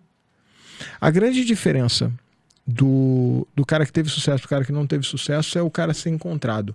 Eu conheci um cara, ele foi campeão olímpico brasileiro de, de wrestling. Caralho, como é que era o nome dele? Tá, não vou lembrar agora. Eu até conversei com ele algumas vezes no WhatsApp. E eu ia fazer um projeto junto com ele e tal. E ele era de uma comunidade carente no Rio. Ele falou que ele conseguiu entrar para treinar com o pessoal profissional porque o tio dele trabalhava no lugar e um dia ele levou o garoto lá. E aí o garoto era enorme, ele era muito grande. O treinador viu ele e viu o potencial nele e chamou ele para treinar. O maluco foi- virou atleta olímpico. O maluco simplesmente virou um atleta olímpico. Então, ou você é descoberto, por sorte, ou, meu irmão, no boxe, então, cara, é complicado. Não existe uma, uma- um, um manual só para isso. Se existisse, eu diria. Mas não existe. Tem gente que nem é tão boa assim, é descoberto e o cara cai nas graças de um, do empresário aí qualquer que decide botar o cara na mídia, botar o cara pra, pra ascensão e o cara ganha meia dúzia de lutas, já vira profissional e, porra, bomba, porque as lutas do cara dão um bom e o cara pode ser um mediano. E às vezes o cara é, é super valorizado. E tem caras que são pica. Podem ser campeões mundiais e nunca vão ser vistos. É a vida. É a vida.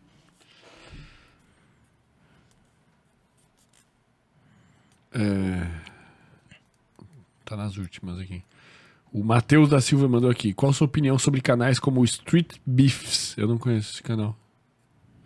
Street Beefs. Ah, eu acho que é um canal de, de Deve ser luta briga de rua, briga de ruas, briga de rua. Acho que é isso, Street Beef, acho que é isso. Cara, eu não tenho nada contra. Serve, sabe pra quê? Eu muitas vezes faço análise de, de, de vídeos de, de lutas de rua. E se eu não me engano, esse Street Beef é, é um que são, são lutas de, meio que de boxe.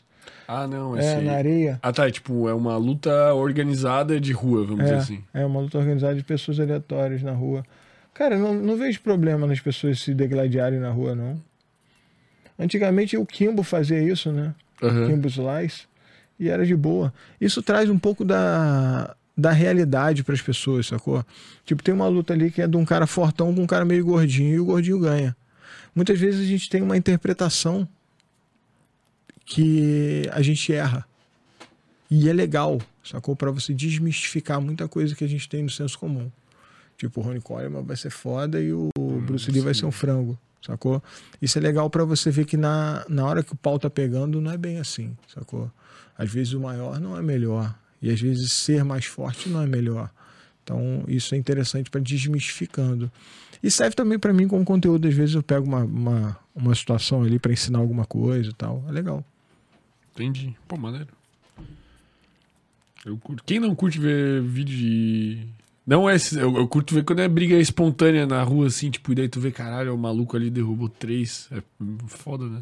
O mais famoso acho que é aquele que é, que é um cara andando com a mina e daí ah, o cara vira assim. Tu já deve ter visto essa porra. Esse é um dos vídeos mais antigos, mais famosos que tem dele e derruba os dois malucos, assim. Achei brabo. Tu já com certeza já viu. Deve Jean. Carlos, Bruno, através de você eu comecei a gostar de boxe e eu queria saber como eu faço ou começo a estudar para ser um professor de boxe. Pô, Jean, obrigado aí por você seguir nosso, nosso trabalho. Cara, você quer ser um professor de boxe ou você quer ser o professor de boxe, né? Porque tem dois caminhos. Um é você experienciar o boxe o suficiente para te dar segurança para que você possa ensinar alguém. Depois você fez isso, treinou bastante, várias academias diferentes, com treinadores diferentes, para entender tipos de metodologia, escolas diferentes. Aí você entendeu ali, sentiu mais ou menos qual é. Aí você vai lá e faz um curso em alguma federação ou associação que seja chancelada e você vai ter o certificado. Isso vai validar você juridicamente. Talvez você seja um puta professor de boxe, mas juridicamente é muito simples. O que acontece hoje, que é a parte ruim desse processo, é que qualquer um pode ir lá e fazer esse curso para pegar essa chancela, que é esse, esse certificado. Vezes o cara é professor de Muay Thai, foda no Muay Thai, mas não sabe nada de boxe. Aí vai lá e faz o curso, compra, paga e ninguém é reprovado. Isso é uma coisa que eu não admito. Por exemplo, se for treinar comigo, o, a minha, o meu boxe de elite lá, que é do zero ao avançado, cara, você vai fazer a primeira avaliação. Se tiver errado, você é reprovado, faz de novo a mesma aula, até eu achar que está bom. Essa é a vida. Eu fui reprovado quatro vezes e eu aprendi. Então é assim que se aprende. Tem que apanhar. Se não apanhar, não vai aprender a se defender. Então tem que ser reprovado. Agora, esses cursos que você faz, que não existe índice de, de, Reprovação. de reprovação, cara. Imagina você faz uma porra dessa com carteira de motorista. Pô, tá Como é que é seu trânsito? Tá todo mundo morto, sacou? Eu já acho que é muito. Muito fácil, Muito né? fácil, pô. Pois é. Só tem. Só tem nego retardado, pô. Tu pega Uber, o cara não sabe fazer. Eu, eu moro num, num puta de um morro, velho. Tu pega o Uber, às vezes o cara não sabe subir o morro, velho. Como é que pegou a porra da carteira, velho? Pois é, então você tem que escolher que tipo de professor você quer ser. O Uber que não sabe subir morro, ou o cara que, Que é o criou, uma é, criou a experiência. Não precisa ser o Ayrton Senna, mas cria experiência, aprende, é, testa as coisas. Depois você vai lá e faz o curso só para chancelar, só para ter um certificado. Eu tenho os quatro certificados lá em casa que eu não uso pra porra nenhuma, nunca ninguém me pediu. Mas, Mas estão lá. juridicamente tá... Juridicamente alguém me encheu o saco, tá lá. O que acontece de ruim é o seguinte: as pessoas fazem esse caminho mais curto de só comprar o certificado fazendo o curso que é de um final de semana, que eu acho. Quanto custa, só por curiosidade? É uns 200 reais. Quê?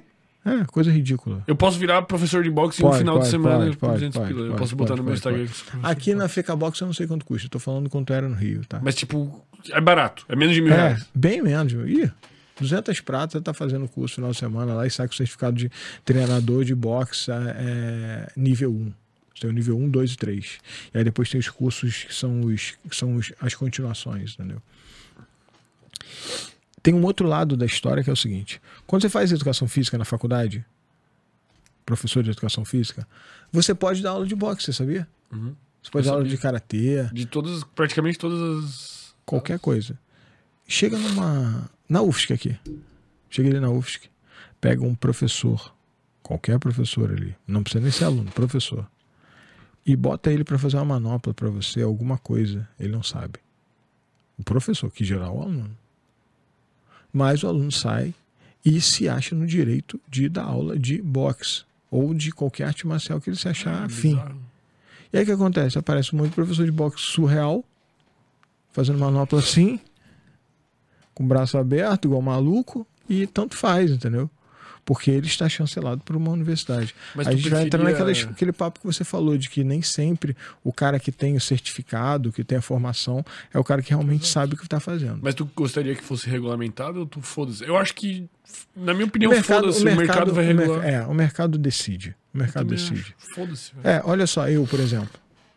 Eu sou o cara do boxe mais conhecido que nunca fez nenhuma luta de boxe. E provavelmente eu vou me tornar o cara mais conhecido que nunca fez uma luta de boxe e que fez uma luta de BK daqui a alguns dias. Eu nunca vou ter tido feito uma luta de boxe ainda. E eu vou continuar sendo questionado por isso ainda. Mas as pessoas me questionam como? Porra, você nunca fez luta de boxe, você não sabe o que, que é. A técnica tá até legalzinha, você até sabe falar e tal, mas você nunca fez, então tá errado. Tá bom. Aí eu vou perguntar para eles do Cus D'Amato, que é o treinador do Mike Tyson, um dos maiores treinadores da história do boxe. Nunca subiu no ringue, só para fazer manobra para os outros. E ele criou aquele mito que é o Mike. Sim. Porra, brother, será que para você ensinar alguma coisa, você precisa de alguma coisa além de saber e entender aquilo que você vai ensinar? E conseguir saber passar adiante o conhecimento? Ou será que eu tenho que experienciar no sentido de ser o objeto de estudo? Quando o cientista ele coloca ali um, um aquele negócio de Uma plaqueta. a plaqueta dentro do negócio e tal, vai analisar a doença do ebola, sacou? Ele tá analisando ali, tá, tá vendo a célula ali do ebola invadindo ali o, o núcleo da, da célula do sangue, do, do. na plaqueta ali da parada toda maneira, que eu não sei os nomes. Ele tá enxergando de fora, certo? Visão macro. Ele vê tanto o lado do vírus quanto o lado do, do corpo, reagindo e tal. Beleza. Será que ele tem que pegar ebola para ele conseguir entender qual é a sensação da parada? Ou será que, muito pelo contrário, ele tem que ter uma visão macro, uma visão aberta de tudo que acontece no entorno para ele conseguir compreender o micro, que é só o final? Quando eu faço a minha preparação para minha luta, que é essa, essa caminhada, essa jornada que eu tô fazendo, a luta é só o final, cara. Ela é só o final, ela dura seis rounds. Eu tô treinando há três meses para lutar seis rounds. Vai dar 30 minutos de luta se tiver intervalos longos. Chega nem isso, pô. Seis rounds de dois minutos vai dar 20 minutos agora. É ridículo, é muito pouco. Porra. Será que as pessoas têm que ficar ainda presas para sempre nesse pensamento superficial de que é só o resultado final, a Ferrari, é só o resultado final que é ser bonito, ser forte, é só o resultado final que é ser notó- no- notório, conhecido, é só o resultado final é ter dinheiro, que vai fazer delas pessoas felizes, que vai fazer delas realizadas em alguma coisa, e esquecer toda a caminhada e a jornada que poderia ter ensinado elas um monte de coisa que elas deixam para trás, sacou? Hum. É essa a minha pergunta para as pessoas que pensam dessa forma assim de, de criticar sem questionar. Porra, pense nelas mesmas. Será que, porra, será que esse é o melhor caminho para elas? Sacou? Essa coisa dos haters, do, do cancelamento que a gente falou. Cara, será que, que é bom para essas pessoas também? Cara, no final a pessoa vai se sentir mal, sacou? Não vai, não vai ser completa em nada. Normalmente eu acho que é uma pessoa que tá meio que frustrada consigo É. mesmo e fica projetando a frustração nos outros, enchendo Pois o é. saco. Pois é. Acho que quem tá bem resolvido, vamos dizer, não, não digo bem resolvido, mas quem tá trabalhando, se desenvolvendo, construindo alguma coisa, não tem tempo de ficar enchendo o saco dos outros assim. Não, não. E uma parada que eu sempre falo, sempre falo, com relação à defesa pessoal, com relação a- ao boxe para defesa, com relação à sua vida pessoal, a, a qualquer coisa, trabalho, você só pode dar aquilo que você tem. Ponto. Você é seguro, você passa segurança. Você inseguro, é isso que você vai passar, insegurança. Você pode fingir que você não tem segurança, fingir que você, que você tem segurança, fingir que você é forte, fingir que você é seguro, mas ninguém mente para sempre. Ninguém consegue manter uma mentira muito tempo. A mentira ela cai, sacou? Não, não tem como. Exemplo disso, Naldo Bene, né? Então não dá, não dá. Mentira não é um caminho ideal. Então construa coisas reais, sacou? E para isso vai ter que fazer essa jornada. Tem que fazer a jornada. E eu tô amando a jornada porque eu já estou podendo vivenciar isso, sacou? Que é o maior tempo da minha experiência. É maneiraço, isso é a parte mais legal. Mas é difícil pra caralho. Sabe por quê? Toda vez que estiver na sua jornada, você vai quebrar um. Não é quebrar, né? Que é romper, Romper um, um romper um tendão, um ligamento do, da sua mão principal. Vai acontecer isso, cara. Vai acontecer. Porque tem que acontecer.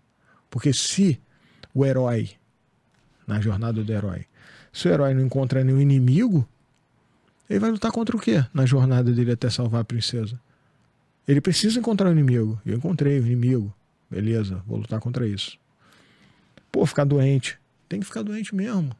Tem que ficar fudido, sentindo dor, mijando sangue. Foda-se. Faz parte. É mais um inimigo que você tem que vencer para você continuar na sua jornada. E você continua treinando. Ah, sentir dor. Tem que sentir dor, cara. Tem que sentir dor. E no dia lá eu vou sentir dor. Eu vou ter medo. Eu vou amar isso, cara. Eu tô ansioso por isso. Que eu quero passar por esse processo. Porque eu vou ser o garoto que ficou segurando na barra, tomando chicotada, tempo suficiente para quando eu cair, seja por um nocaute, que pode acontecer, ou cair de cansado depois da luta, perdendo ou ganhando, eu tenho certeza que eu tomei o suficiente de chibatadas para honrar aquilo que eu acredito. É isso só. A vida, que não seja uma luta. Sua vida profissional, trabalho, seu relacionamento. A vida, ela é isso. Ela é o caminho de quando você nasce até o dia que você morre. É o que fica. É o seu legado. É só isso. Não tem mais nada, cara. Você acha que aquela Ferrari aí vai ficar aí? Quando você morrer, essa porra desse carro vai ficar aí, cara. Você não vai levar pro túmulo. Você acha que a notoriedade que você tem aqui com o seu programa maneiraço, que realmente é legal, tanto que eu vim mais de uma vez. Você acha que essa porra vai junto com você pro túmulo? Não vai. Tudo isso fica. Exemplo disso, desse tipo de mentalidade que eu tenho hoje, mas que é natural do ser humano desde a Grécia Antiga, desde sempre que houve o ser humano. Pega um exemplo básico, básico. O cara tá no leito de morte. No leito de morte, o cara tá fudido lá, tipo, caralho, vou morrer amanhã. Pô, tô aqui fudido e tal. Doença terminal, tô a horas de morrer ali, tal, minha família tá em volta. Ou às vezes não tá toda a família, sei lá, depende da situação. Mas tô ali naquele momento. Cara, pergunta o que que o cara gostaria naquele momento. Ele vai tipo falar tempo. Tempo. E o que que você tem agora? Tempo. E o que que você faz com ele? Desperdício. joga fora. Tesouro, você joga fora. Amor da sua família e das pessoas especiais para você. Isso você, quando estiver no leito de morte, vai pedir, não vai? Ser respeitado, admirado pelas pessoas que você ama e que são especiais para você. Isso é seu legado. Como você construiu seu legado? Você construiu seu legado negligenciando seus filhos, seus alunos e as pessoas que confiaram em você? Ou dando o seu sangue numa porra de um ringue para mostrar para todo mundo que aquilo que você acredita é real e você vive isso? Para provar para eles que qualquer um é capaz de saber se defender de um soco na cara. Não é mais legal? O que, que você vai fazer nesse momento? Se você é esse cara que negligenciou. Se você é o cara que negli- negligenciou sua família, o seu filho vai estar cagando para você quando você estiver morrendo. Então vai lá, vai te dar umas flores e vai embora. E você vai morrer sozinho. Que é assim que os covardes morrem. Sem propósito. Agora, se você é um guerreiro, com a mentalidade de guerreiro que eu disse pra você que eu tento ensinar as pessoas a ter, mas que é difícil pra caralho, pra caralho. Poucos conseguem. Na minha plataforma tem mil pessoas, dez conseguem. Porque é difícil. Você tem que quebrar muitas, muitas verdades. Muitas. E ninguém quer. Essa é a verdade. Mas tudo bem. Esparta tinham 300 só. E fizeram história. E você quer ter uma boa morte, honrosa, ou uma morte de covarde? É você que escolhe, porque a morte vai vir de qualquer jeito, né? Então, o caminho que eu tento trilhar é o caminho que eu acredito. E é o que eu tento ensinar para as pessoas que não tem que ter dinheiro pra caralho. Cara, tem gente que acha que eu sou rico porque eu tenho uma Mercedes e moro numa casinha. Brother, eu tô com três cartões de crédito estourados nesse exato momento. Sabe por quê? Que eu fiquei doente, gastei dinheiro pra caralho, que eu fiz o aniversário da minha filha, não, não contive dinheiro para fazer o aniversário dela, eu fiz da melhor forma que eu pude. Cara, eu tive problema com a minha plataforma, perdi grana, me fudi. Tive problemas em casa também de saúde, que eu fiquei doente da outra vez, aí acumulou. E por aí vai, brother. Resumindo, todo mundo tem problema. Todo mundo tem. Todo mundo se fode. A diferença é o que, que você faz depois disso? Fica choramingando igual um covarde ou continua lutando? Continua seguindo, fazendo o que é certo. Porque todo mundo sabe o que é certo. Isso que é foda. Essa hipocrisia que é foda. Todo mundo sabe o que é certo. Não tem um cara. Tirando os psicopatas, né? Que os psicopatas são doentes. Sim. Mas, excetuando patologias, todo mundo sabe o que é certo. Se você chegar para uma pessoa e falar assim, cara, foi, foi até aquele cara que eu falei no início da live aqui, que é Jordan Peterson falou numa, uma, numa das falas dele, ele fala sobre esse assunto que eu vou falar agora. Se você perguntar para qualquer pessoa se ela sabe o que, que ela faz de errado, ela sabe. E o que, que ela tem que fazer de certo. Ela sabe, ela sempre sabe. Todo mundo sabe. E se você tomar vergonha na sua cara e acordar de manhã e falar assim, porra, o que, que eu fiz de errado ontem? Porra, fiz isso, isso, isso, beleza. O que, que eu tenho que fazer pra não fazer isso? Beleza, hoje eu não vou fazer isso. Escolhe uma coisa, porra. Uma coisa. Porra, me masturbei igual um maluco, sacou? Tá errado essa porra. Porra, bebi pra caralho. Porra, fui dormir muito Porra, tarde. é. porra. Bebi pra sabe. caralho. Tá errado. Todo mundo sabe o que tá fazendo errado. Pô, fui covarde com alguém. Tá errado. Dormi pra caralho, não fiz porra nenhuma. Tá errado. Não é que você não possa descansar, mas o descanso ele tem que ser merecido para que ele seja justo. É um senso de justiça. Por que, que você é gordo? Porque você não está fazendo exercício, porque você, tirando patologias, né? E porque você não está comendo certo. Está comendo errado, não está fazendo exercício. É, é balança Matemática. matemática. Vai ficar gordo. Quer emagrecer? Beleza. É, é só você ponderar e trabalhar equilíbrio. Tem um livro chamado Bhagavad Gita que fala sobre a história. né? É um livro indiano que fala sobre a história de um rei. Tá? E dentro dessa história, resumindo, porque é um livro muito grande, a história fala sobre o equilíbrio, a busca pelo equilíbrio. Claro, tem o lance do desafio, tem aquela coisa da, da trajetória do herói e tal, tem todo esse processo, mas o, o objetivo principal é equilíbrio, é o, é o alicerce. Se as pessoas entendem o caminho e buscam o equilíbrio, a parada dá certo, brother. Não dá pra você chegar, por exemplo, dieta. Pô, fazer uma dieta que eu vou fazer duas semanas sem comer. Tem um aluno meu que ele fica semanas sem comer, né? Que ele faz essa porra de Jejum. jejum, porra de semanas. Eu não consigo. Mas, pô, quero começar a fazer jejum. Vou fazer o jejum de seis horas. Tá bom. Começar, né? Porra, depois eu vou fazer um de oito. Equilíbrio, brother. Vai fazendo aos pouquinhos que você consegue. O segredo do sucesso nos treinos, na defesa pessoal e na vida é a rotina. Como que você cria uma rotina? Primeiro você faz sem querer fazer. É, é a primeira coisa. Não quero fazer, não tô afim, vai lá e faz. Ninguém quer fazer nada. Essa É. é assim que Todo mundo é acontece. preguiçoso. E aí, pô, vai lá e faz. E depois você continua. Mesmo quando você não quer mais fazer. E aí você continua sempre. E aí, quando você perceber, aquilo se tornou algo natural para você fazer. É igual se eu pular corda. Todo treino, sei lá, pulava corda tipo 2, 3, 4, 5, 10 minutos. Vai chegar uma hora que dois minutos, que era como você começou, vai ser relevante. É isso, é a rotina. A rotina te dá a evolução e cria em você uma continuidade. E a continuidade que faz você ter resultados, sacou? Mas começa com uma rotina, às vezes pequena. Tem que ser equilibrado para você conseguir manter, né?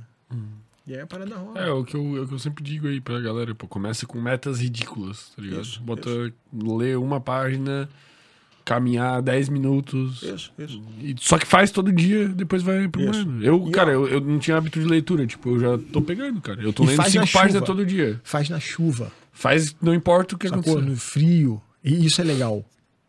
Isso é legal você agregar. Quando você cria metas, metas fáceis, crie dificuldade nas suas metas. Para quê? Para que a sua meta fácil se torne uma superação. Você precisa de algum processo de, de recompensa. Porque, tipo, sua meta fácil, ler uma página. Pô, acabei, caralho. Vou ler uma página em pé. É, entendeu? Vou Tem ler que ter página caminhando, lá. É, alguma coisa. Por exemplo, eu gosto de ler. O que, que eu faço? Eu gosto de ler televisão, com a televisão ligada.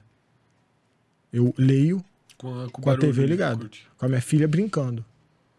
Por quê? Porque se eu quiser ler e tiver trânsito, tiver uma gritaria, eu vou conseguir ter um poder de concentração suficiente para me concentrar numa porra de um texto complexo enquanto o mundo está explodindo lá fora. Isso é o poder de concentração que eu quero. Então eu treino esse. Se eu tiver num lugar que tá tipo marasmo, tranquilidade e tal, aquela coisa tipo na praia, vazio, abrir um livro, porra, brother, vai ser a coisa mais fácil do mundo, sacou? Uhum. Que é como as pessoas leem. Por exemplo, vou treinar. Como que eu treino? Eu pego uma corrente de 25 quilos e amarro em cima de mim. Dificuldade. O negócio fica doendo em mim, cortando. Aí tava me cortando tanto que eu não tava conseguindo fazer no ombro, que cortava minha escápula. O que, que eu fiz? Botei o kimono. Pesa mais ainda, mas protege pelo menos o incômodo. Botei kimono ali, tá. Cara, eu faço tudo para as coisas serem piores. Isso é uma coisa que eu aprendi no estoicismo. E eu levo para minha vida, sacou? Porque é, é muito do Marco Aurélio isso, sacou? Buscar a dificuldade para quando você estiver numa situação qualquer, você não ser surpreendido. Foi o que o cara ela falou para você, falou que teve um cara que falou isso com você aqui também. Acho que foi, deve ter sido Wesley, que é pra tu tá preparado, né? Tu ser o, o guerreiro no jardim e não o jardineiro na guerra. É, é mais ou menos a pegada aí. Tu tá preparado. Deixa eu ver se tem mais uma. Acho que a saideira aqui foi a Evelyn Kroll, conhece? Conheço. Ela falou: avisa pro Bruno que a Jordana pediu para ele mandar um beijo e dizer que a ama. então, mande aí o seu. Seguinte, senhorita Jordana que tá aqui na minha camisa. Ó, o papai ama você demais, você é minha princesa linda, que eu te amo demais, muito, muito, muito. Você e essa mamãe linda aí do seu lado. Já tô indo pra casa pra gente fazer o nosso combinado de hoje, tá bom? Eu tô indo aí, te amo demais. O que, que é o combinado, cara? Combinado é que a gente vai levar ela pra comprar o McLanche Feliz. Ela juntou o lanche, Ah, o- ela juntou o dinheiro dela, a gente tem muito essa parada dela juntar o dinheiro dela, né? Ela juntou as moedinhas dela e tal pra comprar o McLanche Feliz, que tem um brinquedo que ela gosta. Ela nem é muito fã de McLanche Feliz, não, tá? Mas ela gosta do Botou como meta e conseguiu. E ela comprou brinquedinho também. Teve uma vez que ela, ela fez uns chocolatezinhos de bichinho e tal. Aí compramos a forma para ela e tal. Compramos o chocolate, obviamente. E aí ela montou, é, derreteu, fez os formatozinhos, botou num saquinho bonitinho com lacinho e vendeu para meus alunos. Caralho. Aí conseguiu 50 reais. Pagou o chocolate todo e ainda sobrou dinheiro pra ela, cara. Foi muito legal. Aí ela comprou um brinquedinho que ela queria na ReHap. Aí a gente teve que ajudar, porque o brinquedo era um pouco mais. cara, essas esses né? brinquedos É. de criança é muito caro, mano. Era. Aí, mas ela, ela tem essa, essa pegada. A gente sempre tenta trazer essa ideia de consciência financeira pra ela, sacou? Dela entender que ela tem que aprender. Uma coisa que eu, eu sou muito realista com a minha filha, sacou? Assim, ó, filha, não tem dinheiro. Papai não tem dinheiro para isso. É ou isso ou isso. Não vou te dar tudo, sacou? E hoje não é dia de ganhar presente, não tem nada a ver, sacou? Você tá querendo presente demais, nem tá brincando com isso, só fica nessa porra desse esse desenho que ela, ela gosta de Ninjago. Olha só que doideira. Não sei Ninjago é um desenho de ninjas Lego. Caralho. Ela gosta de coisa de ninja. Eu acho muito engraçado que é muito de menino, sacou? E ela é a única menina que gosta de dinossauro e de, de Ninjago. Mas ela é super feminina, não é uma parada tipo de, de masculinização e tal. Nada disso. É é só porque ela, ela via que Ela eu gosta. mexia com essas paradas de, de luta e tal. Então ela sempre teve inserida. Então ela sempre associou, sabe? Tanto de vez em quando ela treina boxe. Essa camisa aqui dela, ela treina no boxe comigo lá em casa. Pois é, eu vi, pô. Porra, que irado. Ela A treina cara boxe. dela de. É, ela faz a cara de brabo. É Foi irado. Vocês dela. são muito parecidos, pô. É, ela é um pouco parecida comigo. Cara, eu quero. Queria agradecer muito tua presença aí, velho. Obrigado Foi por ter vindo de aqui. novo. Foi maneiro de novo. Compartilhar aí as suas ideias, sua visão de, Beleza, vai lá ver minha luta. de mundo, pô. Eu vou, cara, eu vou. Só passa a data ali Eu certinho. vou divulgar no Instagram. Eu vou ver no Ó, Instagram. vou divulgar lá no Instagram. Bora lá, ô, Gabriel. É um domingo. Ah, a gente grava um. Pô, já tem marcado o podcast. Deixa eu ver. Quem que é? Vou ver quem que é, que já vou cancelar, pô. Tomara que troque a data da luta. Deixa eu ver quem que é.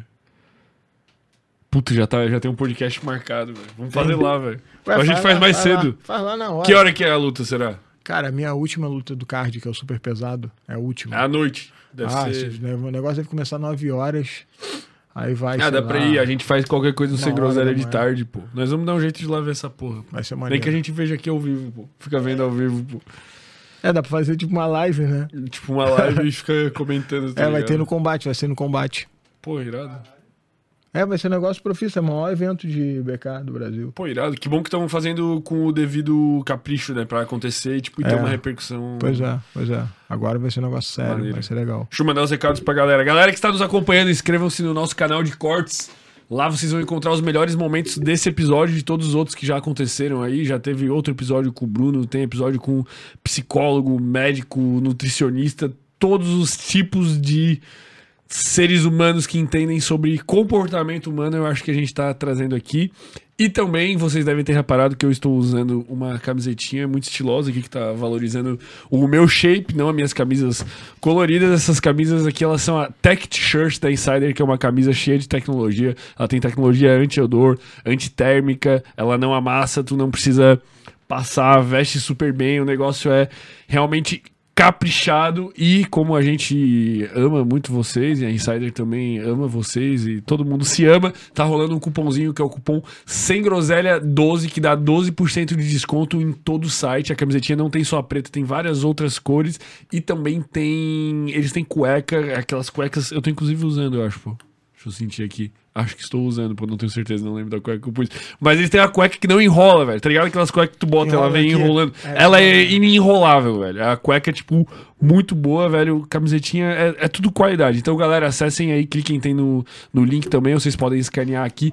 Cupom sem groselha 12 em todo o site. Eu tenho 100% de certeza que vocês vão gostar demais. Eu tô apaixonado. Eu só uso isso aqui agora pra treinar. Cara, queria agradecer muito a tua presença aí, velho. Obrigado por ter colado aí. Tamo junto sempre. E queria que tu deixasse uma pergunta, velho, pras pessoas que estão assistindo agora ou que vão assistir no futuro, cara. Qualquer pergunta, velho. Uma pergunta que a pessoa talvez reflita aí sobre o que tem feito ou qualquer pergunta, o que tu quiser deixar. Eu gosto de deixar uma pergunta. Acho que às vezes mais interessante até do que deixar respostas é deixar uma pergunta. Porra, agora você me pegou. Eu não sou o cara das perguntas. Pô, tu só fez, tu fez várias perguntas, pô. É, não, mas eu não tava esperando fazer uma pergunta agora. É que tem tantas opções que aí você fica perdido num limbo de possibilidades.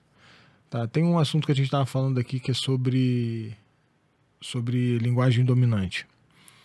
Eu tenho uma pergunta para vocês bem simples. Vocês acreditam hoje, hoje, nesse exato momento, quando você se vê no espelho aí, que você é dominante ou que você é mais um passivo na linguagem dominante? Você é um alfa ou você é um beta? Essa é a minha pergunta. Pesado. Até pouca gente vai ter coragem de falar a verdade.